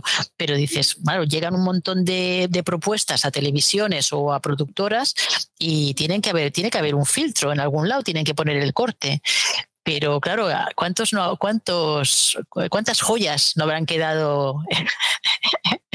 ¿Sabes? Es un poco lo que la reflexión ¿no? de, de, la serie y lo que tú dices, el Miles Teller, a mí me encanta. Este chaval, bueno, defiende el papel ahí, pero vamos, con una entereza eh, brutal, eh, tal y como tal y como él se mueve, tal y como vamos, tiene, tiene una autoridad brutal, es que llena la pantalla cada vez que toma una decisión con ese carácter que tiene, ¿sabes? O sea, tan solemne y dices, ¡buah! Brutal. Así que sí, sí, muy, muy en, mi top también de lo, de lo mejor de este año. Yo esa que tengo pendiente. Yo creo que Vaya, acaban de mirarme que me han matado. ¿Quién te ha mirado así? ¿Quién te ha mirado así? no lo sé, no lo sé. Venga, que lo detengo. Venga, que pero nada, eh, es de esas series que, que vamos, eh, no creo que pase de estas navidades y que me haya puesto con ella. Así me gusta. Vamos con el audio. De... Vamos con el audio de Monitini, que ya con esto cerramos los rankings de los, de los escuchantes, a ver qué nos cuenta. Hola, queridos blog en serie. ¿Qué tal? Soy Mónica. ¿Qué tal? Eh, yo quería hacer este audio para agradecerles el haberme permitido entrar a este maravilloso mundo del blog en serie podcast. Eh, he sido parte desde el principio que Patri me invitó a hacer los especiales de, desde el principio de año que Patri me invitó a hacer los especiales de Aulander y luego ya estamos metidas en dos especiales más, los Bridgerton y The Crown. Y, quería decirte, Patrick, que muchísimas gracias. Lo paso muy bien haciendo los podcasts y los especiales contigo. Hemos demostrado que tenemos ahí un fondo seriéfilo increíble porque nos hemos metido unos maratones que solo gente de mucho nivel seriéfilo logra hacer. Así que felicitaciones para nosotras. Y quería decir mi top del año, que es imposible, yo miro muchas series, pero, pero seleccioné las que más me gustaron o las que más me impactaron este año. No tienen por qué ser estrenos. Por, por ejemplo, por supuesto, Outlander fue una, un retorno espectacular de la serie al nivel de la tercera, segunda y primera temporada. Em, ya lo he dicho hasta cansancio, gracias a Outlander por existir. Happy Valley que terminó en enero. Lo que hacemos en las sombras. Rain Dogs, la Mesías, The Last of Us, Succession, Las Buenas Madres, Blue Lights, The Bear y Good Omens son las que más me gustaron este año, pero por supuesto hay muchísimas más, como Fargo, por ejemplo, que aún no acabó, como una que está en la BBC, que está por venir a España, pero que ya la voy recomendando, y se llama The Woman in the Wall. Así que em, ese es más o menos mi, resumen de, lo, de la excelencia para mí en series de este año. Les mando un beso grande. Gracias por compartir conmigo esta adicción. Y nos seguimos hablando de series y haciendo especiales. Un beso. Ay, Mónica, te tienes que venir a grabar aquí con, con Paul porque necesito refuerzos. Ya sabemos que Mónica siempre ve las series adelantados, siempre lo ve a ritmo de, del país de origen. Eso es un arma de doble filo, pero bueno, está muy bien porque nos da muy buenas recomendaciones y ya vamos sabiendo qué es lo que, de lo que va a llegar, eh, lo que tenemos que ver sí o sí. Muchísimas gracias a ti por decirme que sí siempre. Eh, es una pasada porque no hay cosa que te diga, es un poco como Paul, ¿sabes? Yo muchas veces mm, le pregunto cosas y le digo, esto me va a decir que no seguro, pues el jodido no me dice que no es nada. Así que ahí vamos. Mm, yo encantada de, de estar con vosotros, con Franz, con Alberto, con Ivo. Mm, es que sois todos espectaculares. Mónica, los escuchantes que se animan a participar con nosotros. Si es que sois amor, no puedo decir nada más. Bueno, yo tengo que decir que tengo la suerte que conocí a Mónica, que, que vinieron a, con eh, Héctor de los Tres Amigos y con Ivo cuando estuvo aquí, que vino unos días.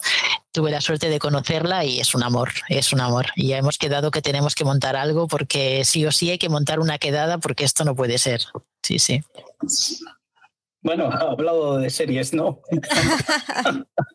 no sé, de las que sí, alguna de que que ha quedado ahí de que no hemos hablado todavía, eh, Rain Dogs. Rain Dogs es una serie de HBO que a mí me pareció estupenda también. ¿eh? Es, una, es un drama social que, está bien llevado porque tiene ese toque de humor como una madre soltera eh, trata de, sobrevivir en esta vida acompañado con esa niña y como todas las cosas que tiene que hacer para, para poder eh, ir tirando ¿no? en el día a día. lo lleva con ese humor y es para, para hacer más liviano ese día a día a, la niña. Eh, aún así teniendo ese trasfondo que tiene y todo lo que toda la carga que lleva detrás. Es una muy buena serie, muy recomendable. Es un es un drama, como hemos dicho antes, que tienes que tener mm, la moral alta, pero en este caso eh, es de esos dramas que se llevan bien, que se dejan ver y tranquilitos. Así que mm, no sé si al final le disteis una oportunidad, pero vamos, creo que merece mucho la pena echarle un vistacillo. Sí, pues yo pienso lo mismo, así una mujer todo coraje para tirar para adelante eh, con esa niña que, la va siguiendo a todos los sitios y una, una, un alegato a la supervivencia realmente, que está muy chula. Tenemos que ir rapidito porque nos queda poquito tiempo que yo tengo cosas que hacer después, así que cuéntanos tus blues, Frank. Ah, bueno, mi blue número uno de este año ha sido The Idol. The Idol, la miniserie de HBO, que está protagonizada por Lily Rose Depp, la hija de Johnny Depp, y The Weeknd, un ser que no, lo conocía y no me perdía nada, ya lo estoy viendo. Entonces, nada, la serie consta de cinco episodios de, no sé si son 50 minutos de más o menos de duración, a mí se me hicieron eternos. Y, y nada, va de una superestrella del pop, la Jocelyn, que es esta actriz, que, interpreta la Lily Rose. Ella está divina, estupenda, que comienza una relación con un gilipollas, que es este enigmático empresario de la noche, que es el Tedros. Bueno, no se puede ser más cafre y manipulador que este hombre. Y nada, tiene cinco episodios, me sobraban cuatro. Entonces, lo siento, pero mm, y bueno, ya y se naturalmente cancelada después de su primera temporada. Esto no ha trascendido, se ha quedado ahí en nada y nada, un despropósito, como otro cualquiera. Así que no, mi plus en este caso de este año ha sido esto de Idol. No sé si lo habéis visto, ni siquiera le habéis dado al uno o al nada, cero, ni eso. Hombre, yo lo había hasta el final, yo los cinco os leímos. Entonces ya.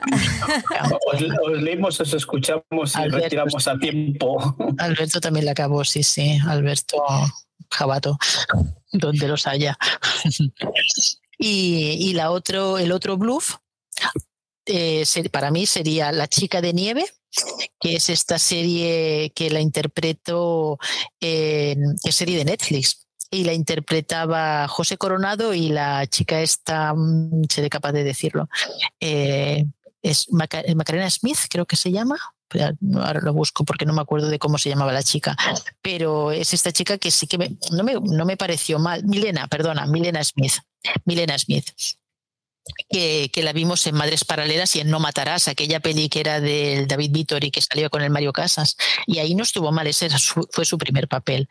Y aquí es que me parecía un despropósito. Esta, esta serie no había por dónde cogerla. O sea, mm, una, una periodista que tiene que investigar y que parece ser que llega como becaria y que llega a todos los sitios la primera, ¿sabes? Entonces, bueno, yo para mí dices, no, hombre, no, a todo, si hay gente más consolidada, no. A mí estas cosas me cansan mucho, me cansa mucho, ya no, yo ya digo como de la patria, ¿qué necesidad? Entonces, para mí, La chica de nieve es mi segundo bluff del año. Es muy flojita, es muy flojita y podría estar en Telecinco perfectamente y ser de las malas de Telecinco. Ahí estamos, sí. Sí, sí, sí, por ejemplo. Pues cuéntanos tu última. Ah, yo tengo. Ah, pues pensaba que solamente tenía. Muchas gracias. Bueno, pues mira, la última que no, que no sabía si poner o no es de Continental porque a mí de Continental me gustó, que era del universo John Wick y se basaba un poco en la historia de los dos hermanos, el Winston y Francis, que son los que el Winston sería el que luego sería el director del Continental, que es este hotel de asesinos donde nunca se podía matar dentro del hotel. Y, y me pareció que bueno, es una, una, miniserie porque son tres episodios que son casi tres películas, porque cada episodio dura una hora y un poquito más. Y me pareció que la banda sonora está espectacular porque las canciones son súper cañeras y aunque no sale nuestro adorado Keanu Reeves, es una serie específicamente para los fans del universo John Wick. Punto. A otra gente que no le guste el universo John Wick, ni, no os acerquéis, no os acerquéis, no es vuestra serie. Entonces sale por ahí Mel Gibson, que también hace voz del malo Cormac, pero que en, realidad de lo que está hablando es por qué, cómo llega este Winston a tener a su, a su ayudante de por vida, que es Sharon, que en este caso lo estaba interpretando en, el universo John Wick, el Lance eh, Riddick, creo que se llamaba Lance, que es aquel actor pobrecito que falleció hace nada con 60 años.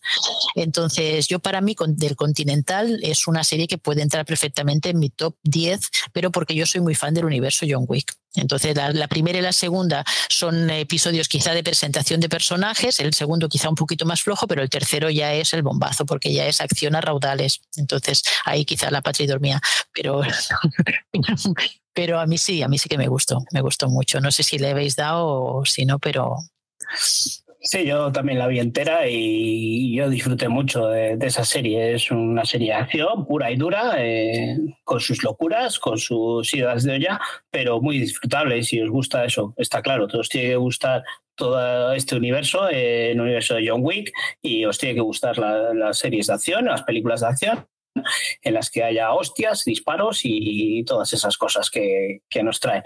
Eh, que entendemos que haya gente que no le pueda gustar, pero los que nos disfrutan, los que nos gusta este género, pues disfrutamos mucho con él y ya está. Eh, si no, no puedes buscarle un sentido. O sea, es como, lo que hablábamos antes de la Mesías, pues si, si no te gusta, no busques un sentido porque no lo vas a encontrar. Aquí no busques un sentido a una serie de acción en la que hay tiros y demás, que todo es surrealista, todo es ficción y ya está. pero eso, yo a mí lo que más me gustó es que pensé que Mel Gibson iba a ser un papel pues poco relevante o demás, pero al final tiene un papelazo y encima creo que lo disfruta, lo ha disfrutado haciendo esa, ese personaje y, yo me he divertido mucho con él. Es una película larga, o sea, no, no, es una serie, es una película porque si lo ves todo junto, pues al final es una película muy larga que la han tenido que partir en, en partes, pero nada más. ¿Cuál es tu última, Paul? Pues eh, mi última, la que os voy a decir aquí es la más recientita, es Cocina con Química. Cocina con Química es de las últimas series que ha aparecido, que es muy disfrutable. Es una serie, pues tal y como está eh, contándonos Franz ahora para sacar violines, pues de estas series que al principio cuando vimos el tráiler, pues nos pareció que iba a ser una serie un poco más de cocina y demás, como podía haber sido o como es Julia, pero sin embargo toca muchos palos, toca mm, esa época, el feminismo, el ser madre soltera, el ser madre, eh, todo lo que tienen que luchar las mujeres y toca muchas cosas que al final sorprende mucho y la interpretación de, de, esta Brie son que siempre hemos dicho que, que era muy seca, ¿no? Eh, eh, yo creo que en este papel la viene que ni pintado y, al final es muy disfrutable esta serie porque aunque sea un drama, no sé, está todo llevado de una forma muy melosa y todo muy romántico y todo muy achuchable, porque a esta mujer la pasa de todo y, sigue remando poco a poco sin ser una mujer luchadora de esas que, que hablábamos antes de Rain Dogs, ¿no? Aquí, pues eh, también llevado a esa época, ¿no? Todo, todo lo que se encuentra. Yo te digo, es que toca muchas cosas, desde el feminismo, el racismo, eh, todo. Eh, creo que es una serie que en apariencia parece que no va a ser nada, pero una vez que te metes en ella, tiene hasta esos giros de guion tan inesperados que, que te sorprenden. Así que para mí es una de, sobre todo, si se hubiese estrenado a principio de año, pues igual había quedado un poco más mm, difuminada entre todas las series, pero al, estrenarse eh, hace poco eh, ha sido una de las series que, que ha merecido la pena meterla aquí. Entonces, por eso no puedo comparar cocina con química con la Mesías. Es lo que no me cabe en la cabeza. Yo creo que la suerte, o sea, lo bueno que tiene esta serie es que te, te enseña que no hace falta ser una madre coraje para luchar en tu día a día. Al contrario, es la lucha diaria de todas las mujeres que sin hacer nada espectacular ni nada que salga en los periódicos tienen que sacar adelante una casa, una familia, un trabajo, tiene que luchar contra su jefe cada día porque la ningunea. Entonces, si eso pasa en el siglo XXI, en el año 2023 para el 2024, imagínate lo que pasaba en los años 50 y cómo era. Creo que la gracia de la serie es esta. Además, tiene una narrativa que es muy original. Tiene un episodio que a mí me, encantó de, inicio por quién es el, narrador de, de, ese episodio. Y básicamente yo creo que es eso, es el mostrar que una mujer no tiene que salir en las noticias o hacer algo reseñable para luchar cada día, sino que desde que se levanta hasta que se acuesta está continuamente haciéndose valer e, y luchando por sacar adelante a su familia, su trabajo o cualquier cosa, porque por mucho que nos jorobe, eh, la vida es un poquito más difícil para nosotras. Muy de acuerdo pues casi nada que añadir. O sea, es la, manera en la que está plasmada, es una serie mega amable, está súper amable, pero además con esos tintes, como ha dicho Paul, ¿no? que tocas un poquito el tema del racismo, del, del machismo, del, de la lucha con el feminismo, ¿no? de decir, eh, de cómo conseguir un lugar en tu, en tu vida y sin necesidad de que esté siempre un hombre al lado avalando tu trabajo, que eso es lo que me pareció más lamentable, ¿sabes? Una tía brillante que no podía demostrar lo que ella valía, salvo que tuviese la firma de un hombre al lado. Pero es que esto pasaba hasta hace media hora, o sea, había mujeres que no, eso me contaba mi madre, que no podían tener una cuenta corriente si no firmaba un hombre. O sea, y no estamos hablando de hace un siglo, ¿no?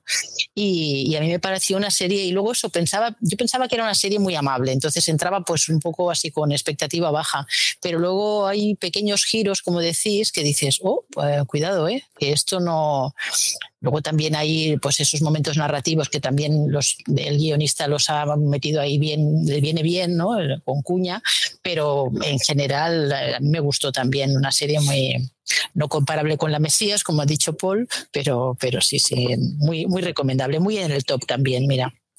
Muy bien, muy bien, muy bien traída, Paul. Pues voy a cerrar con la edad dorada. Cerramos con tacitas este 2023. Es lo que hay. Con, con Paul y Franz haciéndome de rabiar. Da igual. Porque a mí las tacitas me encantan y más la edad dorada. Que ha sido mi droga en estos últimos meses. Yo terminaba los, los lunes con ansiedad después de desayunar porque tenía que esperar una semana para ver el siguiente episodio.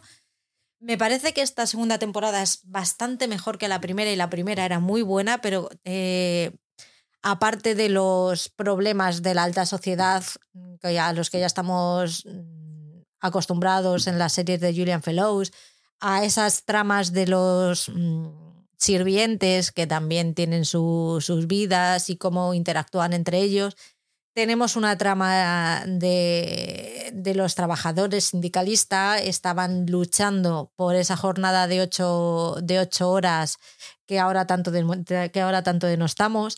Eh, tiene un giro final que a mí me está dando la vida solamente de pensar qué puede pasar en esa, en esa tercera temporada porque va a haber ahí una lucha de egos súper interesante. No es solamente ya las tacitas, que también ese vestuario espectacular, esa forma de cuidar la estética que tiene que es mm, tremenda, pero esta serie es mucho más que, que una serie de, de tacitas y, para mí se merece cerrar este 2023. Porque ha sido mi adicción. O sea, es que ha sido adictiva completamente. Qué guay, qué guay, qué guay. Le daré alguna vez, de verdad. Yo le di por obligación al primero y tengo que reconocer que la serie es, está muy bien hecha muy bien hecha. No, no puedo compararla a los Bridgerton ni nada, por mucho que sea tacitas. O sea, yo he visto series de poca que yo siempre eh, pongo el mi, mi, mi a la serie de tacita, pero yo, yo he visto series de poca que no son yo no las considero tan de tacita como, como esta otra. Pero ese primer episodio está muy bien hecho, muy bien rodado, tiene calidad. Eh, y es que después de ver el primer episodio y ver que era un producto bueno, pues siempre que habla gente, y, es que no es solo que me lo diga Patri o que empiecen estas otras, eh, Patricia Monitini o demás que les gustan las tacitas, que es buena serie. Es que he oído a más gente eh, decir que, es una serie muy buena y que tiene mucha calidad. Entonces, por eso digo que al final, al final acabaré cayendo y, darle una oportunidad. Pero no es por mi falta de personalidad, sino porque no me gusta perderme un producto de calidad. No, pues ha sido una forma de hablar, no te lo tomes a lo personal, de verdad. Dame el número de teléfono del psicólogo que. con eso te he matado ya. Pues con esto, con esto cerramos, chicos. Eh, muchas gracias por estar aquí con, conmigo los dos. Muchas gracias, Franz, por, por ayudarnos a hacer esta lista y completarla. Muchas gracias a vosotros, que me lo paso pipa con vosotros. Muchas gracias por contar conmigo. Gracias, Alberto, por la oportunidad. Y, nada, yo cuando digáis, eh, a disposición. Eh, pues cuando, cuando queráis que, que meta aquí mis truños, yo los meto y listo. Perfecto. Siempre eres bienvenida, ya sabes. Muchas gracias. Nada, que eso, que siempre es un placer grabar con Franz. Eh, hemos grabado dos veces, pues desde la primera yo creo que, que los dos coincidimos en que eh, nos lo pone muy fácil. Eh, encima se lo ocurra, se habla de una forma muy sencilla y con esa voz tan, tan suave y delicada que luego cuando me mira me mira mal, pero bueno, en, las ondas queda muy bien, ¿no? Sí, ahora, ahora Patri, pone cuatro pitidos de cuando te he insultado y ya está, no pasa nada. Para nada. Eso ha sido un placer y, eso, volver un año más a, estar aquí y disfrutar de, estos ratitos con vosotros y, echarnos unas risas y compartir con el resto de la gente lo que ha sido eh, este año en cuanto a series. Y agradecer a a cada uno de los que nos ha mandado los audios, el que haya dedicado ese ratito para, para compartirle con nosotros. Así que muchas gracias. Hemos ido dando las gracias uno por uno cuando hemos podido, cuando nos hemos dado cuenta, cuando se ha puesto el audio, pero ahora, por si acaso se nos ha olvidado alguien, pues eso, muchas gracias a todos por colaborar, desde Mary, que puede ser la primera vez que nos manda un audio, a Patrick, que sea la, la última y que colabora constantemente con nosotros poniendo audios y participando en los podcasts. Así que muchas gracias a todos y un abrazo para, para Alberto y esperamos que, que, en la siguiente esté con nosotros. Y si no, pues eh, tenemos aquí a Franz, que, que es, esperamos, eh, si no es en un top, es en otro momento volver a grabar con ella. La podemos meter en nómina también para los tops, ¿eh? O sea, yo lo veo. Pues nada, nómina, ya vamos. Yo, de cabeza. Yo, no sé decir no. Tengo, tengo incapacidad para decir no. Yo, es que ahí no entro, porque ya, claro, depende del caché, del presupuesto del podcast. Ahí ya. Te vamos a pagar lo mismo que a ti. ¿El doble? O el doble, ¿no? O el doble. Qué bueno, muchas gracias, qué bien. ¿Te has dado cuenta que coge apuntes? O sea, tiene apuntes, igual que nosotros. Claro, porque van hablando de series que no he visto y tengo que estar ahí al día. no, no, pero tienes apuntes de que te los has impreso para que no se te olviden las cosas, jodía. Ah, sí, eso también. Eso también. Sí, por si acaso. Claro, es que vosotros tiráis de vuestra memoria, pero yo hay cosas que digo, si no las apunto, luego se me escapan y me pongo nerviosa porque ay, tenía que haber el efecto escalera, todo lo, lo bonito en el piso de abajo. Digo, tenía que haber dicho esto. Dije, aquí no lo ves, pero Patrick tiene otra pantalla y yo tengo claro otra que sí pantalla. Que estaba viendo, lo estaba viendo que con una ojo estaba mirando para allá y digo, pues ostras, sí que sabe la chica. Oh, claro. tiene todo en la memoria, dices, ¿no? Sí, sí, sí, claro. No, no, pero que tiráis de. Es que, es que, bueno, sois muy profesionales vosotros, madre mía, tocáis ahí un montón de palos de todas las series, madre mía, sí, sí. Estáis. Ah, hablo, Hablo, hablo, la full. Y nosotros llegamos, a, llegamos ahí con lo puesto. Si el Ryan nos da la escaleta media hora antes. bueno, eh, no creas, ¿eh? ¿Sí? Y si nos lo da un día antes, o no, nos lo damos, eh, cinco minutos antes lo estoy rellenando yo, ¿eh? No te creas que esto. Yo igual cuando se lo mande. cuando conectamos, él está ahí, tucu, tucu, tucu, tucu, tucu. la, la, suerte es que quien nos escucha son amigos, entonces, como toda la gente son, son amigos, ya, ya, ya, lo entienden. O sea, que... Como queda en casa, nadie se Como queda en casa, claro que sí. Claro, luego viene, tú sí que has participado en más podcasts, ¿no? Y sabes cómo funcionan otros, pero nos llega esta eh, Sonia y dice, ay, no sé qué, no sé cuál. Y claro, dice, no, si tú tranquila, que aquí, cuando si te atascas ya volveremos para atrás. Y claro, en la presentación, por ejemplo, como ha hecho Patri, estamos hablando ahí, no, no te preocupes, que no pasa nada. Y llega la presentación y tiene que repetir, pues aquel día encima no sé las veces que repetiste no, la primera yo, frase. Es, se me trababa la lengua que daba gusto ese día. Dijo la otra, dice, pero si esto es Hollywood aquí. Dijo, dijo, espérate que subo el caché todavía. Pero eso, eso, da tranquilidad, porque eso es la sensación que estamos ahora. O sea, llevamos aquí una tarde que decía Patri, no, no, es que es como, es como si estuviéramos tomando algo en un café y estamos hablando de series, y es que así es como me he sentido, como si estuviéramos vosotros en, en, en lugar de estar en Madrid, estáis en Barcelona y estamos los, los tres y los cuatro tomándonos algo, ¿sabes? O sea, que es así como me, me habéis hecho sentir, la verdad es lo que nos gusta a nosotros, es lo que pretendemos. Sobre todo, aunque estemos los dos solos, nos gusta, pues eso, eh, que sea como un, ratito que pasamos en la mesa de un bar. Pues muchas gracias a vosotros, muchas gracias escuchantes por, por mandarnos vuestros audios, a los que no por escucharnos, por estar, por eh, meteros en el grupo de Telegram, a esa jungla que tenemos, que cada uno dice lo que le da la gana cuando quiere. No siempre tiene que ver con series, pero bueno, ahí estamos. Y ya nos vemos en 2024, no sabemos fecha y no sabemos con qué vamos a empezar, pero bueno, sería raro el tener algo claro aquí. Así que que paséis buena noche vieja, que empecéis el año 2024 lo mejor posible y en Reyes que os traigan alguna cosita. Y si corresponde carbón, pues carbón también. Oye, pero el de la chimenea del dulce no, que está muy malo. Que ya no pedimos muchas cosas, pedimos alguna cosita. Alguna cosita. Tampoco vamos a. Bueno, chicos, muchas gracias por todo. Chao, chao. Muchas gracias, feliz año. Venga, adiós a todos, feliz año, adiós, adiós.